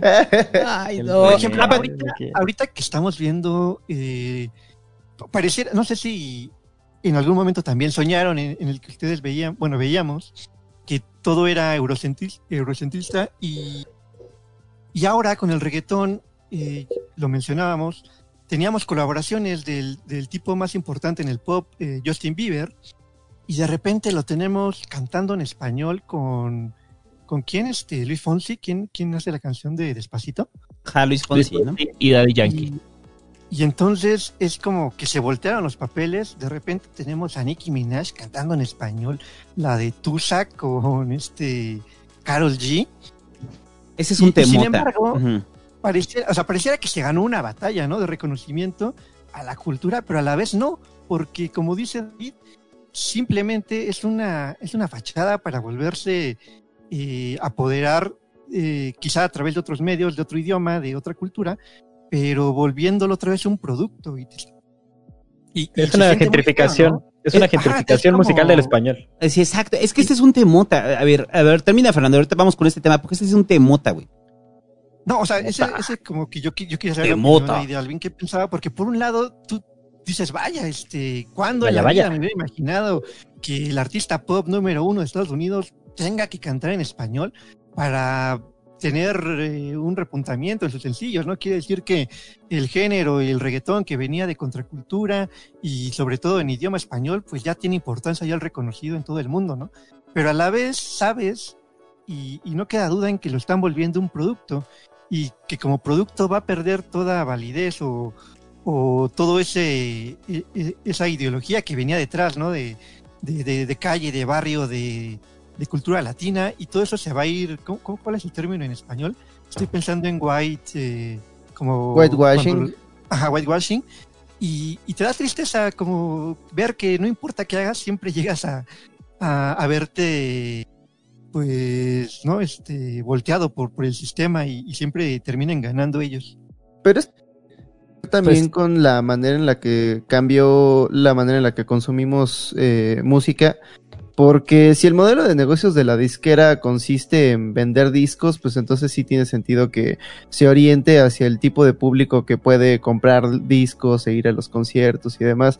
Pero si ahora la disquera depende de la gente que va a streamear sus canciones desde los servicios de streaming que están en todo el mundo, pues tiene sentido que, que se acerque a, que se acerque a públicos más numerosos, que igual y no van a comprar discos, pero sí van a darle clic a ese video de YouTube, que sí van a, que sí van a streamear sus canciones desde Spotify, aunque tengan que escuchar los anuncios, este, no sé, por mercado. eso, Yo creo que todo Ajá, se reduce, yo creo que todo se reduce a dominación cultural, como que hasta, hasta recientemente la, la dominación cultural la tenía como este imperio cultural de Estados Unidos, pero eh, ahora los latinos eh, puede que estemos empezando a ejercer un poco de presión cultural porque nuestra dominación cultural parte de que follamos mucho sin protección. Hicimos como locos en Estados Unidos y ahora la población latina en Estados Unidos es mucho mayor. De pronto, eh, sí, los gringos están aprendiendo a hablar español. Sobre en California, los colegios cada vez más tienen, son bilingües y enseñan español y todo eso. Entonces, tal vez, a lo que voy es que tal vez este, este, este gran logro latino de ejercer esta presión cultural en Estados Unidos o en la música anglo, parte de ahí. Pero, o sea, al final, pero entonces- al final lo que hace la disquera es expandir su mercado. O Tengo sea, una, tengo una teoría, tengo una teoría. La música de reggaetón solo habla de sexo y, y los videos solamente te ponen culos para que te den ganas de culear, para que te reproduzcas más y así creas eh, futuros consumidores de esa música latina. Voy a hacer un video sobre esto. Acabo, acabo de resolver todos los problemas. totalmente de acuerdo, Alvin, Totalmente de acuerdo. Esto es una estrategia. Eh, George liderada por Soros, por- de George Soros. el- ¿Cómo se llama el, con- el contingente este de, Sudamérica, Santo? De países unidos de Sudamérica, el Mercosur. El Mercosur. Es una, es una estrategia de Mercosur para, para poblar Estados Unidos de, de América, es verdad. Para recuperar lo que nos quitaron. No, Sí, ¿por qué decía que es un temota? Porque, o sea, no sé, o sea, para mí es mi, es mi impresión. A ver, entonces corríjame si estoy mal. Eh, Bueno. pero, pero sí creo que en los últimos, en los últimos, cinco años, se- cinco o siete años, la, la influencia latina en la música, en la música popular mundial, o sea, es muy notoria. O sea, es, es, es muy notorio cómo eh, ha crecido, sí, gracias al reggaetón. Y entonces ves de repente a un cabrón como Balvin, que lo ves en el Coachella, sí, estuvo en el Coachella, ¿no? Sí. Y donde se cuelga esta bandera de que por, por primera vez un, este, la música latina este, cierra a Coachella. Y entonces, aunque sientes chido, o sea, sientes, dices, ah, qué chido, qué, qué, qué bueno que se está dando un lugar ahí a, a la música latina. Entonces, después te vas para adentro y dices, chale, ¿y si es música latina o no? Exacto, güey. ¿Hasta qué punto es música latina? Porque el reggaetón nació en Puerto Rico y Puerto Rico es Estados Unidos. Sí, sí, exacto. Los puertorriqueños son latinos. Pero, pero que es música latina, eh, o sea, realmente nosotros, o sea, depende de qué veamos como música latina, porque si lo vemos como culturalmente, eh, no sé, para un venezolano, creo que el reggaetón no hace parte tanto de su cultura. Es algo que, impor- o sea, es a la larga algo que importamos de Puerto Rico. Y pues Puerto Rico sigue siendo Estados Unidos, entonces sigue siendo música importada de Estados Unidos, a pesar de que sea considerado latino. Es un poco lo que pasó con la salsa, que la salsa nació en, New York- en Nueva York, Ajá. pero nació de la comunidad latina en Nueva York. Eh, Pero Era hacer disco. sí, no sé eso. No, y entonces saca el de onda. ha cambiado también. Este, en los últimos años ya no es el mismo que sonaba antes.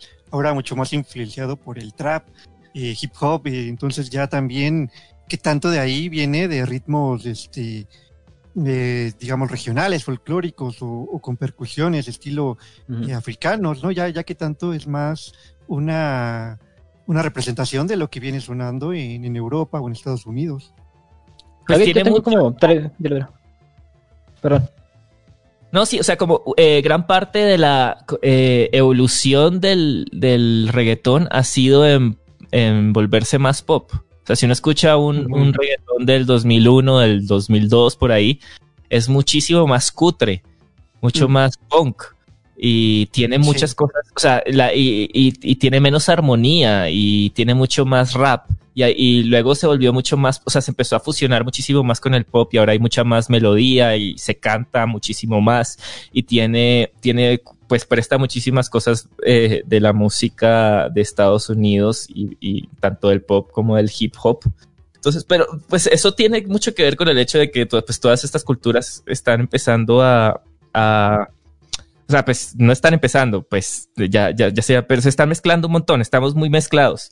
Entonces, realmente a lo que la, la gran pregunta no sé, no sé si se trate más de, no sé, no sé si se trate tanto de qué tanta, o sea, qué, qué tanto latino sea esto, qué tan no latino sea esto, sino más bien qué tan monopolizado o qué tan limitada está la cantidad de música que escucha la gente, independientemente de si sea gringa o no. Porque tan solo en Colombia hay, hay como, como una cosa así como mil ritmos o dos mil ritmos diferentes. Sin embargo, el único ritmo que se escucha es el dembow. Es muy bueno. ¿Cuál es el- Todo lo- Entonces, lo que, lo que, lo que yo veo es que hay una homogeneización y un, una, como un asesinamiento de la diversidad musical. Y eso sí se puede ver claramente como la música cada vez es menos diversa con el sistema actual que tenemos para escuchar y producir música. Y, Irónicamente, ¿no? Cuando Sí. pareciera que tenemos ahí todas las fronteras abiertas para crear lo que nosotros se nos dé la gana. Ahora con, ahora que hablan con esto de, de los, de la presencia latina en la música eh, estadounidense, la presencia latina, ¿no? La presencia del reggaetón, la presencia del trap, la presencia de, de latinas moviendo el culo en Estados Unidos. Eso es lo que está sucediendo en realidad. Eh, yo lo veo como una expansión de mercado. La inclusión de los negros, la inclusión de los gays, en las marcas es expansión de mercado. Tienes más gente a la cual venderle. Si hay un montón de gente comprando reggaeton, consumiendo reggaeton, güey, güey. Este, Justin, no mames, Justin. Don't be fucking the mother y haz reggaetón. Este, y ahí va, ¿no? Hacer, hacer, hacer despacito. Eso es una apropiación del nicho, es expansión de, de mercado. O sea, pienso, por ejemplo, cuando hablamos de que hay más presencia de la, de la música latina, pienso, ¿no? En, estuvo Shakira en el, en el Mundial. Eh, esa fue la música latina. No, en el Este, Super Bowl. Cuando, cuando estuvo, cuando fueron los Juegos Panamericanos en México, contrataron a una banda de, de son jarocho que se llama Los Cojolites. Estos güeyes vienen así de la mera mata, o sea, son pueblerinos del sur de México que tocan música tradicional, con instrumentos temperados en otras tonalidades, con armonías completamente distintas, con estructuras musicales completamente distintas, con ritmos distintos. Es otro pedo, la música de los cojolites no tiene nada que ver con la música occidental. Improvisan cuando están tocando porque la fiesta de, de música donde se interpreta este tipo de música es improvisada. Entonces los invitaron a tocar en la inauguración de los Juegos Panamericanos y, punto número uno, los vistieron como jarochos típicos. Cuando estos güeyes no creen en este tipo de vestuario. Punto número dos, le pusieron playback. Estos cabrones cantan, improvisan, toda la música es como una especie de jazz sobre una, una especie de jazz melódico sobre una base armónica.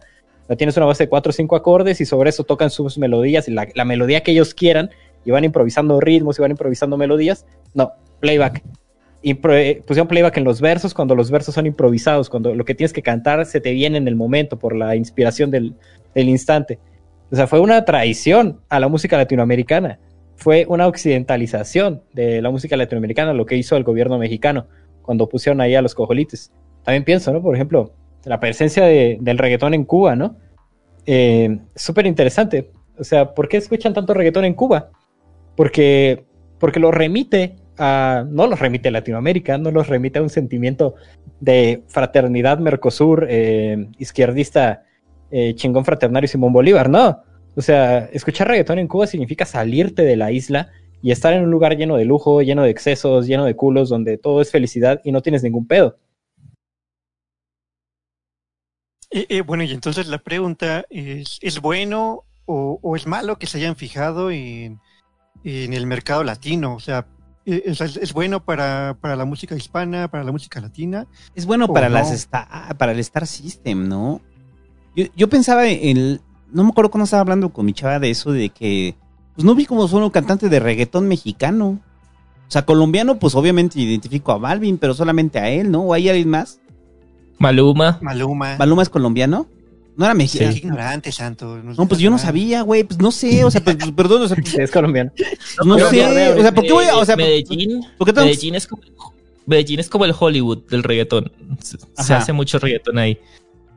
Colombia es, es un país productor y exportador de, de, de reggaetón fuerte. Reggaetoneros. a lo que voy es- México no. Ajá. ¿Desde dónde? Creo que aquí en México tenemos más la costumbre, no tanto del cantante eh, reggaetonero, pero siento que han salido eh, a partir de la escuela del sonidero, tipos como Ucielito Mix, y que entonces meten los beats para canciones de reggaetón. A Luisito, sí, pero es una mamada, Luisito Mex, güey, tiene tocadas ahí. bueno, Ay, sí, o sea, pero tiene tocadas ahí en Aragón, o sea, no, o sea, no. o sea, no, O no, sea, no o sea, lo pones en un terreno mainstream, o sea, a ti te gusta, pero no quiere decir que Luisito Mix sea una verga, güey.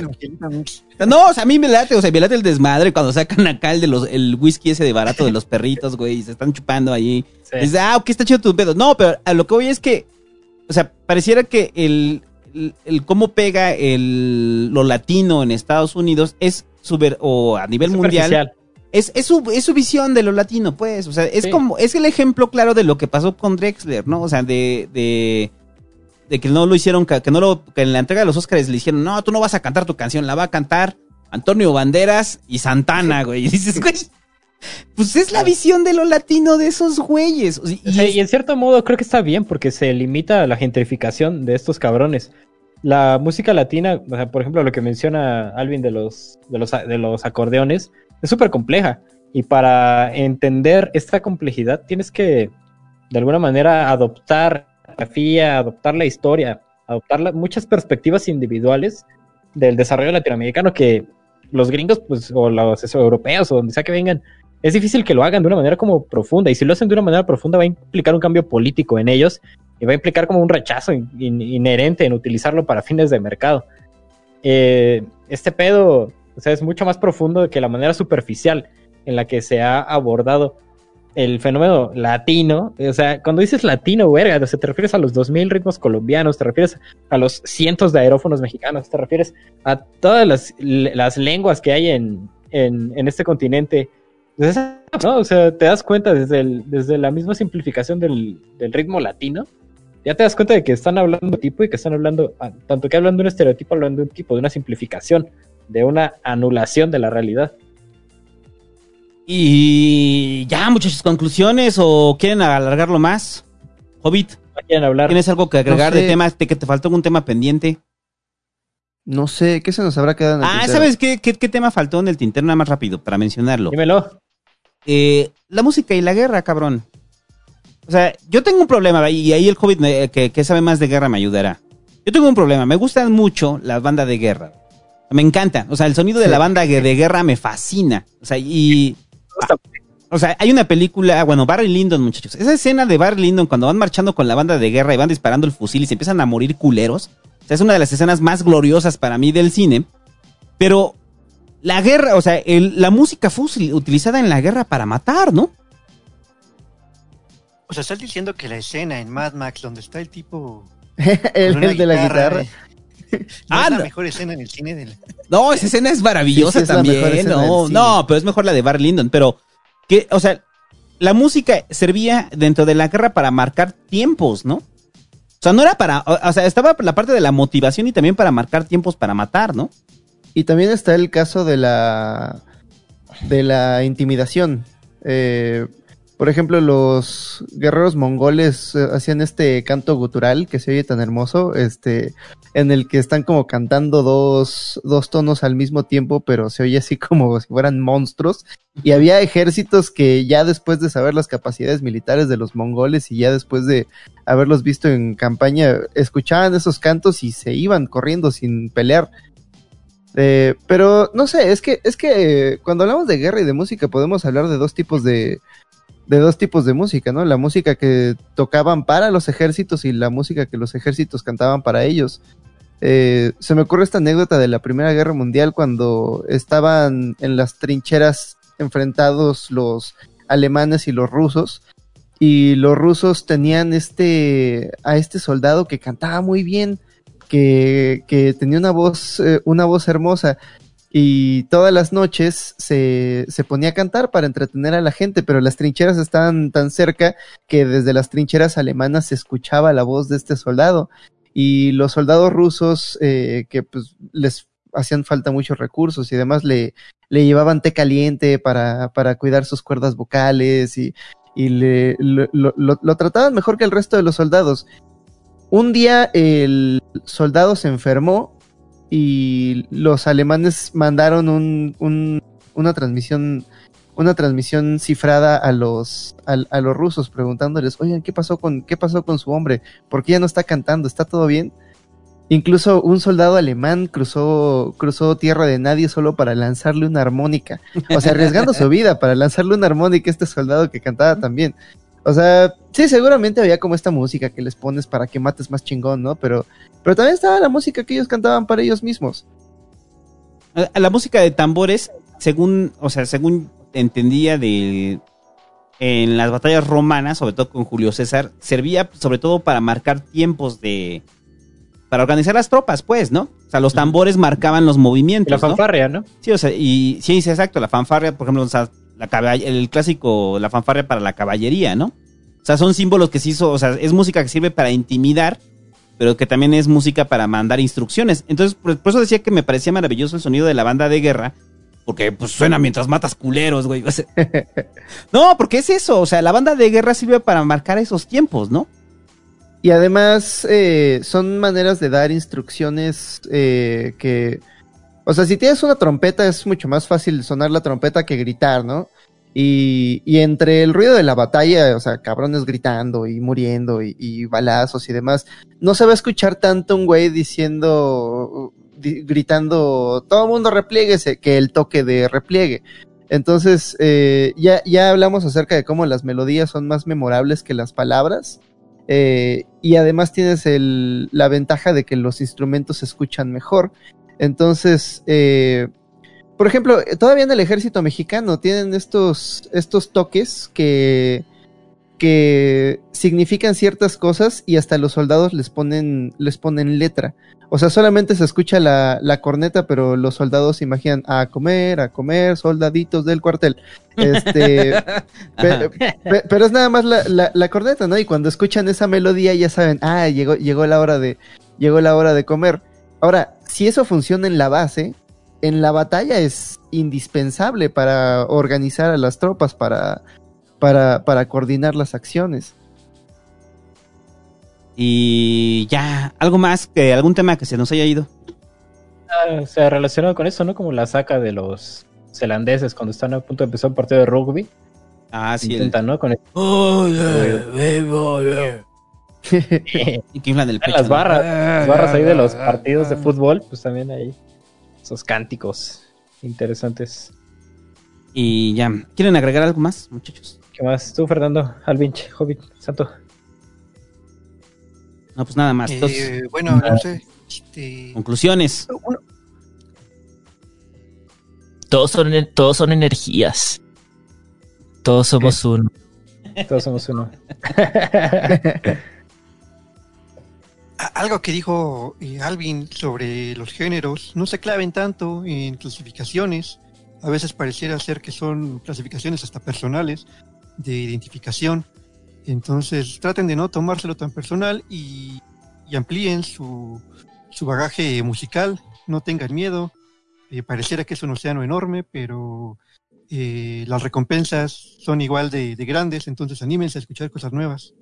Eso es como lo que yo eh, trato, es como, como mi, mi misión en la vida, es como convencer a la gente de, de, que a veces escuchar o, consumir algún tipo de arte a veces requiere de, un tipo de esfuerzo, pero creo que a veces, eh, muchas veces el, el, el, esfuerzo implica ganancia, ¿no? O sea, si, entonces de pronto eh, puede que haya música que sea un poco más difícil de escuchar al principio, pero, pero, pero yo creo que si uno se esfuerza un poquito por entenderla, eh, y, y, no me refiero a, a, no estoy hablando desde el punto elitista de que hay música mejor que otra, sino me, refiero a música diferente.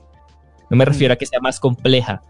O sea, no me refiero a que no vayan a escuchar eh, eh, música erudita, no, me refiero a que escuchen música diferente, es porque escuchar música diferente es, es lo que es más difícil de hacer.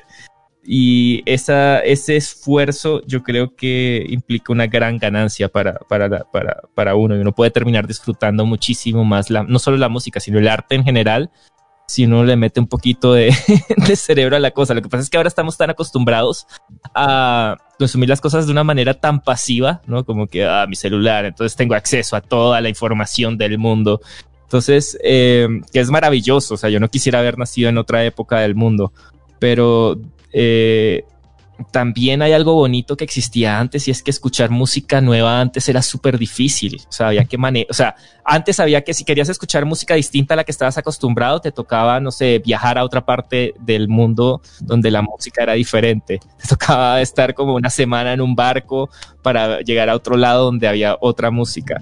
Y luego, eh, si querías escuchar música tenías que, eh, diferente, tenías que ir hasta una tienda, eh, donde vendieran discos raros y cosas así. Entonces, como ahora la pasividad de tener el acceso a absolutamente todo, como que le quita un poquito de, de, necesidad por esforzarse un poquito para de pronto eh, encontrar cosas nuevas y disfrutarlas, porque ahora estamos tan familiarizados con, con la idea de, de que sí, alguien me recomienda un artista, eh, entonces me meto en mi celular y tengo acceso a toda la música que ha hecho ese artista en toda su vida instantáneamente. Escuchas 15 segundos y, de, y ya no te, no te gustó la, la primera canción y, ya cancelas al artista para siempre, ¿no? Antes era, antes era como, oh, te recomiendan un artista y te prestaban el disco, pero pues era un disco nuevo que llegó a tu casa y no tienes opción de escuchar nada más. Entonces de pronto, eso de pronto te hacía como apreciar un poquito más tener el tener acceso a algo diferente. Entonces siento que no apreciamos tanto el acceso que tenemos a la diversidad. Y eso se puede ver muchísimo en la poca variedad de música que escuchamos como sociedad. Sobre todo sí. por el FOMO, ¿no? Porque hay, hay tantas cosas que escuchar que siempre estamos pensando en, en los caminos que no tomamos. Hay un, hay un fenómeno que ocurre con la variedad y es que eh, generalmente la variedad de opciones aumenta como, como la satisfacción del, de, del consumidor, pero después de cierto número de variedad, la satisfacción empieza a disminuir. O sea, está bien tener tres tipos de catsup para elegir en el, en, en, el supermercado, pero una vez que tienes 10, 15 tipos de catsup, es como eh, em, empiezas a preguntarte si estás tomando la decisión correcta, si, si, si, si mejor pruebo esta, y me imagino que pasa un poco igual con la música, es como, tengo todas estas bandas para, esco para escoger y, y, no, y, no las voy a, y no las voy a escuchar todas en una sola vida. Entonces, al comprometerme con escuchar a esta banda, estoy al mismo tiempo aceptando que no voy a, ¿no? sí, no voy a estar escuchando todas estas otras. Sí, total. Eh, yo creo que en, en, eh, de esa manera a, había una función antes, bueno, todavía la, la, existe, pero era más importante antes, antes y era como eh, el voz a voz. El influencer eh, amigo, ¿no? Que era el tipo cool que te recomendaba música chévere. Y entonces esta persona tenía como una credibilidad, ¿no? Como una, una autoridad para recomendar música. Podía ser, muchas veces era como el primo mayor que uno admiraba un montón. entonces Fernando. o el hermano mayor, o cosas así, güey. Sí, hace 10 años era el blog, mu- el blog de música, donde Fernando. tenías, tenías como bien identificado tu blog porque tenía como un gusto musical similar al tuyo, pero era como un oído un poco más aventurero. Y decías, ah, claro, en estos blogs ya sé que voy a descubrir bandas chidas. Y a veces bandas tan nuevas que no sobrevivían para haber publicado su, No, el, su el Hit sencillo. Wonder, ¿no? De, de miles de bandas del 2000, 2012. Y ¿Te quedaron en una canción muy buena, muy, o sea, buenísima. Y no volvieron a sacar ni una más. Y de, y de esas bandas tengo como 30 ahí, este. Que me dicen, no, y esta banda, pásame más. No, pues fue la única que sacó. Fue su único sencillo. Fue su único sencillo.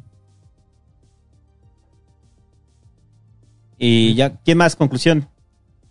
Hobbit. Conclusiones, Hobbit. Ah, Arthur Clark decía que toda tecnología que no entendemos es magia. Este, para mí la música es magia.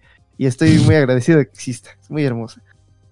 Hermoso. ¿Tú, Santo, conclusión? Ay, espérate, ya- ya- había dos temas que ya no hablamos, pero A ver, ya, de ya se- otro. Eh, Eso lo quería preguntar sobre todo para... Eh, porque ven corta está el mame de los LPs y de... O sea, de los que son... eh, que se asumen como melómanos, pero que quieren escuchar el... Flaca, huevo. El flaca. No, ni siquiera el flaca, el, El vinilo, acetato, en un tornamesa, con un buen Se llama equipo el de Spotify de sonido. Jay-Z, el Tidal. No, pero el Tidal es el los- que te... Los archivos así súper... Lo tienen en Sin FLAC. comprimir. En- Ajá. Entonces, yo, yo lo veía porque sí he conocido banda que está obsesionada con ese pedo, o sea, de o sea, melómanos, así que van y compran el disco y dicen, no, clávate, es que, se escucha distinto. Es que no mames. Sí, sí está bien chingón. Eh, el otro día, la primera vez que escuché un un, un disco así en, en, en, en archivo sin comprimir fue un disco de Fouls. Güey, puedes escuchar cada detalle. de- ge- Pero en el FLAC. genuinamente- O sea, no, todo, no, no, no toda la música vale la pena escucharlo con pues ese no. nivel de detalle, ¿no? El sapito de Belinda, pues me da igual si es un MP3 o está comprimido, pero, pero ese disco en específico sí estaba diseñado para escucharlo así. No, es que sí siento que está esta cultura al objeto. O sea, creo que la música también a veces termina siendo una cultura al objeto. Cultura, no tan- cultura al disco, Pero no, ¿no? es más la experiencia. Eh, es que se juntan, ¿no? Es que por eso decía, o sea, si tienes la misma experiencia con unos audífonos high res, escuchando un FLAC, eh, hay mucha diferencia entre escuchar un, un FLAC con audífonos high res a escuchar un vinil con un buen tornamesa y unas buenas bocinas, que son que valen miles y miles de pesos. Este, o sea, creo que eso ya es el culto al objeto. O sea, creo que ¿Qué tal el, que te duele la cabeza cuando usas audífonos? No, es que lo que veo es que durante años hemos escuchado música. O sea, pues, no sé si ustedes tuvieron Walkmans, o sea, Walkmans de cassette. Sí. O sea, y, y- y los escuchabas los Walkman con el cassette y aún así disfrutabas la música muy cabrón. O sea, decías, ah, qué chingón. Se le acababa la pila a tus Walkman y se escuchaba bla, bla, bla, y la carencia para abajo. Y aún así la escuchabas, ¿no? O sea, Pero es eso- que no conocías nada mejor. Es como. Exacto, si, to- no conocías si toda tu vida anduviste con audífonos de 20 varos de esos que venden ahí en el metro, pues está bien, no tienes pedo. Pero si un día te compras unos audífonos chingones y puedes escuchar cada detalle y se escucha mucho mejor, ya no vuelves a tus audífonos de 20 varos. Ah, no, no, no. Yo creo que ya una vez que entras ahí ya diste el paso y ya Y no matas, regresas. Matas para conseguir los nuevos audífonos. Pero, pero lo que voy es que un FLAC, o sea, un FLAC con high res frente a un disco de vinil, yo lo he probado los dos y no encuentro la diferencia. Perdón, o sea, no sé si tengo demasiada cerilla en las orejas, güey. O, o- o- pero no encuentro la diferencia, o sea, no veo la diferencia. Entonces, pero yo pensaba que, que era más un... ve, se escucha. Bueno, no escuchaba la diferencia, no, pero no sé, no sé si sea un asunto técnico, o sea, lo, lo pregunto por el Alvinch que, que produce música, si realmente hay una diferencia notoria, güey, entre el FLAC y el, el, y el vinil. Hay un test que se puede hacer en internet. Eh, creo que el link está en un video, eh, en un video que hice precisamente sobre ese tema. Em, eh, que ponen un MP3, eh, o sea, ponen un WAV sin un, un WAV que es, es a, aún mayor definición que un FLAC, porque no está, no está comprimido.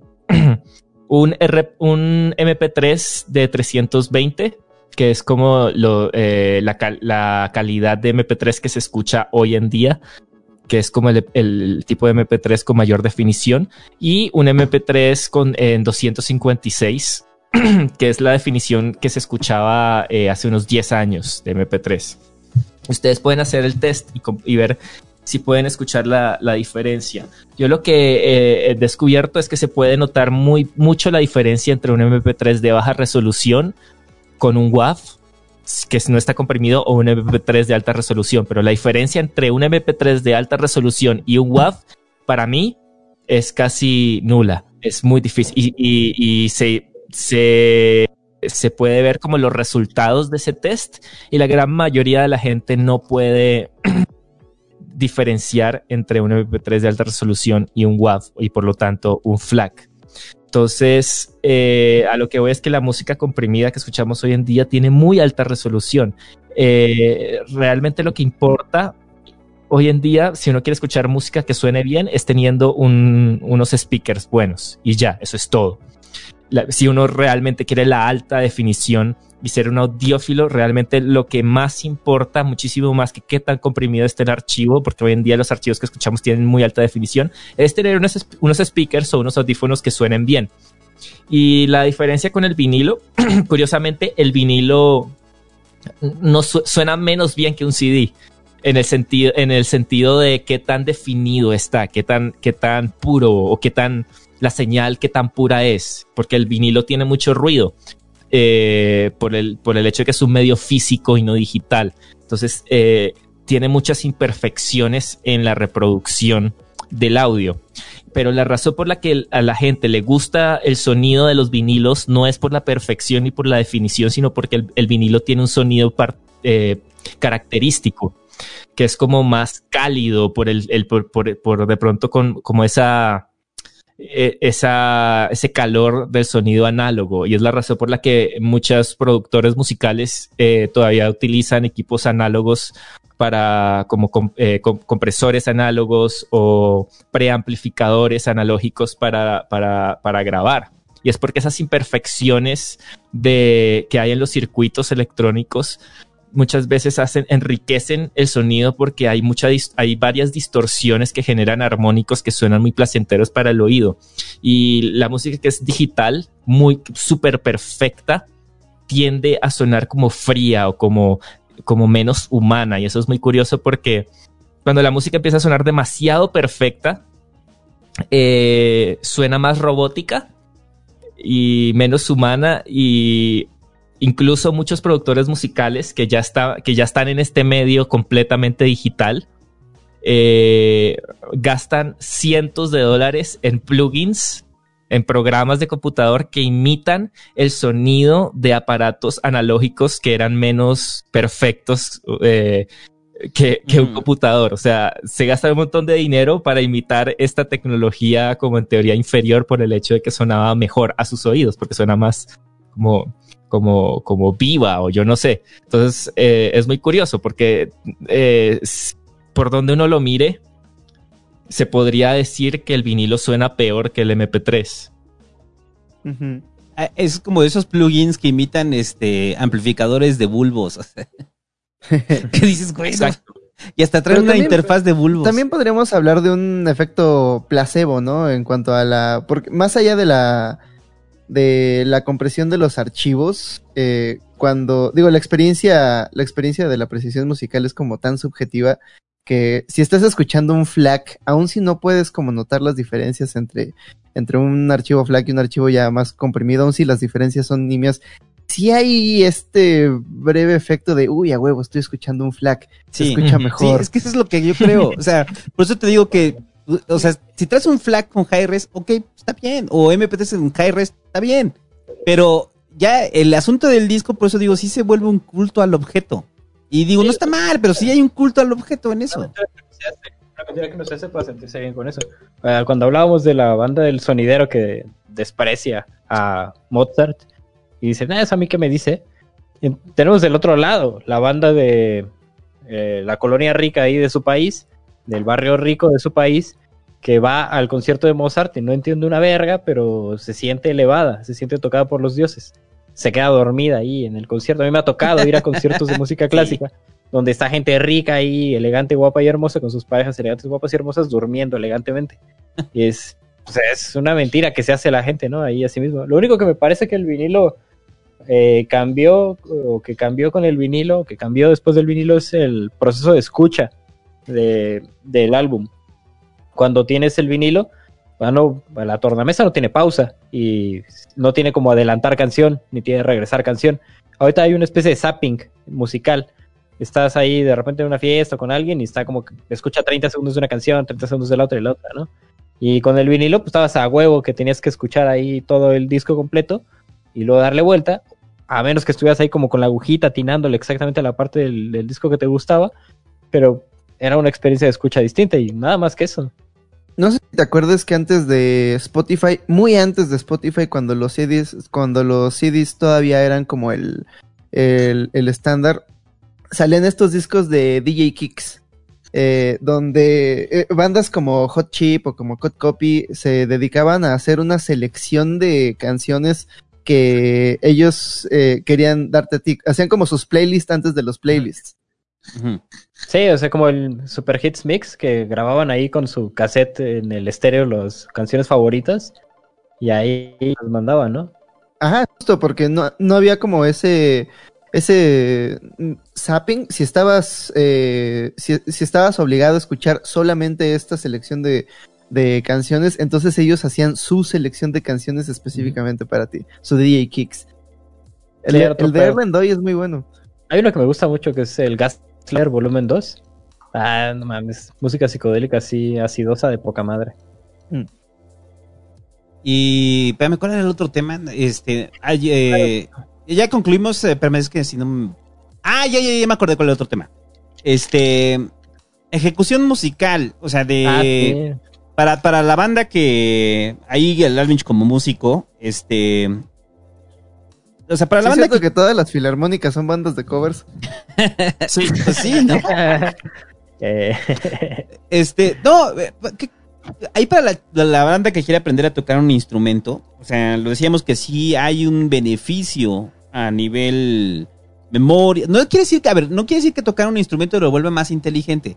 Eso, es- eso, eso ya está desmentido. O sea, se han hecho much- múltiples estudios de que el que usted toque un instrumento no lo hace más inteligente. Simplemente es una nueva habilidad que aprende, pero que puede tener beneficios en otras áreas.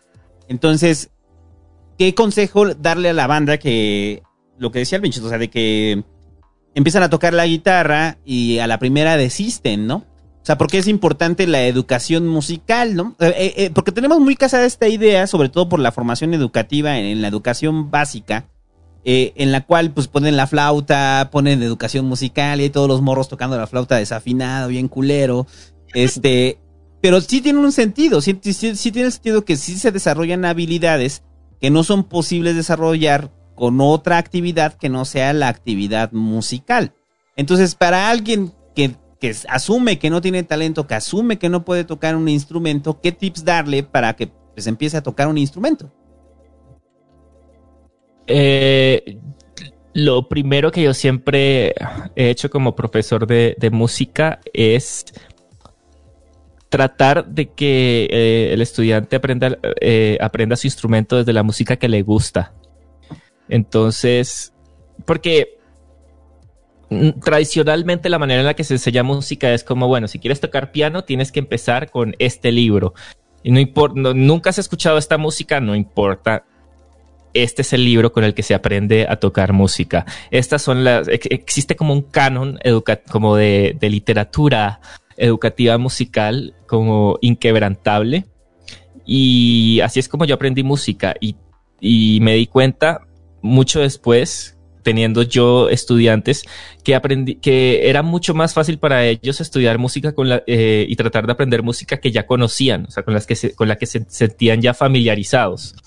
Entonces, en vez de, de enseñarles eh, Bach a, a niños de 6, 7 años, bueno, no, nunca tuve estudiantes de 6, 7 años, a gente de 11, 12 años, eh, les enseñaba los Beatles, canciones que se sabían de los Beatles, y eso funcionaba muchísimo mejor porque ya, digamos, tararara, tararara, tarara, ya tenían eso metido dentro de su, de- dentro de su cerebro. Entonces era muchísimo más fácil luego eh, enseñar, enseñar cosas con las que ya estaban familiarizados. Esa es como la, la clave. Y no solo eso, sino que eh, para, eh, gran parte de lo que te motiva a estudiar un instrumento es como la pasión y el gusto.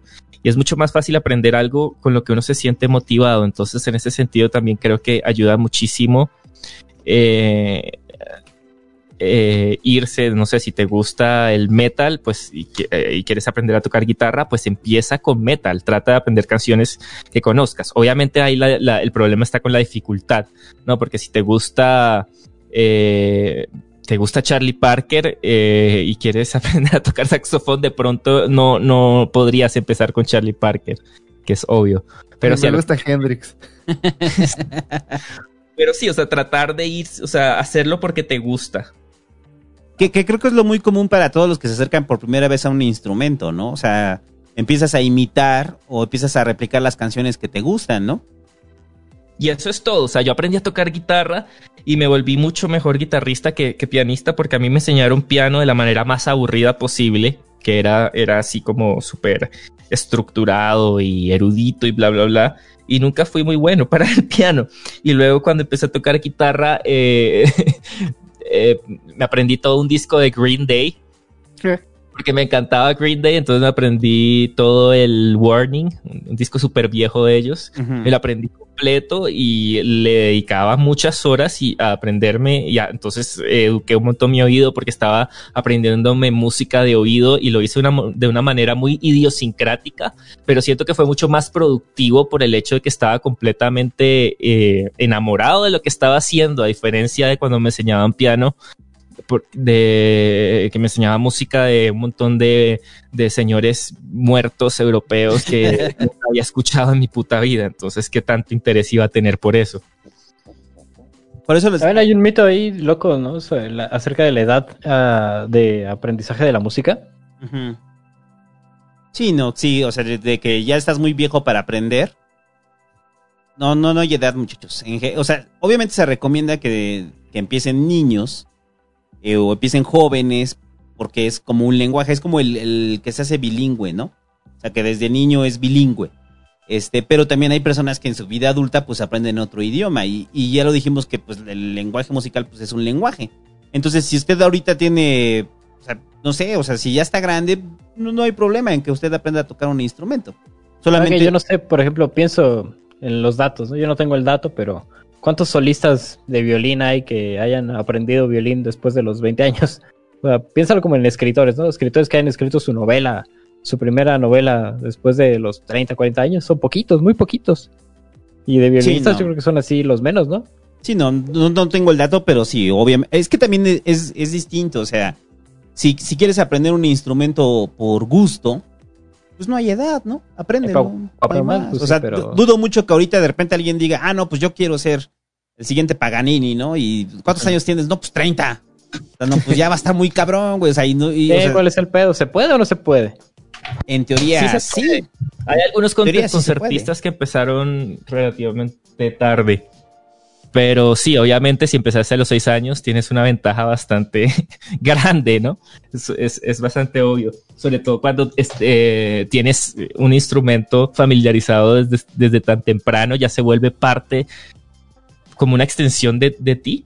Yo me acuerdo cuando era, eh, cuando tenía como nueve años, una cosa así, estaba tocando piano frente a mi abuelo que él es concertista y él empezó como a los cuatro años a tocar violín. Y yo empecé- estaba tocando piano enfrente de él y me dijo, oh, qué bonito tocas, Alvin. Aunque estás muy viejo para ser concertista de piano, o sea, estás muy viejo para ser solista, pero podrías llegar a ser un buen pianista acompañante.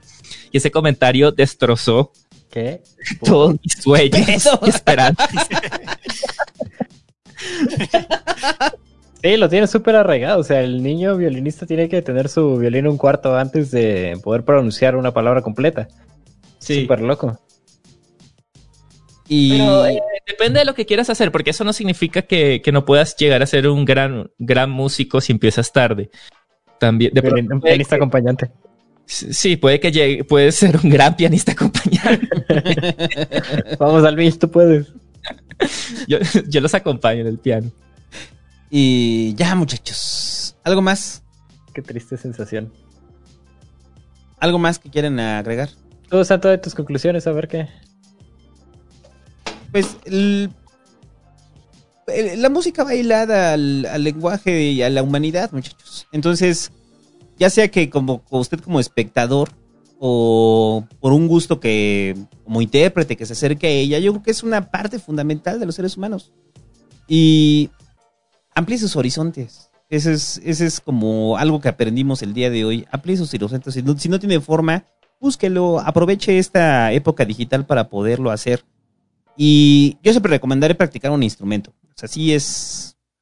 Pero practicarlo de forma. Aunque sea por hobby. O sea, hágalo.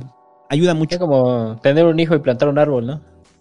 Sí, es que es. Sí, es bonito, ¿no? O sea, es. No sé, o sea, es. es Eh, es que también romper un poco cuando- la barrera, o sea, allá, aparte del asunto como de tu desarrollo individual y tal, romper un poco la barrera entre espectador y creador de música y crear una sociedad de música donde la gente se junte y toquen sus instrumentos entre ellos juntos o sean partícipes de una creación musical, es casi utópico, está chingón eso. y aprendes el círculo de sol. ya con eso tiene por lo menos garantizadas cinco canciones para cantar este con el círculo de sol. Ah, pero faltó esa cosa, pues ya nada más para cerrar esa dentro del momento dentro de la conclusión. Este, es bien bonito la comunicación musical, muchachos, aunque sea de, de mero hobby. O sea, es yo creo que es una de esas Mero ex- Hobbit. Esa experiencia muy bonita. Este, Qué bonito es el Hobbit. no, es que es una experiencia muy bonita la Es hermosa. aunque aunque realmente chiquito, nada más lo hagas por hobby, es muy bonito. peludito. O sea, no- nosotros lo hemos hecho de, de- de- de- de pura mamada aquí en el podcast. Pero también cuando, cuando el pinche David me llevó ahí a un, un grupo de jaraneros. Ah, qué loco, ¿no? ¿Te acuerdas qué día tan raro? Ajá, o de cuando empezó a tocar la jarana y yo todavía tenía la guitarra ahí toqué, y, la hacíamos, y estábamos tocando, aunque no tocábamos mal, era una bonita comunicación. La comunicación musical es, es muy padre, es muy chida. O sea, a mí, o sea, creo que es de las experiencias más bonitas que puedes, puedes hallar. Y ya. Ya, yo quiero concluir ahí con un, un fragmento, ¿no? Que escribió un, un texto ahí para la inauguración de Sergio Suárez en pared.space, entren. Y es sobre Stravinsky. Hay dos libros, ¿no? Que me han determinado sobre lo que pienso de la música. Es el La crónica de mi vida de Stravinsky. Y el de Aaron Copland de cómo escuchar la música. Están de poca madre los dos. Pero Stravinsky dice unas cosas así súper filosóficas y bien locas. Dice, la música es el único dominio en que el hombre realiza el presente. Ah, cabrón, o sea, la música es el único dominio en que el hombre realiza el presente. Hay un presente, hay una cosa que llamamos presente y se realiza solamente en la música, dice Stravinsky. Por imperfección de su naturaleza, el hombre mira transcurrir el tiempo. Como si nuestro saber que pasa el tiempo es una imperfección de nuestra naturaleza, es súper divertido. El gato no sabe que está pasando el tiempo, el perro tampoco sabe, el hombre por, su, por imperfección de su naturaleza mira transcurrir el tiempo en sus categorías de pasado y por venir, sin jamás poder tornar real y por consiguiente estable lo del presente. Se nos fuga el pinche presente de las manos por una imperfección de la naturaleza. Y enseguida dice, ¿no? Stravinsky, el fenómeno de la música nos ha sido dado para el solo fin de instruir un orden en las cosas, comprender en ello y sobre todo un orden entre el hombre y el tiempo. Para que se realice, exige pues necesaria y únicamente una construcción. Una vez la construcción realizada y alcanzado el orden, todo está hecho. Maravilla, ¿no? Lo de Stravinsky ahí hablando acerca de cómo utilizamos la música para asir el presente, para ser inmortales en el momento en el que estamos. Y ya. ¡Wow! De verga, ¿no? Stravinsky. Crónica de mi vida, échale un ojo. Y ya, muchachos. Eh, ¿Les parece Vamos si nos vamos con los superchats? superchats. Vamos a los superchats, muchachos. Este- Antes de eso, anuncios parroquiales, mi estimado Anuncios parroquiales. Santo Hobbit Fernando Alvinch. Este. Ahí por cortesía al Alvinch. Alvinch, vienen ya puros superchats. Entonces, si te quieres quedar a los superchats para comentarlos, estás bienvenido a este espacio Migala. Este, porque de repente ya ven que si son cinco horas y dicen, no, ya voy a la verga, yo que estoy esperando superchats. Hasta la ma- Y hasta Ni me yo- están pagando. Si hasta yo mismo Yo me quedo que jetón ya a la media hora, güey. Me voy, me voy, chicos porque eh, a- a- est- estoy cansadito. Bueno, gracias. No, no- Alvin, de verdad. de- de- ¿Cómo hacen esto todas las semanas? No, No, es cada 15 Se drogan, días. se. Cada 15. ¿no? No, por eso no lo hacemos cada semana, pues cada 15. La semana pasada ahí me estaba desmayando ya. de- Entonces, este, de- gracias al pinche. No, gracias, Alvin. che, Estuvo de puta madre. Este podcast contigo fue muy enriquecedor y un tema increíble y perfectamente abordado. Muchas gracias. La pasé muy bien, muchas gracias. Y gracias por aguantarse mis, mis tartamudeos y, y, Ah, para y diversiones. Así nos dimos cuenta. Muy bueno, ¿eh? Yo sí libreto soy un, desastre hablando, pero, pero, pero, ajá. En fin, sí. ¿Dónde, dónde te encuentran, Alvinch? Para la. O sea, supongo que todo el mundo te conoce acá, pero bueno, de todas formas, dilo, güey, para los güeyes que están en Spotify. ¿Dónde me encuentran? Ajá. Eh, en, en todos lados ponen Alvinch y ahí salgo. Ahí está, muchachos. Eso, eso es, sí. Así de simple. Usted escribe Alvinch en la tierra y se aparece así. Lo invoca. Dicen Al- Alvinch, Alvinch, Alvinch y aparezco. Pero no olviden que es Alvin y SCH. No, Alvin SCH. Alvin. Ah, ya. Sí, Escriben muchas veces como Alvin sin S, luego Alvin sin C, y, es, es, es, es así. Bueno, queridos, muchas gracias por, por, por, por aguantarme y por tenerme acá, en serio. Pero gracias a ti por haberle gracias. Soy, gran fan, soy gran fan de este podcast. Ya siento que estaba hablando con gente que conozco hace rato porque los he escuchado hablar mierda muchas veces. Y la que falta. Bueno, un abrazo. No, Gracias, un abrazo, muchísimas gracias. Gracias Estamos súper contentos. Bye. Ay. Adiós. Bye. Adiós, Alvin. No, Adiós. ya se va. Adiós. Bye. Adiós, Alvin. Ah, sí se fue, qué puto. A ver. Mira, pues se, per- se perdió este super chat de Renato Javi Fernández que dice: Saludos a Alvin, le sigo desde 2017. No lo escuchó, discúlpanos. Ya no Acabas te de despreciar tu. Renato Javi. Fernando, chingada madre, Fernando, anuncios parroquiales. Avisos Yara2.red. parroquiales, visiten Gara2.red, ahí hay música. Estaba leyendo en el chat que nos pusieron, ah, estos pinches, este, se hacen pasar por melómanos, pero no saben de música, no han escuchado esta banda y esta otra. ¿Y qué crees? Da la casualidad que sí las escuchamos, justamente están en nuestros mixes. Entra a Gara2.red, ahí los podrás en- encontrar. Si no en SoundCloud, igual, soundcloud.com, Gara2, diagonal, eh, Gara2 Red, ahí encuentras música chida. Y si lo tuyo es Spotify también, busca mi gala en Spotify. Después de los podcasts, eh, hay dos playlists. Quizá venga una más de nuestra amiga, eh, este, ¿cómo se llama? Eh, se me fue el nombre. Este, De Ofelia, ¿no? De Ofelia, van a hacer otro playlist. Ofelia, que también, o sea, Ofelia es una colaboradora ahí de, de mi gala. del Ofelia y Algopa, que son melómanos también. Y ha subido, Algopa es súper melómano, y Ofelia también. Y Ofelia ha colaborado con varias notas de música en migala.mx, pueden buscarla ahí. Entonces Ofelia hizo, está haciendo varios mix junto con Gopar de música electrónica, música japonesa. Es súper interesante toda la música que conocen. Y también ahí va a colaborar, ¿no? Sí, entonces, este, pues busquen ahí en Spotify, en mi gala, eh, encontrar los playlists, ya que estamos Y hablando de el música. miércoles, Fernando, ¿qué chingados? ¿Qué? ¿Qué pedo el miércoles? Al miércoles, eh, le, co- le- le comentaba a David, ya, ya está invitado. Eh, en el Twitch de Garados vamos a tener un invitado, se llama Joan Escutia. Vamos a estar hablando sobre cumbias, cumbias Juan rebajadas, Escutia. salsa. Joan Escutia. Juan Escutia, eh, el mismo que se aventó, ese mero va a venir, va a revivir. Vamos a estar hablando de cumbias, de sonideros. Entonces, Chavos bien bueno aventado. porque- Güey, para los que se lo perdieron la vez pasada, estuvimos hablando con Mónica Figueroa, con el Figueroa. Hobbit y Fernando. Estuvimos hablando de música y arte, por, pues ella es la, la ilustradora de la portada del podcast que hablamos la vez pasada. Estuvo de poca madre ese pinche podcast, hablamos Sí, un chingo de arte, Es hicimos que, un chingo es de que lo música. bonito, lo bonito de que sea en un, en un Twitch pequeño es que no nos importa tanto que lo banen, entonces podemos meter Mm. música En y- vivo. música en vivo, discutimos si, si nos gustó la Nada más, no- nada más no metas juegos porno, güey, porque te No, banean, fuera de pedo, Santo, fuera de pedo. Fue uno de mis podcasts favoritos, ese, eso que hicimos. O sea, hablamos de pintura, hablamos, pusimos las canciones ahí en vivo, está chingoncísimo. Lo escucharé. Ah, lo- Y después fuimos con el Santo, de verdad. Queda ahí en el Sí, canal, ¿no? O sea, no, pues eso fue en, eso no fue ese día. Sí, de- terminando, terminando ese nos fuimos a tu no, stream, creo. ese fue el día de Age. Sí. Ah, él sí. estaba jugando, no, él, él estaba jugando. Sí, fue, fue el día que salió a la venta el Last of Us. Por- no, pero el día del The Last of Us fue el día que estaban ustedes en lo del Age. En el Age. Y después le cayeron allá. El día del podcast Ah, ¿sí? fue entre semana. Pero Sí, ahí sí, ya, sí, ya dije que ya no salgo en el podcast porque ya puse el ejemplo la vez pasada de que De Latin Lover. soy Latin Lover, güey. Entonces, Latin Lover dando noticias, Latin Lover este, en podcast de música, Latin Lover este, haciendo la vida me da y ya váyanse a la verga, güey. Ya pocos podcasts, ya.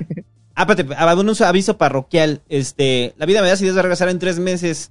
Ahorita solamente están las crónicas del barrio. Y para los que estaban dando lata ahí en el chat de que no hubo pasquín ayer, fue porque pues no había mucho relevante y problema y, y una vez más pasó el pedo, güey. O sea, de que dicen que no hacemos podcast para que nosotros provoquemos cosas y haya tema para la siguiente semana. Entonces, hoy salió lo del cártel Jalisco Nueva Generación, güey, y fue así como de, ah, miren, gracias Sí, al Pasquín, ahora hay noticias. Entonces, el jueves hay Pasquín y ahorita está la Eso vida fue culpa del Pasquín. Exactamente. No hacemos Pasquín para que pasen cosas culeras. El Pasquín son pura gente del Mencho.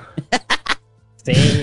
Ay, no mames, está bien loco. a ver si van al. Pasquín la siguiente semana. Va a estar, va a estar bien cabrón hablar de ese pedo. Está culero. No, y aparte lo que viene de los Oya y demás. Entonces, este, la vida me da ideas exclusiva, no estén dando lata. Ya lo expliqué. El viernes, ¿no, Santo? Hacemos podcast de poesía.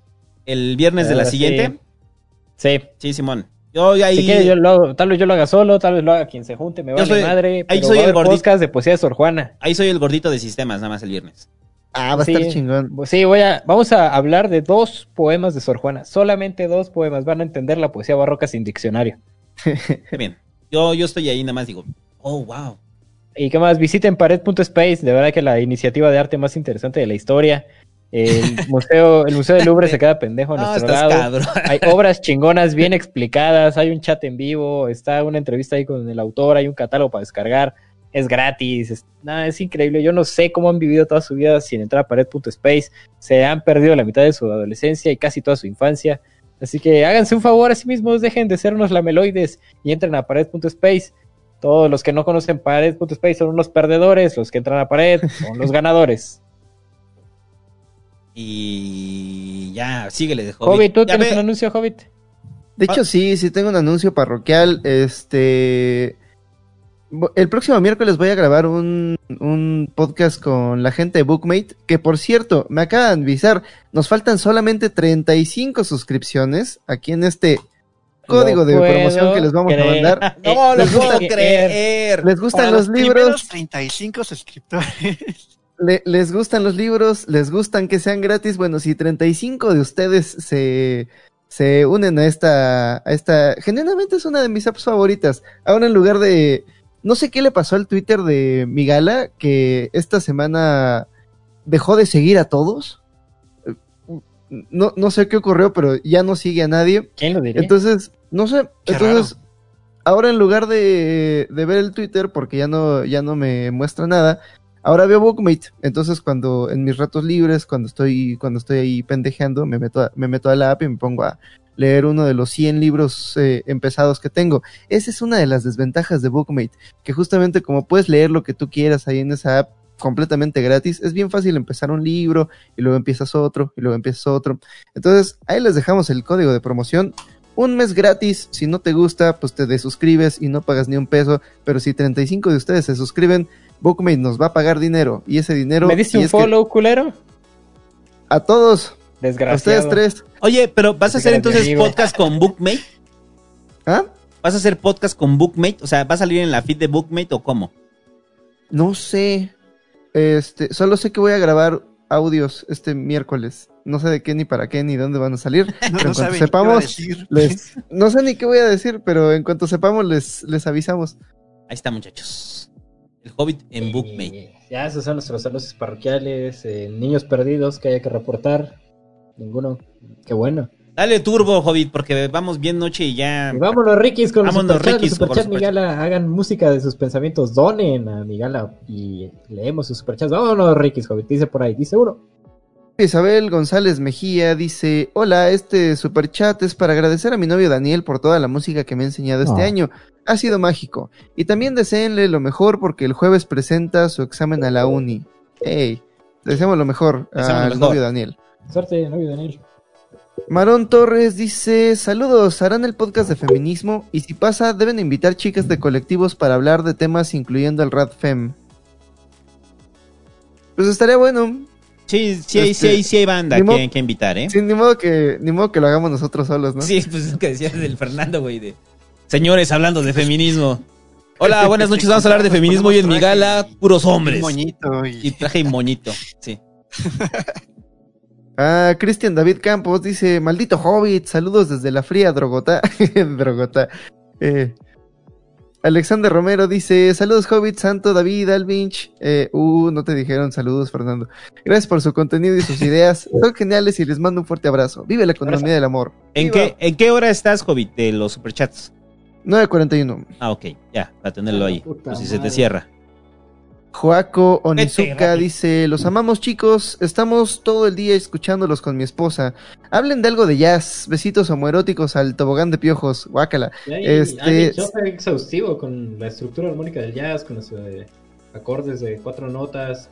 Chingón el pinche jazz. También el jazz incursionó, ¿no? Como con muchas cuestiones ahí formales, eh, cambiar los modos de la música del modo dórico tradicional de, de la escala normal a utilizar otro tipo de escalas. Es una pinche locura el jazz. Ah, Giovanni Muñoz dice, aquí me apoyo para que sigan con tan maravilloso podcast y gracias por cambiar mi existencia con sus ideas y conocimiento. Abrazos y besos, no homo. Abrazos. ¿Por qué no? Mando Velázquez dice, hola de Texmelucan, chequen a Mauro de María en YouTube. Mauro de María. ¿Conocen a Mauro de María? No, yo no. ¿Tú sí, Fernando? No, la verdad que no. ¿Podrías darnos un comentario infundado acerca de Mauro de María? Eh, pues debe de ser muy bueno si gastaron dinero para recomendarlo. Sí. De acuerdo. Ah, gastaron 20 pesos. Ah, entonces debe ser muy malo. Chequen a Mauro de María en YouTube.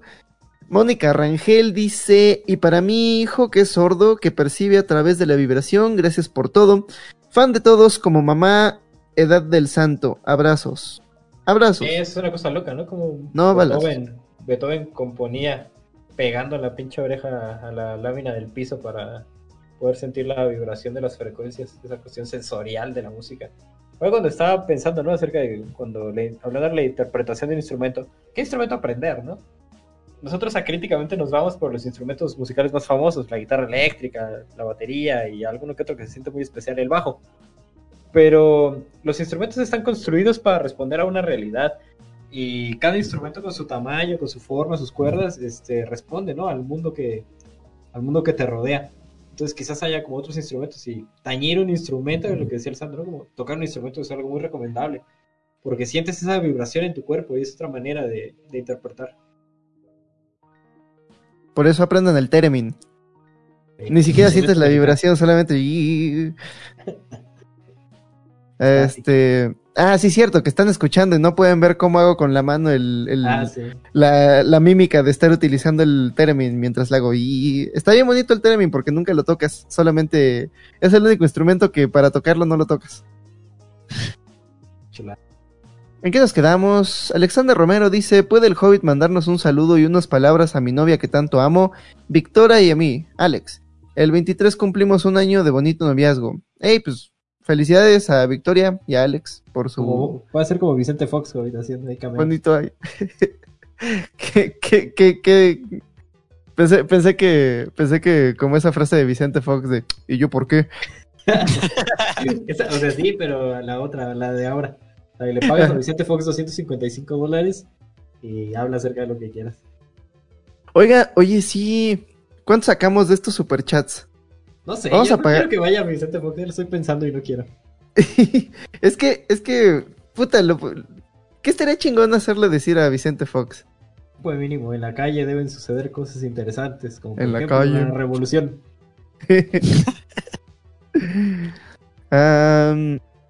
Iván Manzano donó, muchas gracias. Aldo Daniel Romero Fuentes dice, ¿qué opinan de la música de Silvestre Revueltas? ¿Qué opinas? Chingón, güey, chingón. Silvestre Revueltas era un loco que tomó como la tradición de la música europea y la virtió con la necesidad social para reivindicar al pobre mexicano. Tiene varias obras que responden a la tradición cultural del país. O sea, obras, por ejemplo, sobre la literatura maya, súper chingonas. Tiene una obra que se llama Redes, que es parte de la misma película Redes, sobre pescadores de Nayarit.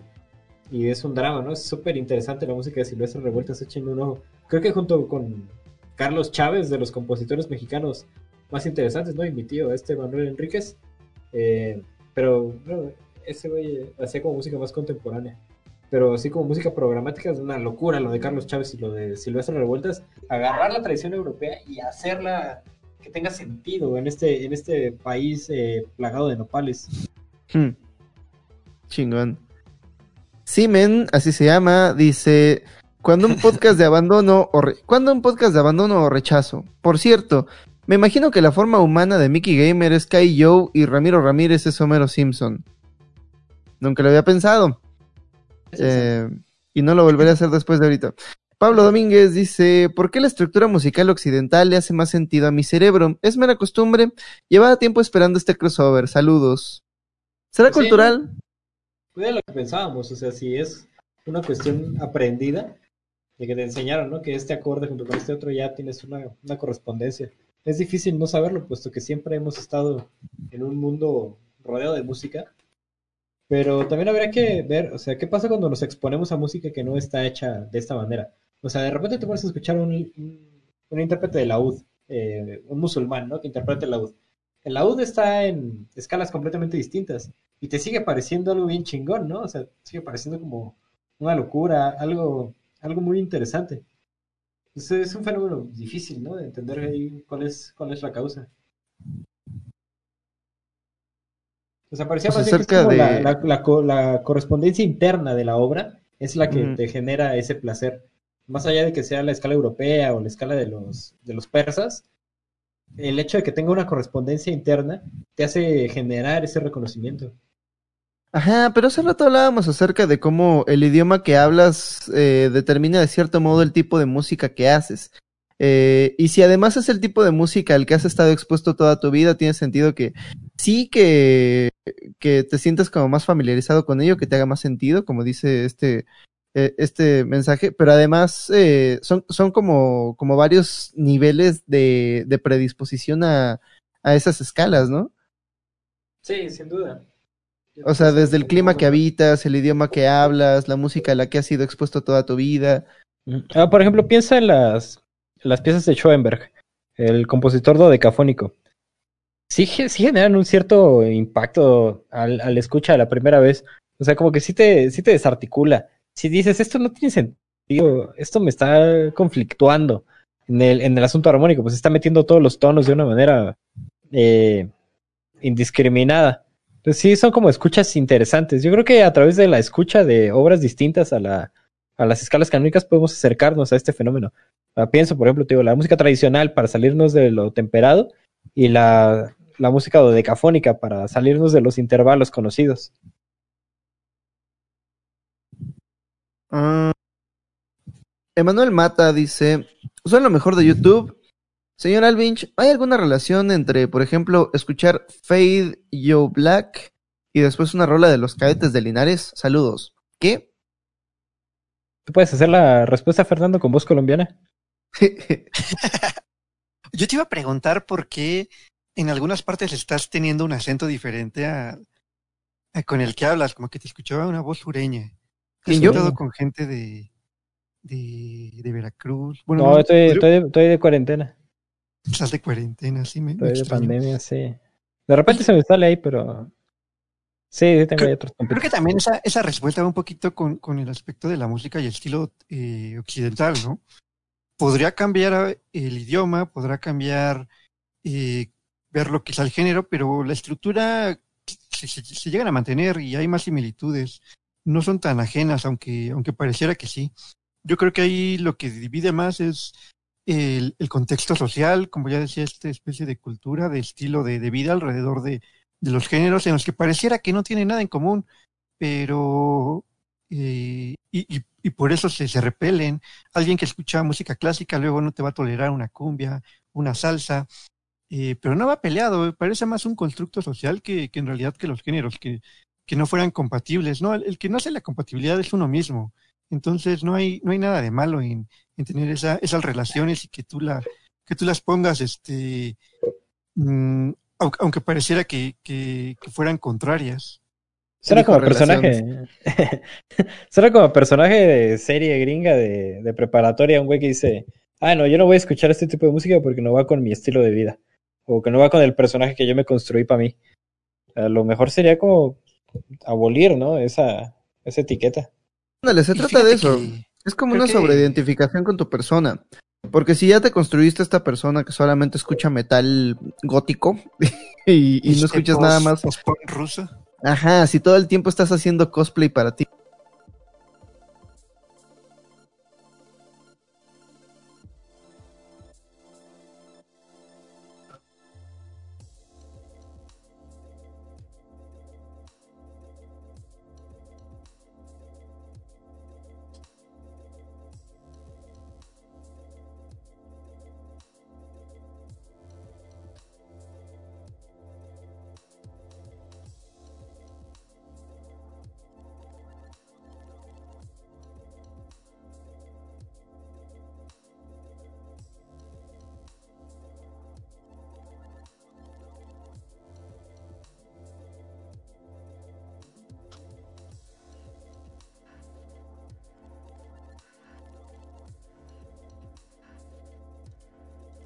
Que, que no hay nada que no tenga relación con lo otro. Uy, se cortó la transmisión. ¿Ah, sí? ¿Qué pedo ahí? Este, todo gordito de sistemas. Espérenme que se, des- que se desconecte ese pedo. Que la riata. Se desconectó ese pedo. En los últimos minutos del Fernando, la gloria ahí de su carrera podcastera y se perdió todo, maldita Se maldición. perdió. No Esto solamente lo va a escuchar la banda que lo escucha en podcast. Pero es que de repente de- se perdió, güey. Se perdió la conexión. Ahí se me escuchan bien. Se me, escucha- madre se escuchan bien. ¿no? ¿Se me escuchan bien? Sí, Sí. ¿Escucho bien? A ver, espérenme.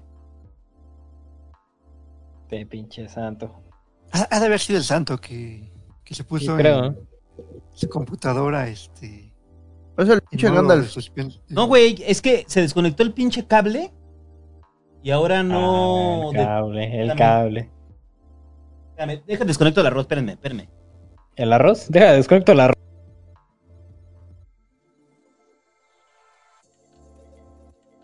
Esperen, esperen. Voy a quitar aquí Uh, esta madre. F, ya se fue todo el mundo. ¿Ya me escuchan? F.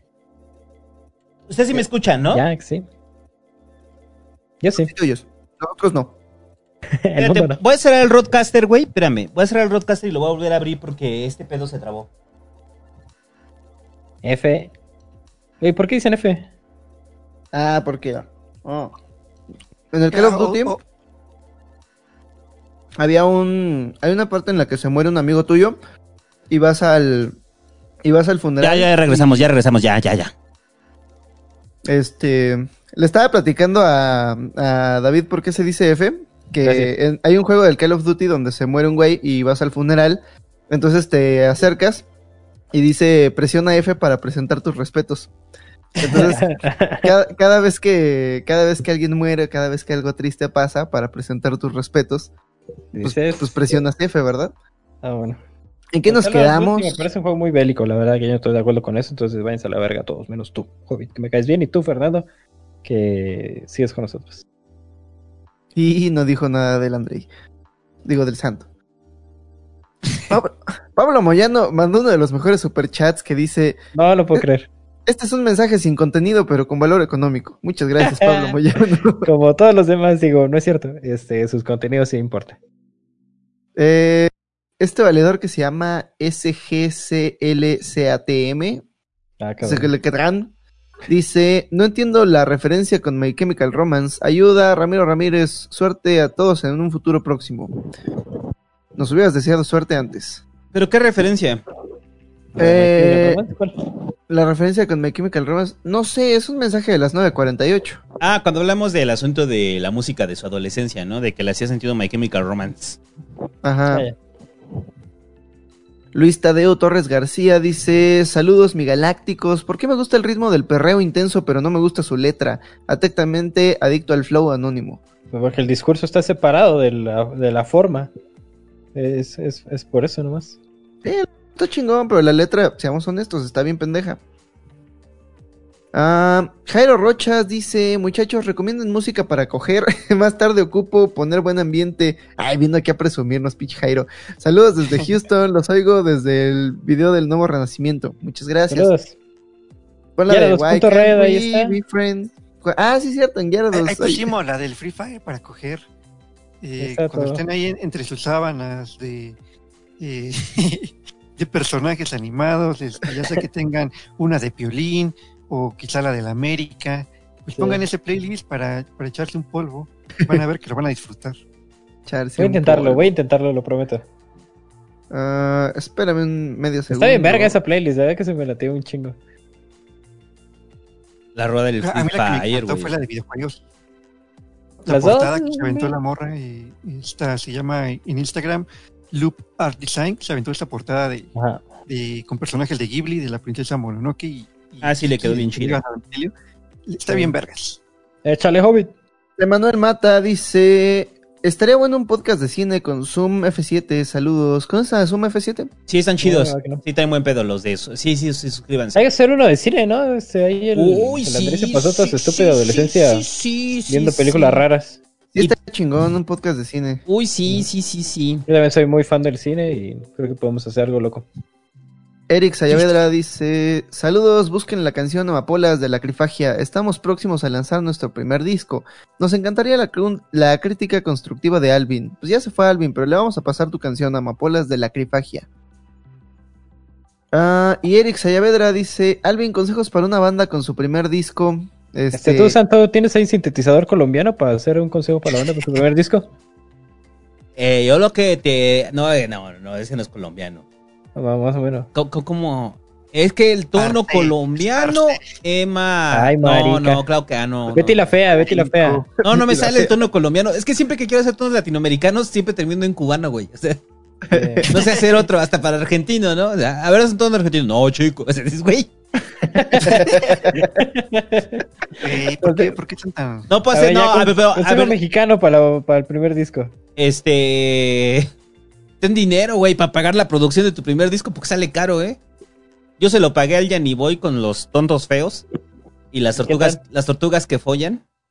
Es que se llama, este, su banda se llamaba Lead the Fear, güey. Entonces Ay, tenía, un, bueno. tenía un pin que decía LTF. Entonces un día estábamos en una comida familiar y el pinche doctor Adán de la. Peña agarra el, el- el pin y dice, ¿qué? ¿Los tontos feos? Digo, ay, eres un inculto. que follan. Son las tortugas que follan. ¿Y qué, le, qué tal le fue a su primer disco? Es un desmadre, dar, de- o sea, es un desmadre darse de alta en Spotify, necesitas dinero, hay empresas afortunadas que te lo suben por ti, pero sobre todo es cómo vas a hacer para que te escuchen. Esa es como la, Crear la la necesidad. clave, ¿no? O sea, que- o sea, está chido que estés en Spotify, pero ¿cómo te van a escuchar? ¿Por qué te van a Sí, escuchar? mejor, mejor, eh, yo te diría, búscate Bandcamp y primero búscate, trata de subirlo en Bandcamp, pero en primer lugar no subas todo el álbum completo, sube primero un sencillo, trata de promover el sencillo en sitios que todavía tengan cierta reputación y audiencia, y que te puedan hacer una crítica y, y distribúyelo ahí. Una vez que ya tengas un sencillo o dos ahí moviendo en, en algunos sitios o incluso re, este, radios por internet, ya quizás suelta un EP, pero así de soltar de putazo un, un álbum, eh, quizá no te funcione. Estábamos hablando hace rato de que está mal, que ya no puedas hacerlo, pero también no te voy a decir que lo hagas nada más porque sí, porque puede que no nadie, nadie lo escuche, ya nadie invierte tiempo en escuchar un álbum completo. Entonces primero trata de atraparlos con algunos sencillos y, y mover eso primero antes que embarcarte con todo el álbum. ¿En qué hora vas, Hobbit? Voy en el 53. ¿10.50 Sergio Master ¿10.53 dice- o 9.53? 9.53. Ay, no mames, estaba faltando un putero, güey. No, ya vete en chinga, ya, ya, Sí ya, ya. Ya Sergio. Master dice un saludo a todos, excelente podcast, los amo. Yo a ti, Master. Ángelo Díaz R dice Alvinch, ellos se burlan de los colombiapesos, diles que también les puede pasar. Un abrazo, se les quiere y va a pasar. Y va a pasar. Ya pasó. En el 94, ¿cuándo fue? Sí. En la, que, la crisis del 94. Ya pasó. Volverá a pasar. Eh, Ah, ya pasó. estamos lejos de eso. Eh, ya pasó. Celotl Vázquez dice, saludos Migalanes, ¿creen que todas las personas pueden hacer música? ¿Y por Claro. qué se ha separado tanto de la vida común o de las personas comunes? Esa es una muy buena pregunta. mercado. Sí, exacto. Pero hace- la música nunca tuvo que haberse separado de la comunidad, ¿no? Ah, ¿Quién sabe cómo sería la música si no hubiera mercado? Eso me parece una pregunta ahí futurista bien interesante. O sea, ¿cómo se desarrollarían los géneros, los instrumentos? Eh, incluso el reconocimiento de los músicos si no hubiera influencia, o sea, si la música no, no se comercializara. Por eso lo No, vas por lo ejemplo, no habría copyright, entonces eh, se- eh, podrías El hacer como... güey. El podrías copyright utilizar viene la música Imagínate los lo sampleos, no más. Sí. Si quieres, Podríamos utilizar música en nuestros videos y, y- y- nadie nos la haría de pedo. lo más cercano es eso, va- vayas al pueblito y en el pueblito lo, lo verá. Es chido, es chido el pueblo. Ah, ah, ah. Alexis López dice, ¿qué opinan de Bad Bunny como mejor compositor del 2020? Yo digo que se lo merece, porque ¿has escuchado esa canción que dice, y bailamos bien borracho, y tomamos bien borracho? Yo no he escuchado tanto a Bad Bunny. Responde no al mercado, o sea, ¿qué más? No se claven, Sí, pues responde es al mercado y ese es el ya. problema, o sea, ¿qué, qué tan en serio te tomas eh, Un premio, güey. premio, ¿no? Y, y de quién viene. E- Esto tampoco quita el mérito de que Bad Bunny haya alcanzado niveles estratosféricos de popularidad, o sea, no- tampoco sí. vas a decir este, es cualquier pendejo, pues tan pendejo no es. Es un producto comercial bien, muy vendible. Y ahí refirma la, la de los premios de... No se claven en los premios. Los premios son como las hemorroides. En algún momento cualquier idiota las contrae. Eduardo Zambrano Piña dice, seguro ya topan a Jaime Altozano, está muy cabrón en esto de la música. La música es el único de los artes que afecta a humanos y animales, ¿no será todavía primitiva nuestra sensibilidad musical? No, pero no, a ver, eh, ya ni hablamos de eso del asunto de los animales y la música. Los animales no hacen música, no mamen. O sea, no. Es como cuando dijo el, el David, cuando los, cuando los pajaritos cantan, pues no cantan, ellos están este, dándose señales, este, avisos. Están Pero- gritando, quiero coger, quiero coger. Exactamente. Lo que estaba pensando, ¿no? O sea, ¿qué, qué podría hacer si yo tradujera los, los maullidos de mi gato? Sería como, comida, comida, sed, caca. Caca, caca, caca, me cagas, me cagas. sí. O sea, no, no, no hay música en los animales, muchachos. Ah, Manuel Mercado dice que Alvin le explique a mi novia Minelli por qué el último disco de Bad Bunny no está ni tan bueno. O sea, saludos, Migalanes. ¿Cómo huevos, no? Ay, ay, ay, ay, ay, ay, ay. No, ay. ah, chingada madre, no. Ah, bueno, depende. ¿Cuál, ¿Cuál disco de Bad Bunny? El disco que se llama Las que no iban a salir, ese sí no está tan bueno. Esas no debieron de haber salido, de hecho. Qué bueno. Sí, yo le creo a Fernando. Hay, hay Eh, un disco de NoFX que se llama 45 o 46 canciones que no fueron lo suficientemente buenas para estar en nuestros otros discos. Y son, creo que 46. Pero pues, el título es 45 o 46. Una verga ese pinche disco. Oh, por eso se llaman las que no iban a salir. Son las canciones que no iban a salir publicadas. Ah, ya lo entendí. Sí, sí, sí, sí, sí, exactamente. Y, y- y cuando lo terminas, entiendes por qué. Dices, pues sí, no las hubiera sacado. No hubieran salido. Víctor Gómez dice: Saludos desde Durango, Migalos. Un respeto. Respeto a ti. F. Seamen dice: Yo escuché Mario Bautista de Morro y estoy bien. Estás porque sal y te voy a decir santo postdata. ¿Qué? ¿Qué chingados? Este pendejo. Ese güey está Postdata. mal. No sé por qué, pero está mal. No esperaba al Vinch, así que me gustan sus videos. Buen podcast. Saludos. Seamen. Gracias, Seamen. Aprende a escribir, Seamen. Aprende a escribir. Ocelot Vázquez dice: ¿Un DJ puede ser considerado un músico? Híjole, tampoco hablamos de eso, pero yo creo que sí. Yo- Depende del tipo de DJ, ¿no? Depende, ¿no? Porque hay DJs que nada más. O sea, Pedrito Sol. mismos. Pedrito Sol es DJ, güey. Ajá. Es que hay unos que podríamos decir los, el DJ tal cual, traducido el poner rolas. Tú vas, pones las rolas y tú no estás haciendo nada de música, o sea, de verdad ninguna composición más que la curaduría. Y, y a eso yo no lo llamaría músico, pero hay otros que entran dentro de la categoría quizá de DJ, pero están mezclando y ya en esa mezcla de verdad pareciera está una, una nueva composición, ¿no? Y está parte de la creación. Entonces, ay, es medio ambiguo. Hay Ah, y la música electrónica. Pareciera que es como nomás para drogarse, entacharse y, y ligar con morras. no, pero hay unos niveles bien cabrones. Yo me acuerdo cuando fui con Ofelia No, sí, a, ver a. Cuando fui a ver a Adam X, un güey ahí de Alemania. No, no mames, qué pinche viaje. Por ejemplo, Daft Punk son DJs o son es música electrónica. O sea, no son DJs, No, es es música electrónica, ¿no? No, ahí sí será composición porque, o sea, desde el estudio, desde la casa, porque ellos van haciendo los sampleos. Digo, que utilicen sampleos de otra, de otra música, bases, no los convierte en DJs. digo, o sea, no, no creo que vaya tan, tan por ahí. Rushito 2007 dice: Una modesta contribución para el gran trabajo que llevan a cabo, el cual valoro y me ha llevado a sentir un honesto cariño por ustedes. Oh, ¿Se puede valorar el corrido y narcocorrido como crónica? claro. Claro que sí. Sí, claro. Eh, Una cosa Sí. es que no, no, a ver, es que creo que tampoco hablamos sobre eso, pero Una cosa es que no te guste cierto tipo de música. Por ejemplo, a mí no me gustan los narcocorridos, me cagan. Este, pero aún así defiendo el hecho de que existan. O sea, tienen que existir porque es una crónica de ciertas comunidades de México. Pues sí. No, claro, y, y a veces parecen que, que son más fidedignas a, por ejemplo, una crónica en un periódico que tiene compromisos con, con el, con el gobierno actual, quizá amenazados por el mismo narco, ¿no? Y, y algunas bandas no, nada más relatan quizá eh, la voz del pueblo, ¿no? Que, que se va corriendo. Entonces, es otra, eh, otra perspectiva y no quiere decir que, que esto lo haga ni, ni malo ni bueno, solamente es diferente. Sí, Sí, sí, pues, es, la, es, la, es la épica contemporánea. Y también faltó eso O de. sea, el- la, la Eneida es el narcocorrido de la Fundación de Roma. y, por si eso. sienten y- que no les gusta Ah, como el sí. género en tal, yo les recomiendo el, el corrido de Sailor Moon, es muy bueno. Este, es por ahí. Ay, Y después de ahí ya todo. Ay, güey.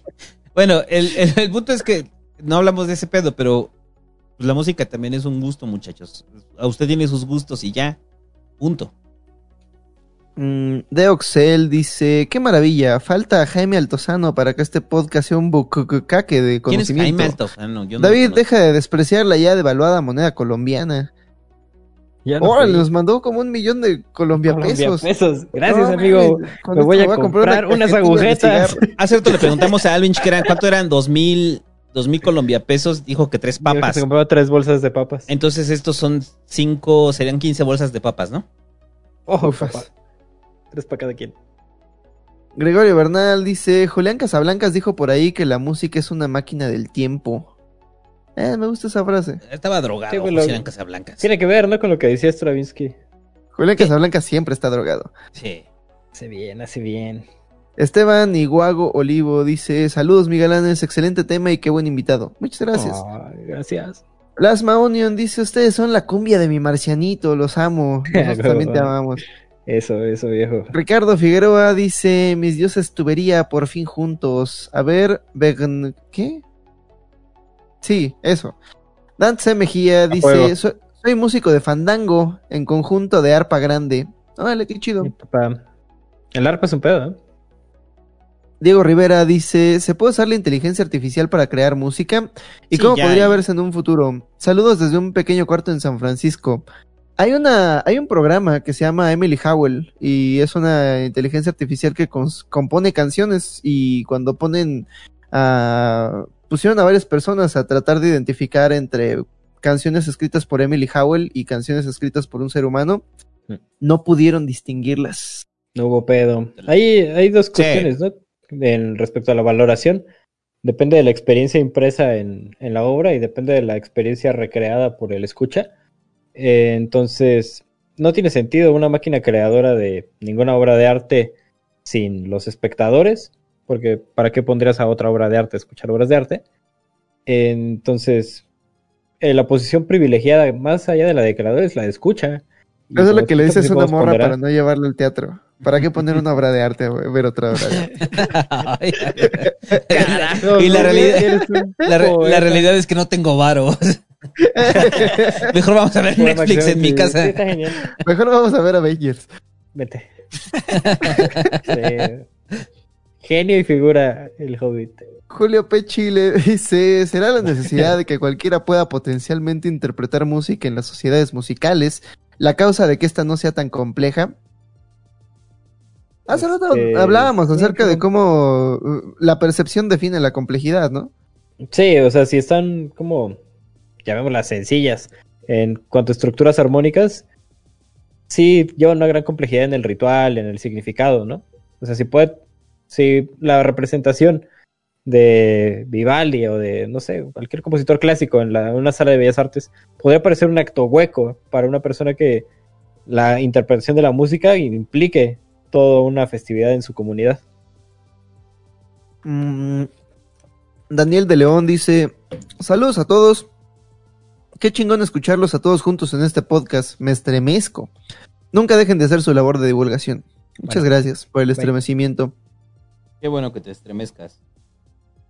Va- Ángel Flores dice, vatos, compas, compitas, qué gusto escucharlo. Siento un pa... Santo un paro.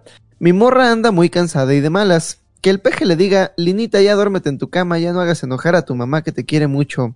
¿Qué? Lenita, ya duérmete en tu cama. Vas a enojar a tu mamá, que te quiere mucho. Porque la familia es lo importante de México, donde no hay violencia, no hay eh, maltrato, hay Eso que dicen los neoliberales. Amor. llaman amor, mucho amor. Lo, lo que me encanta del santo es que cuando imita a- al peje y no sabe qué decir, de verdad parece que es el peje. es el mismo tiempo que citarra. Majestic Torres Galindo dice, cuando el rey misógino del tío Robert y el triple R en un podcast de cine. Yo, No. yo, yo, yo no- yo sé que el tío Robert sabe muchísimo de tíos de cine, pero su comedia no me gusta. Es distinto. ¿no?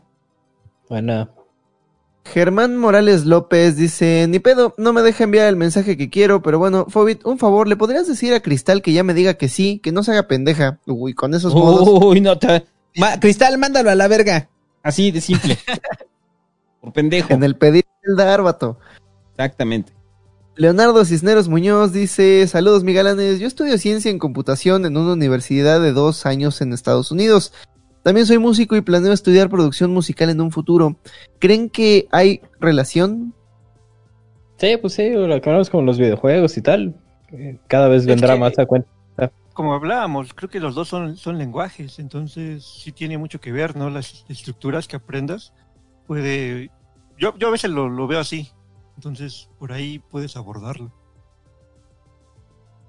Sergio Master dice, porfa, separar el autor de la obra, video ex de Alvin. ¿Es un video de Alvin? ¿Separar el autor de la obra? Nadie lo sabe. lo he visto. No sé. Bueno, sigamos, Hobbit, sigamos. J. Manuel Quesada R dice, ando bien ácido, ¿qué los ponía a leer Pascal? Para terminar escribiendo igual de chingón que el señor Santo, ya no sé qué escucho. A mí me puso a leer a Raymond Carver, a Chandler, a Onetti. Nos puso a leer tantas César cosas. Aira. Uh, chingo de cosas. Chingo, muchachos. Un chingos. Este... George Rosa, Ricardo Castillo, Mayakovsky. Carlos Morales dice, saludos mi galanes, beso no homo. Gracias, creo. Ángel Rodríguez dice, ¿por qué cuando escucho Tool con ojos cerrados me siento como si hubiera consumido LSD? No sé. Pero tú le es Me chido. pregunto, ¿no? Tú le está chido. Dafne González Ramón dice, Triple R, dile a Edgar que ya no vea anime y que se bañe. Fernando, ya lo veas, digo, ¿cómo Ricardo? Edgar, ya bañate, no veas pinche anime. Ahí nomás hueles a chaqueta. Dante Gabriel Silva dice, ¿qué opinas de Dallas Review? No sé, ¿conocen a Dallas Review? No, viejo. No. No opino nada. José Calvo donó, gracias. Gracias, José. Leonardo Hernández Cabrera dice, aquí les va el dinero del pasquín que ayer no hubo. Y el eslogan del canal debería ser, Migala, el mejor lugar para depositar el dinero del pasquín. Uh, alguien anda. Traiga su dinero del pasquín a mi gala. Ah, guárdenlo para el pasquín. Oye, una semana. No habíamos fallado en el pasquín desde que empezó la pandemia. Y ayer lo decidimos porque vamos a hacer un Patreon ya del pasquín. De programas especiales de historia política de México, muchachos. Porque ya se vio ahí que el erario ya no está dando, dando chayote. Ya no da el chayote el erario. Ya el Pasquín ya no, ya no está recibiendo ahí. Firmó su carta de los intelectuales el Pasquín. No, pero a diferencia de. va a abrir su Patreon con Krause, va a abrir también su Patreon. A diferencia de la vida me da acidez o, o de las crónicas del barrio, el- el Patreon del Pasquín, como el búho es más este economía del amor, solamente va a ser, la, la dinámica va a ser, va a ser solamente un tier y van a ser accesos anticipados y después se liberan para todos. Ya. Vamos a explicar cómo funciona el Congreso, muchachos, ahí en el Pasquín. Ah, eso está verga. Hay un valedor que se llama Dan Carlin que tiene un podcast de historia que se llama Hardcore History. Y lo que él hace es que lo libera así gratis. Y cuando sale el siguiente, el que salió antes cuesta un dólar. Entonces, si lo descubres después y te gusta lo que está gratis ahorita y quieres escuchar lo que hacía antes, pues tienes que pagar. Ándale, así estaría chido. O torrentear. Pues bueno, por eso no hicimos Pasquín, estamos planeando eso. El primero nomás se los anticipo, va- vamos a hablar del O 90. torrentear. Yo, yo, por ejemplo, cada jueves hago en, en Twitch, hago streaming de La vida me da acidez. Te voy a demandar, cabrón, te voy a bajar. Próximamente de las crónicas sí, del barrio, sí. los viernes. Gracias, Fernando. Mm, Denis Cortés dice, ¿qué tanto influye la música que escuchas en cómo percibes la vida? Saludos ácidos. Mucho. Porque. No sé qué tanto yo. No, sí, sí influye. Pero ¿qué tanto es al revés? ¿Qué tanto la forma en la que Es percibes revés. la vida moldea la música que escuchas? Sí, es al revés. Yo no creo que tanto que la música determine. No, pero cuando dice que la, la música que escuchas como influye cómo ves la vida, es pues, el estilo de música con el que afrontas la realidad, ¿no? Que depende, Retroalimentación. de- que depende precisamente de tu propio estado de ánimo. Pero no es como una retroalimentación, como si estás triste y te pones a escuchar a Elliot Smith, luego Elliot Smith te va a poner más triste y eso te va a hacer escuchar cosas más, más tristes. Ya no hablamos de eso, de, nuestro gusto por escuchar música triste.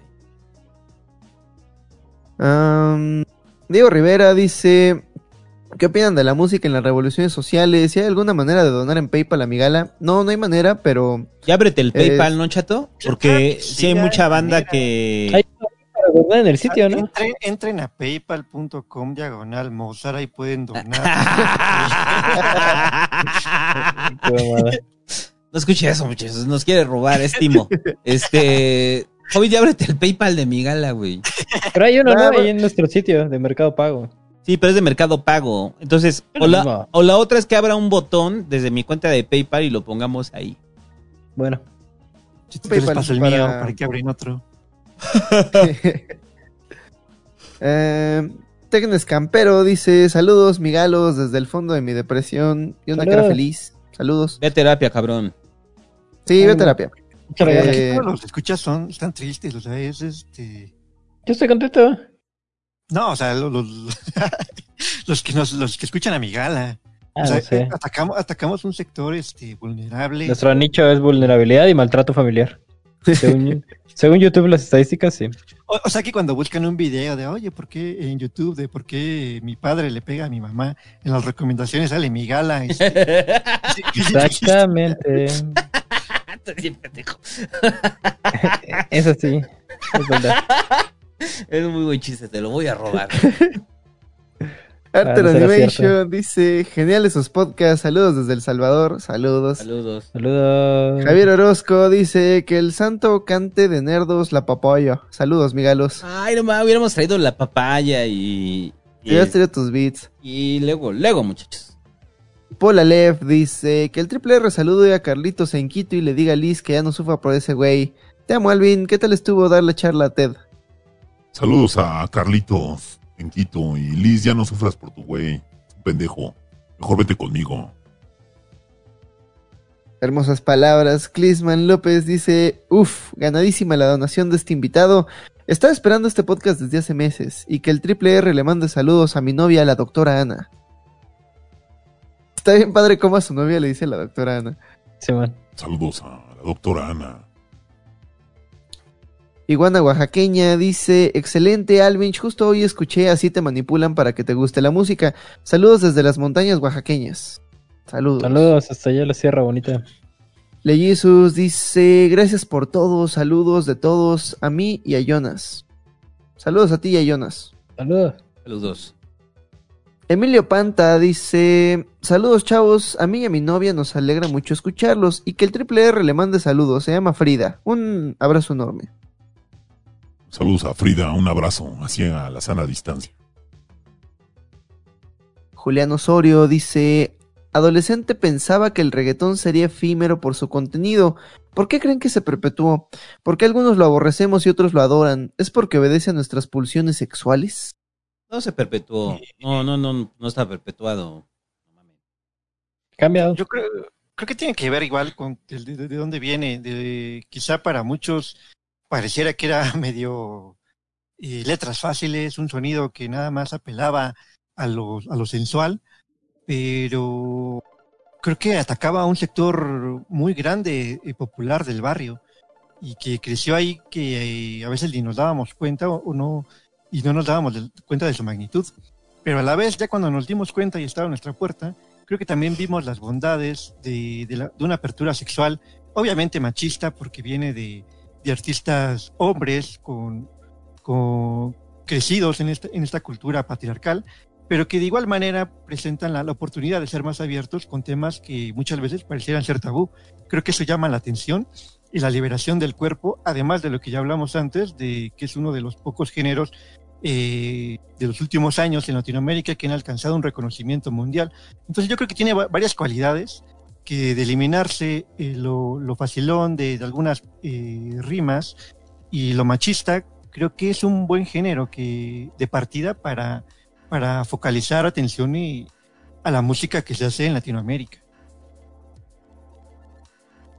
Marco List eh, parece que tuvo un momento donde primero donó no dijo nada. Luego donó mucho dinero y su mensaje dice, no se ha enviado el mensaje, edítalo y vuelve a intentarlo. y luego volvió a donar y tampoco dijo nada. Este, no sé qué nos querías decir, Marco, pero muchas gracias. Es un. Es este. Misterio. Es un misterio. Para que lo resolvamos. Jorge Todd dice, saludos, ¿cuál es su opinión de la audiofilia y gastar miles en equipo hi-fi realmente para el público amateur? ¿Hay diferencia? Hace rato hablamos acerca de eso. Sí, ya hablamos de eso. Saludos al Jorge. Cris. Escobar dice, suscrito al Pasquín, la vida me da acidez, Migala, ABC, DFGLGB, y qué pedo con que en todos esté el santo, es como el pelón de Brazers, pero no sale cogiendo hasta ahora. Es la Glover. Ven, por eso, por eso, ya no quiero salir en más podcast ya con el Pasquín Migala y la vida me decides. Ya, güey, ya, ya. Ah, Carmelo Cromastio dice, el K-pop es un triunfo de las fórmulas. No, fíjate que la cosa con el K-pop es que la corporación deja a, los artistas hacer lo que quieran. O sea, Jimin y esos güeyes del BTS pues son nada más los bailarines, pero los coreógrafos hacen lo que quieran, los artistas visuales hacen lo que quieren. ¿Has visto el video de la canción Idol? Es la cosa más rara del mundo. Hay, hay un hay un tiburón en 3D y luego un tigre. O sea, cuando estás viendo ese video te das cuenta de que hay un hay un artista digital que está cumpliendo sus sueños. Na- Nada que no haya hecho la Tigresa del Oriente. Ándale, es como, es como la Tigresa del Oriente, pero con presupuesto. Está bien cabrón. Sí, la, la, la cosa ahí es que precisamente no hay fórmulas. La corporación está dejando que, que, que los profesionales hagan su trabajo. Contrario a Televisa que, que les dice, tú vas a usar este vestuario y tú vas a cantar este tipo de canción, porque ya tuvimos este focus group que nos dijo que les guste. Eh. Diego Rivera dice, ¿creen que la música combinada con la realidad virtual se puede convertir en una experiencia más visual? Pues sí, ¿no? Sí. Porque tiene realidad virtual. José Manuel García Arias dice, como dice el santo, yo aquí vengo a aprender porque la neta siento que tengo gustos muy chacas. Recomiéndenme algo cada uno. Lo que sea de Fernando, soy fan. Pues ahí sigue las listas de Yara, de Yara 2, muchachos. Ya la 2.red. Yo apenas escuché Miopía de Agnes Sobel. Es una verga Agnes Sobel. Todo lo que hace esa mujer canta bien bonito, compone bien bonito. Una chingonería. Eh, yo te diría que escuches a Arca, acaba de sacar álbum, está en Spotify, eh, venezolano, eh, estuvo produciendo ahorita creo que con Bjork, tiene cosas muy locochonas y aparte estarías apoyando a, a una mujer trans, entonces este, traten de apoyar la, la diversidad también y escuchen a Arca. Narca.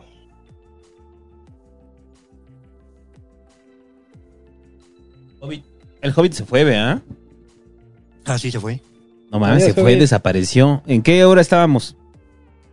Eh, creo que era Diego Rivera. Diego Rivera, pero ¿qué hora? Díganme la hora, porque este cabrón. Pinche Ah, ya regresó, ya regresó, Ah, ya ya regresó. Ya ahorita tiene que atender una, una revelación. ¿En qué nos quedamos? ¿En qué hora estás? Porque ya se me volvió a perder. 10.25. Oh, Miguel madre. Arce- ah, me quiero dormir. Miguel Arce- Dios líbranos. Miguel Arce, que se puede dar ese lujo, dice, los escucharé mañana, los admiro demasiado, ¿qué opinan sobre el reggae? Está chido. ¿Qué más? Eh, chido el reggae. René Arevalo dice, pensé que este día solo estaba en mis sueños húmedos. Triple R, dile a Alvin que lo amo homoeróticamente. Escuchen completo el álbum de Muse o algo de Al J. Alvin te ama bien cabrón este güey. Johan Vega dice, no pude donarles el podcast pasado porque me quedé dormido, pero estuvo genial como siempre. Así es la ciencia, Hobbit. Terminas con más preguntas que al principio y con suerte algunas respuestas. Está bien pastoso el pinche Marco. Ah, que por cierto tengo que mandar un mensaje al Marco para ver si, se, si le podemos hacer una llamada breve para la, la sección de ciencia en el Pasquín. Ciencia del Pasquín, no seas mamona. Ah, Marco List eh, volvió a donar y tampoco dijo nada. Marco, dinos. ¿Qué, Dinos, qué no, está ¿qué? tratando de decirnos? ¿Quién, quién te está ¿Qué haciendo daño? Güey, o sí, y si se quedó jetón en el teléfono y empezó a donar así, y de repente se empezaron a llegar y se va a despertar mañana Mandar así, el no varo, mames, les di mil varos a estos pendejos. Y solo había entrado a poner hate en. Ajá. Mete, mete tu contracargo. Ah, Gerson GPG se volvió miembro, bienvenido. Maop dice, díganle al Vinch que lo amo, papacito. Hashtag Dice no que te ama. Hay mucho no homo en este... En este... Y no me los creo todos, ¿eh? Sí, Sí, ya, acepten su homosexualidad latente. ¿no? Abracen su homoerotismo, muchachos. En el Pasquín les enseñamos a abrazar su homoerotismo cuando hacemos el Pasquín homoerótico. Ya son las 3 de la mañana, ya se vale. Sí, ya, Luna ya, ahorita, ya, ahorita ya no solamente se vale, ahorita es pinche orgía y mamadas de pito a todo lo que da, güey. Ahorita ya ni, ni siquiera es erotismo, esto ya es porno, güey. Porno gay, así ya. Decía Hannibal Bures, la gente que sigue despierta a las 3 de la mañana es porque no consiguió con quién coger a las 2 de la mañana. Ah, es muy bueno amigo. ese. Ese stand-up, búsquenlo ahí Sí. de Hannibal Buress. Laura Luna dice, mi pequeño aporte a la economía del amor, un zape al santo y un abrazo al David y un besito al Hobbit. Se escucha agüitadón, aún no ha inventado autores, este, pues es que hoy no, hoy, hoy no sabía de qué hablar. No pude inventar, no puede inventar compositores, solo puede inventar autores. Oye, lo que sí es que acabo de descubrir que si me tomo un café bien cargado antes de empezar el podcast, traigo pila hasta las Hasta 2 de la las mañana. cuatro. No, las Es lo 2, que güey. Y a las 2 güey. empiezo a cabecear así mal pedo, güey. Sí, sí, O sea, sí, sí. y mi, ca- bajón, ¿no? mi café me da pila de 9 a 2 de la mañana. Es el efecto Four loco. Tienes que tomarte dos cafés. Hebert Grande dice, la música no se trata de memoria, sino de un denso presente, que es en lo vivido por los hombres lo más parecido a una miniatura de eternidad. ¿Eso de quién es? No sé. Ahí lo dice este man. No dice, pero está chingón, gracias. Omar Gómez dice, para que el santo suba más nudes con Gandalf. Mm. Así dice el más. mensaje. mm. Mm, Luego subo más. Tobar dice, hola, ¿qué opinan de la música generativa, la cual usa aleatoriedad mediante algoritmos y genera nuevas piezas a la hora de ejecutarlas? Hay iniciativas para usarla y derrotar al copyright. Está cagada la- el uso político, se me hace interesante, pero o sea, se pierde la experiencia ahí en la generación de, del rompecabezas, entonces. Es un mensaje vacío. José Quintero Benítez dice, saludos, cuando hablen de cine inviten a Zoom 7. Creo que eso vamos a hacer. Iván que- Barajas dice, ¿será entonces que el trap es el nuevo punk? Por cierto, ¿han visto el libro de No. Ernesto Castro y su, libro y su libro de trap? No y no. No y no. un, li- un libro de trap. Sí. Eh, este... No tan femenina, dice... Por 59 varos quisiera que el David mande a la verga el santo. Uy, hasta gratis. bastante- Hasta gratis. ¿Por qué? O sea, tendría una razón como espiritual para hacerlo, pero no sé. y ahora lo único que ha hecho es trabajar arduamente y hacer un montón de preguntas, entonces no, no sé. Santo, no. No. ¿Le pagarías por ver un atardecer? Sí, ¿Le pagarías por, por, por respirar oxígeno? Sí, yo creo que no, hoy sí no dijo nada malo el santo. René Arevalo dice, ¿por qué regresamos a la cultura ochentera? Ah, chinga, ¿cuándo? Sí, no sé. Nostalgia del pasado. Que la música retome... ¿Por qué regresamos a la cultura ochentera? Vocaloid de Michael Jackson. Es cíclico, o sea, es que también ya no hablamos de ese pedo, de que la música a veces también es muy cíclica, ¿no? Hay, hay tendencias musicales que regresan. Por ejemplo, hace rato que hablábamos del vallenato y de la bachata. Vallenato y la bachata son ritmos de los 70 güey, y se volvieron a popularizar a inicios de los 2000 ¿no? Y lo que falta. Johan Vega dice, un saludo afectuoso para Mical. Felicítenla por haber llegado hasta este punto de su interminable podcast. No lo puedo creer. Felicidades, de verdad. Felicidades. Felicidades. Yo, yo estaba a punto de no lograrlo. Alvinch no lo logró. Y tú estás No aquí. lo. Pero, pero aparte ese mensaje fue como aquí a las 11. ¿En qué, en qué hora va? A las 10.40 con PM. La puta madre. Y Sí, este- siguen mandando superchats, ¿eh? Nada más les, Ya, les- ya léelos tú, Santo. Te vas más en chinga. El pinche Hobbit que se tarda un siglo, güey. Léelos tú, güey. Raúl Guaras donó 20 pesos. J. Manuel Gesada R dice Gracias. 5 ácido y me di cuenta de la entropía. Qué padre. Así es, así Saúl sucede. Ulises Hernández Cruz no dijo nada, pero no, muchas Qué gracias. misterio. Andrea Ángulo García dice, les recomiendo Death Grips, bastante interesante. Es Andrea. Sí. ¿Pero qué será eso? Death Grips. Death Grips es, es como... ¿no Espérate, paréntesis, paréntesis. Acaba de poner. Marco List acaba de poner mensaje, güey. Ya se despertó y vio que nos donó un putero. Y Ah, ¿Qué dice: dijo Marco List? Les quería decir que amo su trabajo y que recomendaran mi videojuego de música clásica de Virtuoso Pat. Está en Google Play Store. Pueden buscarnos como Zapatos Educados Games en Google. Busquen. Zapatos Educados Games en Google. Ay, chido, Gracias a este man. Qué chido que, haber- que, que lo que hacemos a, a cachar. Ya. Porque hasta dormido dona. Gracias. No, yo, yo estaba cabeceando y de repente abrí un ojo y dije, ah, la madre. Sí, el santo ya El Marcos está, List. está durmiendo. Te está arrullando. Hay una frase no interesante ahora que hablamos de música. No hay insomnio que sobreviva a tres chaquetas o una sinfonía de Schubert. Oh, ay, sí. Eso por hija de Ah. Schubert a veces. Hablando de misterios, Susej dice, hola chavos, TQM y quisiera pedirles un favor, uno Bueno. de dos. Y ya no hay un mensaje número dos. Qué miedo, güey. Ali Maldonado dice, pseudociencia, Mozart hace inteligentes a los niños. Mozart, ay, Ya hablamos lo del efecto Mozart, que es una mamada, muchachos. Está divertido. ah, Porque hacen, Pablo- hacen, hacen audífonos gigantes para que quepan en la panza de la mujer. Ay, sí, güey. Ay, no. Ay, Me encanta. no, no, mames, está cabrón. Ajá. Pablo Currichi dice, escuchen los aguas aguas, saludos a Maura y Retama. Los aguas aguas. Chido los aguasaguas. Belcott Sping dice, me encanta su trabajo, sigan así, mándame un saludo como Manuel Torralba. Saludos Manuel Torralba. Saludos a Manuel Torralba. J. Manuel Quesada R dice, Santo, me siento morra, pero soy vato, ¿qué hago? No sé quién soy. Hobbit, las explotaciones en el K-pop son horribles y esto es un déjà vu. Si, tú- Pues- si ya identificaste que te sientes morra en el cuerpo de un vato, creo que hay mucho contenido en internet para comenzar tu transición y sobre todo es empezar a, a primero asumir Que- excluido. que no estás en el cuerpo adecuado y que eso no tiene nada de malo, simplemente es una condición que te pasó. Y hay muchísimo material, siga Ofelia Pastrana. Ofelia Pastrana deja muy claro cómo hacer tu transición.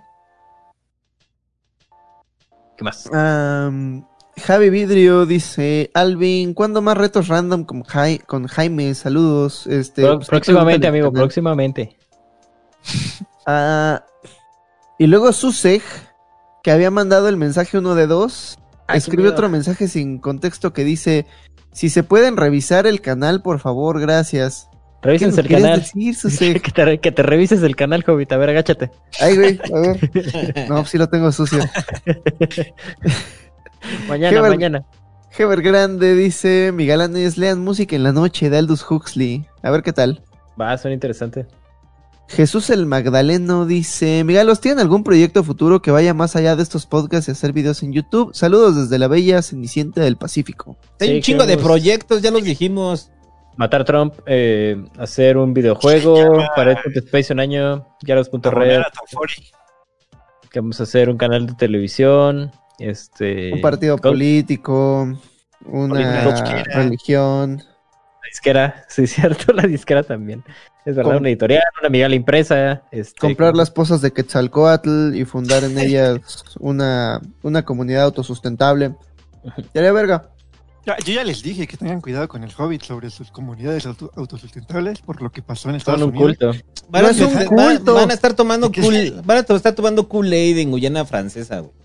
No es, Es un un, culto. No, no es un culto, todos van a estar en ácidos, pero es una comunidad autosustentable. Chinga Cu- Cuando el Hobbit decida que este plano ya no le es suficiente, Bueno, que, tienen que, que tienen que irse al otro, eh, otro plano existencial y les dé una bebida, no la acepten. es Kool-Aid. Nos vamos a tirar todos ahí a las pozas donde nació Quetzalcoatl, donde la luna ser- bajó y le dio vida a la Kool-Aid la con cianuro. Va a, ser, muchachos, va a ahí. ser en un rancho de filmación de westerns como los de una vez en Hollywood. Ah, ¿En qué nos quedamos? De Lucas Luna dice, ya sé que como chingo, pero cuando el podcast de historia con Diana Uribe. Gracias chilangos por Ay, ojalá. Y saludos desde el Califato de Monterrey. Pronto, pronto. Es que, es que no sé cómo contactar a Diana Uribe o cómo contactaremos a Diana Uribe. Pero Diana neta, Uribe, ma- ponle ahí arroba Diana Uribe, participa con mi gala. La verdad es que yo solamente me sentaría. Y ni siquiera sé qué de historia, güey. O sea, habla tan. Tiene tanto de qué hablar Diana Uribe que. Mejor escuche sus podcasts, chica. Sí, lo que pasa con la historia es que no puedes hacer como un podcast de historias, como si la historia de qué. Güey, hicimos un podcast del sentido de la vida. Podemos hacer lo que queramos. De música y también es como. Pero, pero Diana Uribe, no, no, no, está cabrón. ¿De qué tema quieres que te hable, cabrón? Bueno, vamos, Ricky, ¿qué más? Carmelo Cromastio dice, el K-pop es saber que una farsa es una farsa. Pero pues es que no es una farsa, es una producción. O sea, una farsa. O sea, una, una farsa sería decir que la producción es una es un proyecto independiente, pero si admiten desde el principio que es una producción y es trabajo en equipo, entonces no es farsa, ¿no? Es Otra un poquito quizá con lo que decíamos con Calle 13 cuando él dice que eh, Adidas no me gusta, yo estoy usando Adidas o cómo es. Pero, pero en realidad no, en realidad sí lo está usando Adidas. Y, y entonces al menos quizá en K-Pop pues lo admiten, lo saben y no te tratan de vender el, el yo soy único y diferente y completamente rebelde. Y quizá nada más en eso sean sinceros. Bueno, por ahí. Nos donó un hipopótamo bailarín, muchas gracias Gaby. Ah, Dan Martín dice, güey, acabo de llegar y me topo con que Alvin y Miguel están en el mismo podcast. Hoy es un gran día, Dios los bendiga, también a ti hermano. Saludos. Un nombre genérico dice, puros chingones en este directo y el santo. Saludos, Santo. Tu madre. No, ese, ese es de la banda tóxica del Twitch, güey, que vienen a chingar aquí.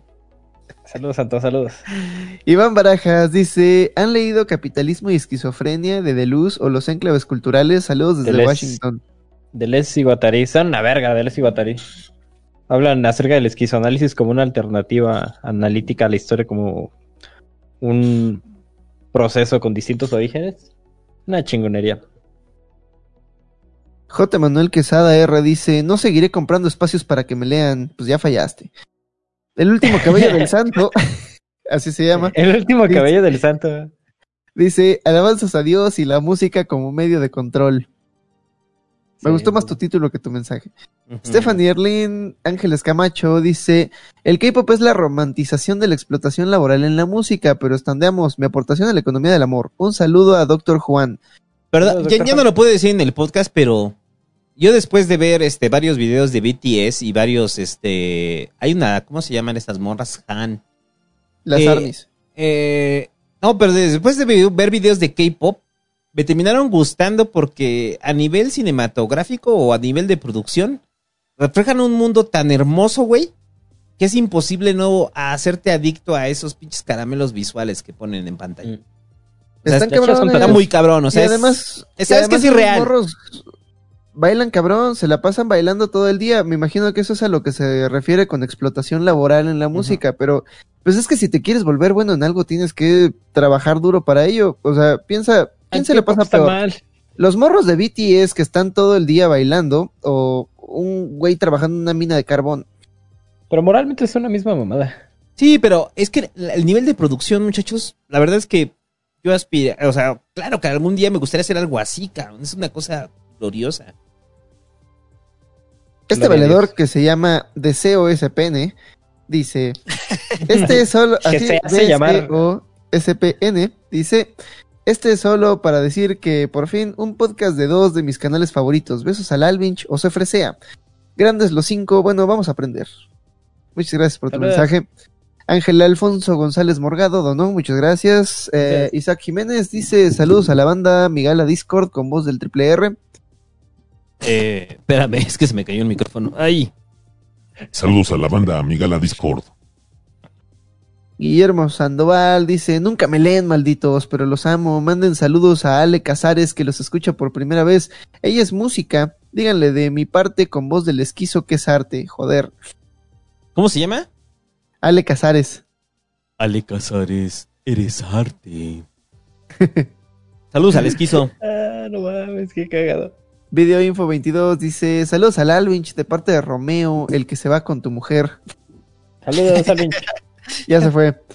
Ay, qué. Elson Sanabria retiró su mensaje. ¿Cuánto, cuánto misterio? Pablo Domínguez dice, ¿existe la música mala? Sí. Ah, Emanuel Ramírez dice, que el Triple R diga su top 5 de canciones favoritas. Saludos. es un bonito ejercicio. Abeja Reina. No mames, Abeja Reina es pinche rolón, güey. El gran Simón, porque sí me pega, güey, bien cabrón. Este. Se identifica. Este, esta de Valentín Elizalde, de la de ella necesita alguien en su cama. no seas mamón. Eh, la otra, el, el himno de los Pumas. eh, y Zapito, güey. Zapito también me prende bien, cabrón. Hermoso playlist. No, y me faltó la de la planta, pero que sea desértica. Oh, sí. Desértica. Alfonso López dice, un saludo a Isma y a Luis, por ellos los conocí. Saludos a Isma y a Luis. Saludos. Osmar dice, cierto rap, más que vender, trata de transmitir un mensaje. ¿Qué opinan de ese género? RR, saluda a mi novia Fabiola, el podcast pasado me ignoraste. Saludos a Fabiola. A mí sí me gusta mucho el rap. A mí también, Este, muchísimo. Hace rato que hablamos acerca de cómo ya no hay músicos que hagan discos para escuchar enteros. El, el último de Frank Ocean, el Blonde, es, es una obra que hay que escucharse de, de principio a fin. Está bien chingón, bien verga. Ah, Lo también, recomiendo mucho. Hay mucho Ay, rap, hay eh, mexicano, muchachos, hay mucho rap de Jalisco que la neta refleja la realidad bien cabrona de los barrios marginales de ahí de Guadalajara. Escúchenlo, denle una, se llama La Santa Grifa, unos de ellos. Y, y Tyler, The Creator, Igor, escúchenlo también. Está. Dicen que no es tan bueno como los otros álbumes, pero está, está interesante su, su relación, este. Amor, odio de ruptura y ese güey es un genio. Así es. Leo Vera dice, un buen ejemplo de un autor que te ofrece lo que necesitas y no lo que quieres, me parece Snatch y su álbum Almanauta, como un claro ejemplo. Saludos, no lo he escuchado. Nacho Scratch es un rapero español, ¿no? ni idea. Sí. Cale Alcazar dice, ahí les va lo que le tocaba al Pasquín. ¿Cuándo le queda el incorrecto podcast? El martes viene Marte a hablar sobre el diablo. Besos heterocuriosos. Saludos a Marte y a los incorrectos podcast. Saludos a los incorrectos. Jorge Andrade dice, recomiendo que escuchen muchísimo a Rafaela Lechowski, Sarif y Brock Ansiolítico. De Como nuevo, buena Lechowski, música de rap. español. Reaparece, reaparece Lechowski, era lo que decía Fernando, acerca de cómo generar un discurso como en mentalidades que están empezando a, a tener esta curiosidad y no la otra. Entonces es, es fácil, ¿no? Que adquieran el discurso de Lechowski. Poco a poco irán siendo más críticos al respecto. Pero no, no me parece incorrecto de entrada. No, no está mal, es como, es muy bueno porque tú mismo te empiezas a hacer autocrítica de, de tus gustos, no a partir de, de la ideología que vayas desarrollando. Pero Ya, de inicio ah, creo que de inicio no, no criticas nada y, y te comes, ¿no? Todo el, todo el discurso. ¿En qué, hora, ya a mi edad es difícil y a la del santo imposible. ¿En qué hora vas, Hobbit? Vamos en las 11 con 4. Ah, no más. Everything. ya no Vámonos. faltan cuatro horas de Ya, superchat, ya va a dormir, güey. Ahí se quedan leyendo superchats. Ya, ves a la verga. Buenas noches, buenas noches. Gracias. Buenas noches, muchachos. Adiós. Ya, DTO búscalo. SPN dice, ahora sí creo que la música en sí no está toda hecha No, para el monopolio, cabrón. ya que hay mucho artista suburbano que por mucho es mejor letra que canciones con millones de views. Creo que depende de y ya no vimos qué pedo. Nadie lo sabrá. Ardilla 001 dice que les quiso me salude el Alberto, lo quiero mucho. Saludos al Alberto. Andrea Rodríguez Ay, dice, gracias por tu trabajo, amigos, les mando buena vibra desde California. Buena vibra, amigo. desde California. Buena vibra. Jesús Esparza dice, nada es gratis y si algo es gratis es porque el producto eres tú, yo por eso los veo desde el YouTube Premium. Ah, pues muchas gracias, pero está bien No, fea esa gracias. mentalidad, oye. Eh, Adrián Echeverría dice, muchachos, les recomiendo mucho leer a Pig Ignard y Ramón Andrés y a Barico. Tiene un ensayo sobre música culta y popular, les dejé algo en Twitter. Gracias, ahí lo revisamos. Julián Mendibelso dice que el triple R le diga a Alvin cómo son polas. ¿Polas? No sé. No entendí. No sé qué son las polas, no mames. Ya tengo sueño, güey, vete a la verga. Se puso violento. Chema Lackberg dice: Is Chema. this the real life? Saludos, Alvin Chimigalos. Saludos. Podemos hacer eso ahora que estamos en el chat con cuatro ventanas y ¿Cómo, cómo va? Sí, sí podríamos, ¿no? ¿Cuál? Sí. Ah, pero, pero es que no hay video. No. Ah, Deseo SPN dice, ah, en su, en su mensaje anterior depende, ajá, depende que te guste a ti en mi gusto personal. Valoro más una buena letra que un buen ritmo. Mientras mucha gente se encierra en lo más escuchado, en lo personal me gusta encerrarme en mi mundo con J. Sabina. Ah, eres tan diferente y profundo. Sí, Deseo yo sé, a nadie, a nadie más le gusta, ¿eh? Nunca había pensado así. Güey, déjenlo. Ya, eres una mala persona y lo sabes. Es cierto. Saludos de CSPN. Javier Marván dice, en el K-pop hay idols que escriben y producen, hay mensaje, pero la edad de la audiencia ayuda a que se deje de lado el arte y se vuelve efímero.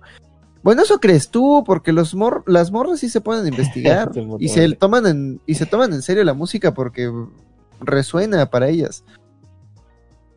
Ah, ¿Viste cómo asumí que todas las ARMY son morras? Sí, claro. Eh, Porque No, es también música hay, también hay güey. güeyes ahí.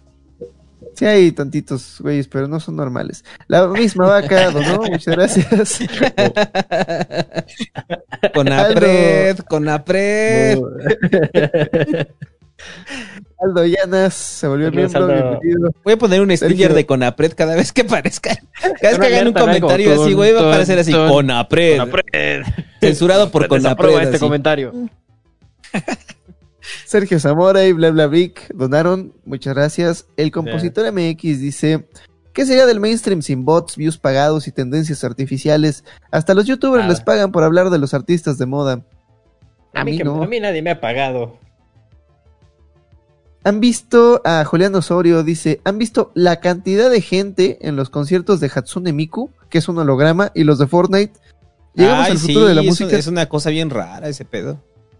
Sí. Pero cumple la praxis del concierto, que es como ir a embrutecerte con una cerveza y. Y ya ni hablamos ruido. de eso, la música en tiempos del COVID. Yo como extraño los conciertos, cabrón. Sí, se ponía chido. No, ya, por lo menos fui al Vive Latino a contagiar culeros. Qué asco. Ventura dice, hay un TED Talk de 12 minutos en el que Jorge Drexler habla del origen de la música tradicional Ahí es y cómo es que al final de cuentas esta termina por no ser de un solo lugar y sí de todas partes. Drexler, Sí, bueno. Drexler es bien chido, pero es bien mamador, cabrón. O sea, Sí. pero es bien chido. Odio. O sea, es un mama. El problema es que es un mamador talentoso, Drexler. Ah, José Luis Herrera dice, ¿cuándo invitan a Kale o René del Incorrecto Podcast? Están empezando, pero dicen buenos chistes y le echan ganas. le Ya no se lo roban tanto. Ya no se roban tanto nuestros chistes. Aaron Ramos dice, ¿existe límite de edad para aprender? Tengo 24 años y me compré un bajo eléctrico. Recomendaciones, Alvinch, eres lo max y que el triple R... Ah, que escucha el triple R en Spotify. Los éxitos de Spotify. Ahí es donde me entero de lo que está en onda con los chavos. Como esa de. Imagínate.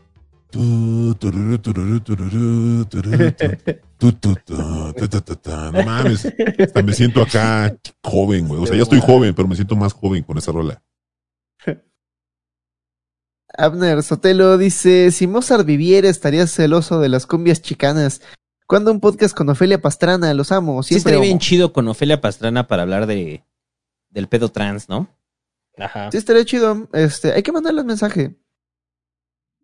Abner Sotelo después dice, y que el Reginaldo le cante un tiro a su primo el David. Chica tu madre, David. Ya Párate, tengo sueño, ya vete a la verga.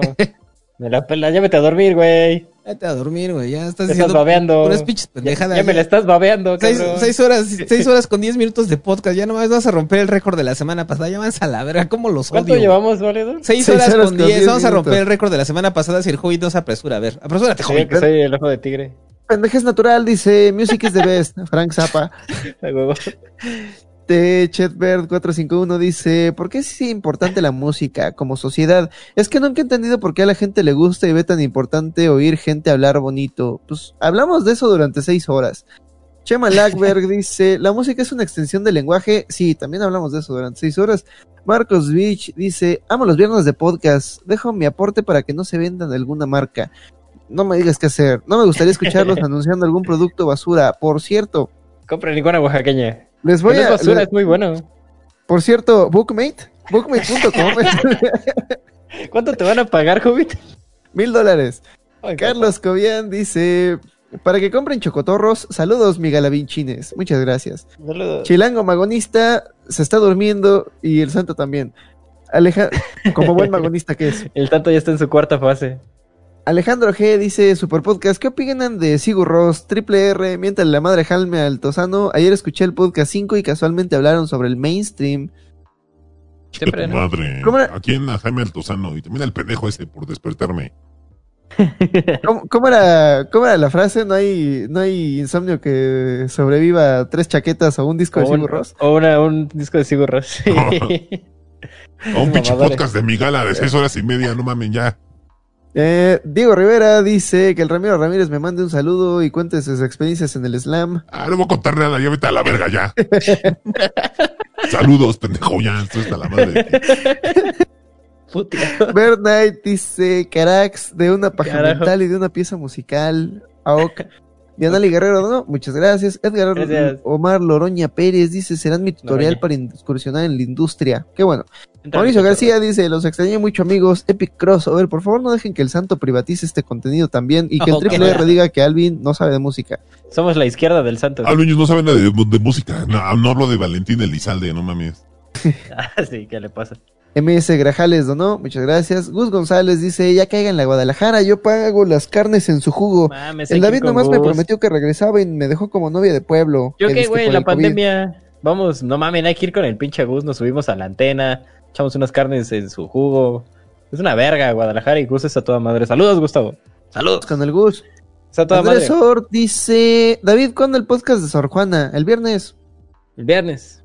Eh, Chama Lackberg dice, un epílogo de un video migala con musiquita de Alvinch. Ah, va. Ulises donó, muchas gracias. Tou Nathan Olivares dice, hola migalos, ahí les va por unas chelas y que el Ramiro Ramírez le diga a Iván que ya no fume cuando ande en bicicleta, que no mame. ¿Quién fuma con bicicleta? No mames. ¿Cómo fumas andando en bicicleta? ¿E- ¿Eres pendejo? Así, tal cual. De repente se antoja, ¿qué? O sea, no mames, aparte vas fumando, güey, se te regresa del cachete y te quemas. O sea, ah, pinche. No, no, no mames. Eh, Cuphead no es real, güey. Roberto DJ de la Rosa dice, buenas noches perritas, aquí demostrando mi amor a ustedes, chinguen a su madre, nada, no se crean, los amo. Huevos. Eh, Alejandro Sánchez Eso dice, me ofendió de muchas formas. es, un- es una ofensa muy densa. No, Alejandro Sánchez dice, escuchen buen tecno y vayan a los raves, señores. Uta, ahora que los abran. Jorge Ernesto Mayoral Palma dice, ¿qué piensan de Bad Bunny? Su premio al mejor compositor y la canción de Te lo amo culo. ¿Está mal odiarla? ya hablamos, o ya hablamos, ya hablamos de eso. ¿Habrá vuelta atrás? Ya hablamos Sí, de no se lo tomen en serio. Adrián Echeverría dice, Alvin, ¿le puedes mandar un beso de amor heterosexual a Dianita? Postdata, ¿podría existir un diálogo entre ustedes y chicos de la Facultad de Música? Un beso de amor a Dianita. eh, y... ¿De- ¿Sobre el diálogo qué más? Ah, un diálogo entre ustedes y los chicos de la Facultad de Música. Ir ahí algún día ya a cotorrear con la banda. Abner Arie dice, el crossover más ambicioso desde Justin Bieber Luis Fonsi, por recomendación de Alvin, conocí a mi gala, muchas gracias. Así Eh, es, amiguitos. gracias, Alvin. Andrés Velo dice, por fin en vivo, aquí les dejo para la que fumaba el Jimi Hendrix. Saludos desde el sur de Chile y péguense Uh, su vuelta en ¿cuál- bici por acá, son lo ¿Cuál máximo. no fumaba? Para el tour latinoamericano en algún momento. Andrés Sánchez dice, ¿qué opinan del post-rock? ¿Lo han escuchado? Pop rock. Solo el, solo el ruso, ¿no? Sí, solo el post-punk ruso. Simón. Qué chingón. El chango dice, saludos migalos, escuchen a los cogelones. Se escuchan los ¿Cuáles? cogelones, los de los vecinos, ¿no? ¿Qué más? Chicano Perro Loco dice, Eh, por los que tienen su playlist en trópico, El Paso del Gigante, Duhast, Pollo y Conejo, Ramito de Violetas, Amar y Querer, Nothing Else Matters. Ese playlist está Es chingón. esta verga. Serchex dice, Hobbit, escúchate Martillos y Ruedas y la de Aceptas de Cancerbero, mejores que las de Residente, aunque no se trata de eso, hay más realidad ahí. Es que ustedes no saben apreciar el arte, man.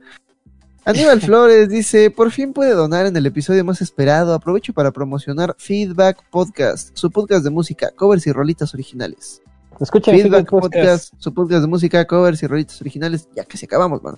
Fab dice, siempre escucho lo mismo, pero gracias a Alvin he podido ser menos juicioso, aunque igual sigo escuchando lo mismo, a la verga. Gracias por ese podcast, ya los ando shipeando con Alvin en mi mente. Fuchi. Vientos. Felipe López dice, lo que se entiende por talento puede ser dañino, pues lleva la ausencia de esfuerzo por extremos en que te crees sobrado o te crees importante. Eso sí, el trabajo duro siempre vence el talento natural.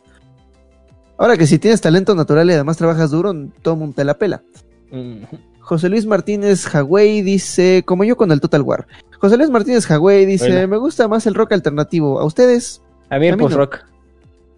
A mí el post-punk ruso. Alternativo. A mí el indie. Alternativo. Fernando Torres dice, ¿qué piensan del argumento de que el hip hop gangsta y los narcocorridos influyen al unirse al narco? ¿No es subestimar la inteligencia de la audiencia? Sí, como que están viendo Sí. el pedo al revés, ¿no? Más bien... Es, es un poquito como también relacionado a, la- a las series, ¿no? De narcos, que, que creen que por, por ver una serie de narcos tú ya estás este, poniendo ese estilo de vida por delante, cuando en realidad ni siquiera el- es, es subestimar mucho a la audiencia. Sí, yo estaba bien tranquilo aquí haciendo mis videos hasta que vi la serie del Chapo y entonces dije, ah, huevo, me voy a volver uno de los hombres del Mencho. Pero nunca, nunca en la historia de la humanidad se ha logrado erradicar una causa erradicando la consecuencia. Pues no. Fernando Torres dice, saludos desde Austin, llegué de ilegal a los 13 y acabo de graduarme de Ingeniería Biomédica en UT. Me motivaron mucho los últimos años de la carrera. Qué chingón, muchas A gracias. huevo. Ayrton Conti dice, los adoro, pero adoro más a mi novia Jimena. Díganle que la amo más de lo que el David ama a Gala. ¿Y creen que le falta No. algo al mundo para ser mejor? Uh, uh. All you need is love. Doctor bueno, pero ese Juan. man te ama, morra. No sé cómo. cómo- Jimena, ¿no se llamaba? Te ama. Doctor Juan dice, nuevo género, Migalacumbias rebajadas, lo-fi indie. Me encanta. 24 Raquel Ortega dice, escucharlo siempre me hace un poquito más feliz. Aquí mi pequeño aporte. Muchas gracias. Gracias a ti, Raquel. Eh, señor Chinaski dice, les iba a decir algo lindo, pero se cerró la app. ¿Por qué no estás diciendo esto? Gracias. Daniel Monge dice, ves crossover ever, se ganaron mi lealtad de por vida. Saludos al calvito del ciber y al despeinado más conocido de Colombia. Saludos, Saludos. a al santo. Moisés dice, gracias por su trabajo, un beso en el Cine Esquinas a todos y Hobbit, saluda por favor a Montserrat Ugalde. Saludos a Montserrat Ugalde. John PRZ dice otra donación para el video de Evangelion. No, pero eso es en el Patreon. Ricardo Arredondo dice, Alvinch, salúdame a mi carnalito Quique, que te mama desde el video de Residente. Saludos, mi grandes, excelente tema. Saludos. Ah, Juan Mem dice que el triple R diga arriba la Vasco de Quiroga de Morelia, Michoacán. Ay, cabrón. Arriba la. Ay, güey. Arriba lo vasco de Quiroga, ¿de qué? ¿De dónde? De, de Michoacán, ya, váyanse a la verga ya. Yo estoy acomodando mi silla. Lalo Martínez dice, su canal me motivó tanto que hice un video llamado ¿Qué es un nocturno musical? Basándome en el estilo del Hobbit, sería un honor que lo vean, Masters. Árale, pasa el link. Será Gracias. bueno. Itzel Ruiz donó, muchas gracias. Valeria Salazar dice, mi primer aporte con mucha gratitud por reintroducirme al gracias. mundo de las ideas y el pensamiento crítico. Saludos, chavos. Doctor Juan dice, díganle a Arlene que me cante con acento colombiano. ¿Quién es Arlene? Arlene, cántale Ángel- con acento colombiano. Guantanamera. Guajir, Ese no es cierto, cubano, eso es cubano. es un cubano. pendejo, güey. Ya estaba durmiendo y que sales con tus mamadas. Ángel Salgado dice Gohan Nizuru o Furuni Nizuru Soretomo Watashi. La tuya. La tuya. Ángel, y yo. Axel Mendoza dice Saludos desde Tijuana, perros. Gracias por ser tan chingones y me han ayudado mucho en la vida. Que el triple R le mande saludos a Bruno que los escucha también. Saludos a ti, Jay. Saludos a. Ay, güey, que la verga. Saludos a Bruno. Ya vete a la Sale de voz de niña, pinche Ramiro. Puta madre, ya. Gregorio de Jesús Arciga Espinosa dice Mañana los veo, solo paso a decirles buenas noches a todos. Ángel Buenas Alvarado dice, gracias por este podcast, gracias a ti por escucharlo. Se quedó la de Stephen Hawking. Doctor Regresó. Hopkins, ¿qué hace usted aquí? ¿Está, está a punto de cantarnos o qué? La dejé programada del programa anterior y al parecer se quedó grabada. Ah, es verdad. Es una cápsula Sí, del tiempo. Cántenos la de Touch Me, and then just hold me. bueno, ¿qué? No, y de Daft Punk. Ya no. Ya vais a la ¿Qué canción verga, vas a órale, ya, chica, ya. Hopkins? Junta a todos, el un solo superchat y ya.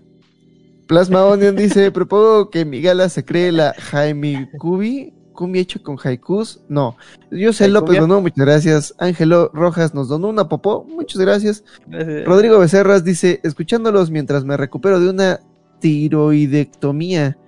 Ah, la verga. Ya. Y que el helado. triple R salude al grupo de los Pachecos, Raúl, Alex y Sebastián. Saludos desde Chile. Saludos a, a los pachecos, ya, pinches drogadictos. Hediondos. Alfredo Aguayo dice, Don, estoy encerrado en el ciber, déjeme salir. Podcast de música que Alvich es colombiano, yo quiero el español. Besos en el pezón izquierdo, ya saben por qué. Pues date el Ay. ciber de Cell, huele a ovo. Yo les, di- yo les dije, o sea, si puedo cerrar el ciber, o sea, si se quedan en la máquina es su pedo. Entonces ya ahí se quedaron varios niños ahí encerrados.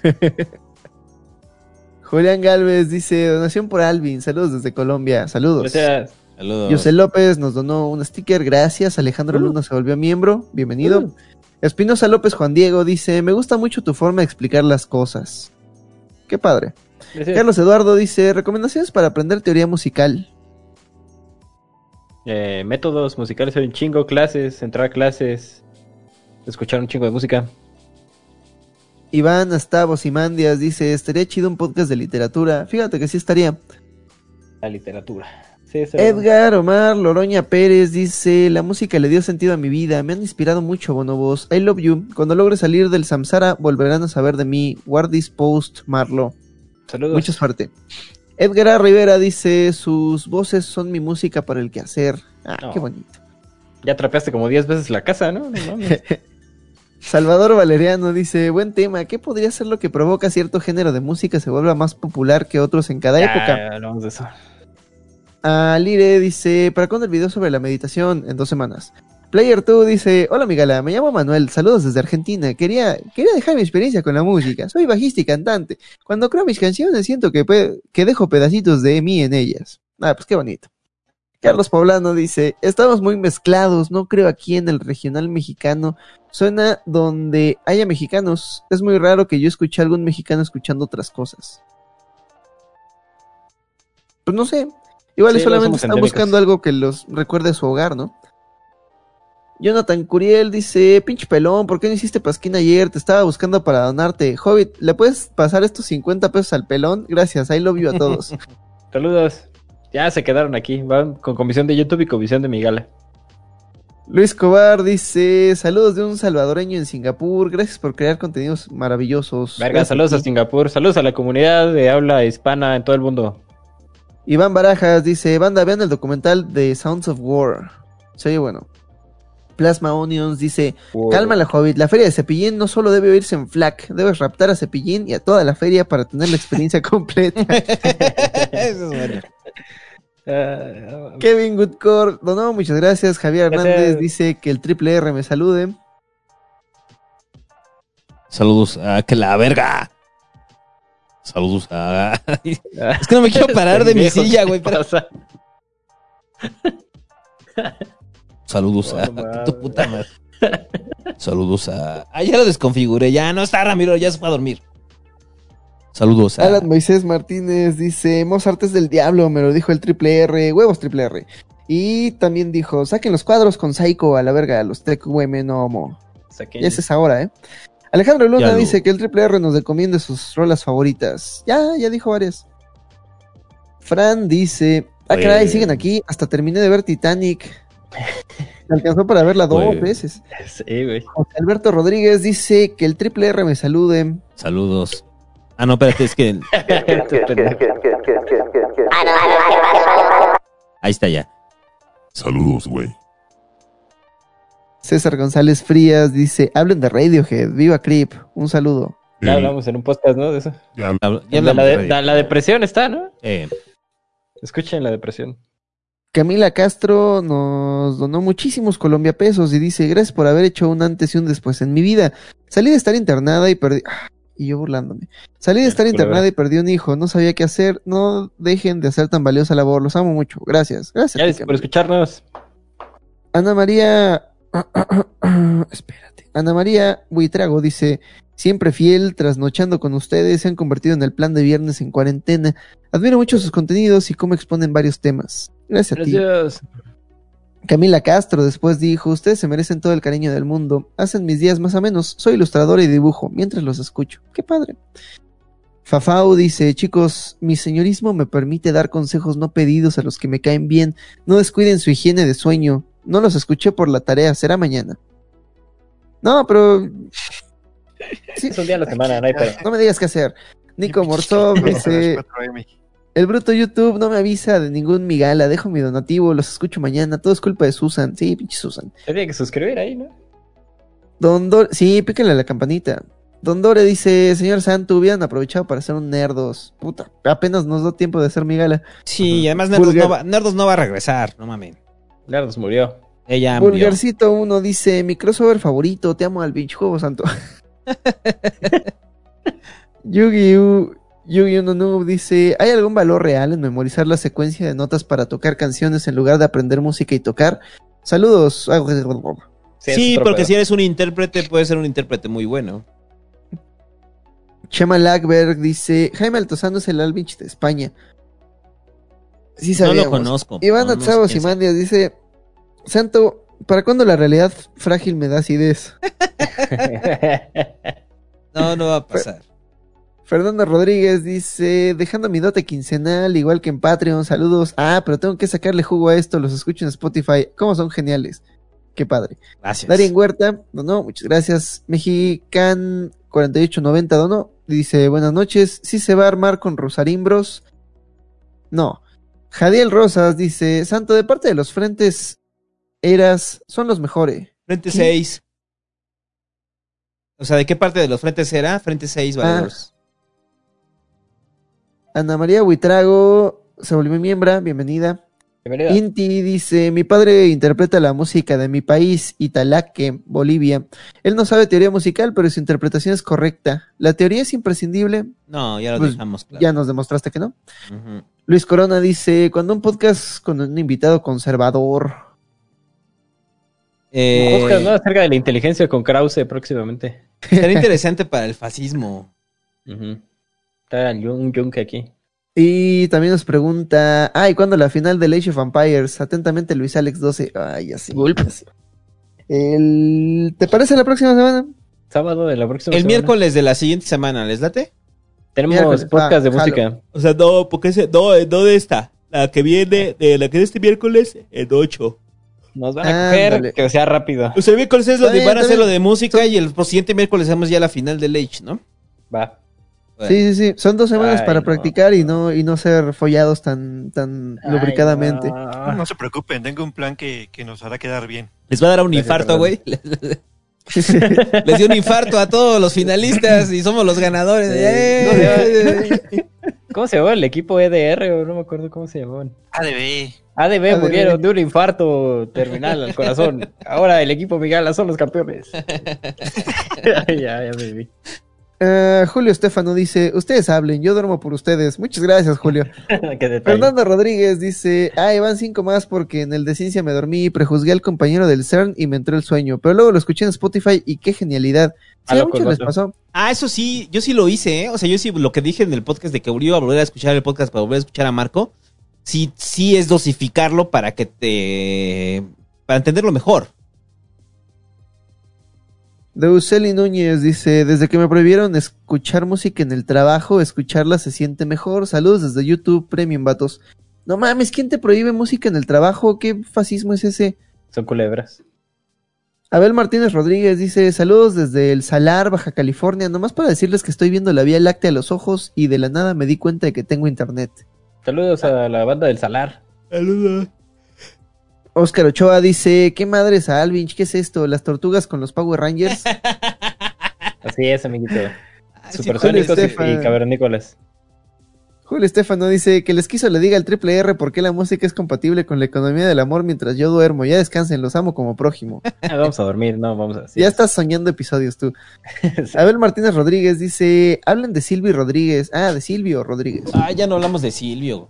Me cae, me cae bien, me cae loco Silvio. Silvio es chido. Inti dice, genios, saluden a Michelle Sherezade. Saludos a Michelle Sherezade. Hola. Salvador Cabrera dice, va este superchat para no dejar dormir al santo. Saludos. Que se mantenga despierto otras dos horas. Sebastián Ah, no, Espirilla dice, los escucho desde Alemania, gracias por hacer esto, muchas gracias a ti. Gracias. Sí. El cemento se rompe, dice, les recomiendo Matt Rock, Floral o Toulos, TQM. Flora Lotoulos de Mad Rock. José Nocha Rocha Noyola dice, quiero agradecerles por su gran esfuerzo y por la aportación cultural e intelectual a la comunidad nacional. Grande Krause y Aguilar Camín. Ándale, que... Ese chiste se lo agarraron en el ciber, güey. No, Es muy bueno, Es un dolor de huevos bueno. ese chiste. O sea, ya, ya no se cansan de hacer ese pinche chiste. La otra vez hicieron uno de. Me encantan tus podcasts. Es, es un gran análisis. Me la paso muy bien. Muchas gracias, David.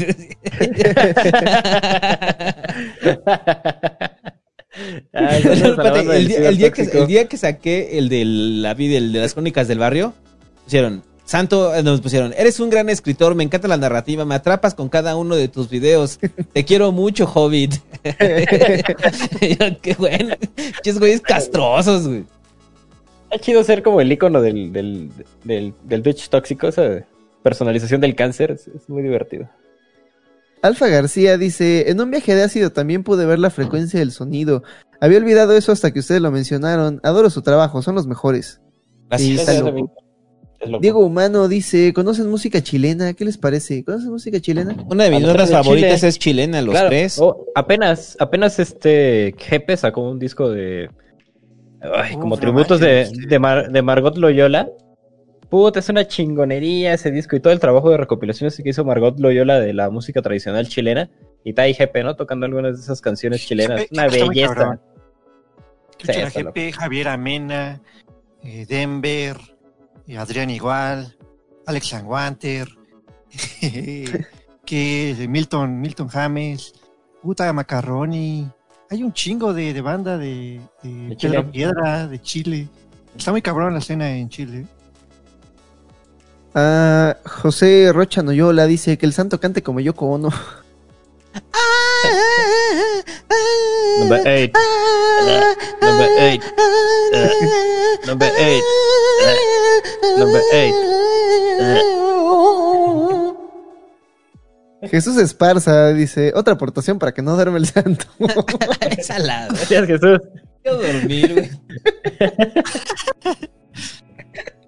Güey, Mexican No, 4890 dice, Che madre. Ya síguele, cabrón, antes de que manden más chat para superchats. que no duerme el santo. y finalmente, llegamos al final, dice No Carlos. Enrique Estrada Reyes.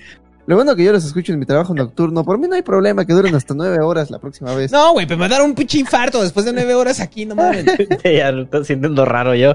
Ya estoy sintiendo la música de la música del sueño, entonces pues vámonos, no vámonos muchachos con, con esta bonita canción que dice, vamos a bailar. No vamos a poner nada ya, ahí nos vemos. No, ¿cómo no? Estoy ¿Cómo cansado, pero Vamos con el paso de gigante. De- para. desde mi gala. Oye, pero yo desde mi gala transmitiendo. Eh, qué bonito. Se siente la migala. Sí escuchan la música, ¿no? No. ¿No escuchan la música? No No se escucha. Danny ¿No escuchan la música? Es que se corta cuando alguno de nosotros habla. Pues no hablen, nomás canten. No encanta siéntanlo. Que sé que tengo que cantar. Espérate, ni siquiera ese beat está. Güey, puse uno de reggaetón y quedó de la verga, espérame. Está bien culero ese beat. Ah, está bien culero, es reggaetón fresa. No. El reggaetón fresa es el peor. Ahí está. Es mira. como reggaetón de No, ahí estaba, ya estaba sintiendo el flow. ¿Vas a poner uno más puerco o ya me voy a dormir? eh, En el perreo, a los que están ahí Neoperreo. tratando de cambiar Neoperreo. ritmo. Perreo. Está más, Perreo. está más crudo. Anda ya teniendo el flow con el santo. MC Hobbit y el Fernando desde Latinoamérica. Todo dice. Vamos a perrear. No, vamos a culiarnos. Vamos a dormir, ya es tarde.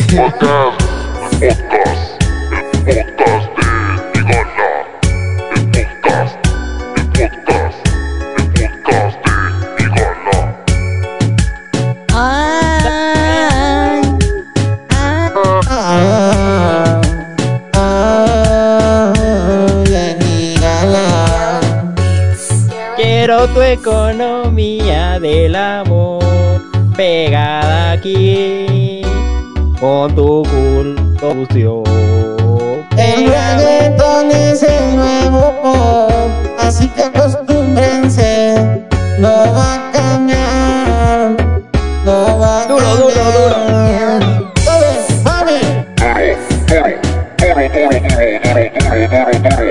Ay,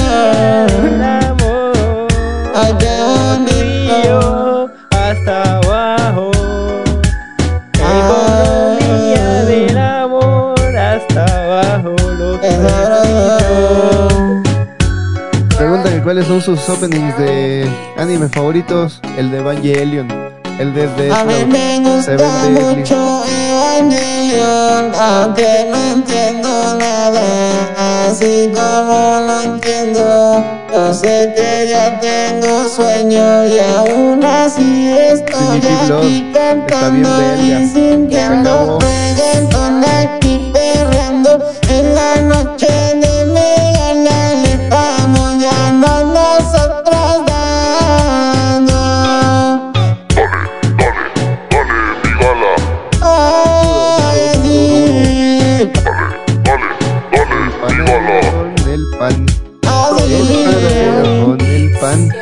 Hasta El abajo. panadero con el pan. ¿Cómo dice? El panadero con Ya, el je- pan. gente.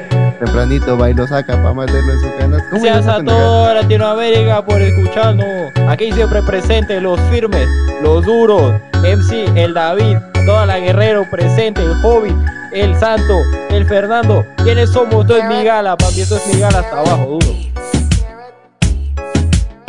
Hola, mi gala. Coma frutas y verduras. Hola, papaya. Papaya Suscríbanse guayaba. En la mañana usted va comiendo aquí, probando todo el tiempo, va pensando y disfrutando. La papá. La papaya. duro, duro. Ya, nos vemos. Dios. Mi gala, podcast.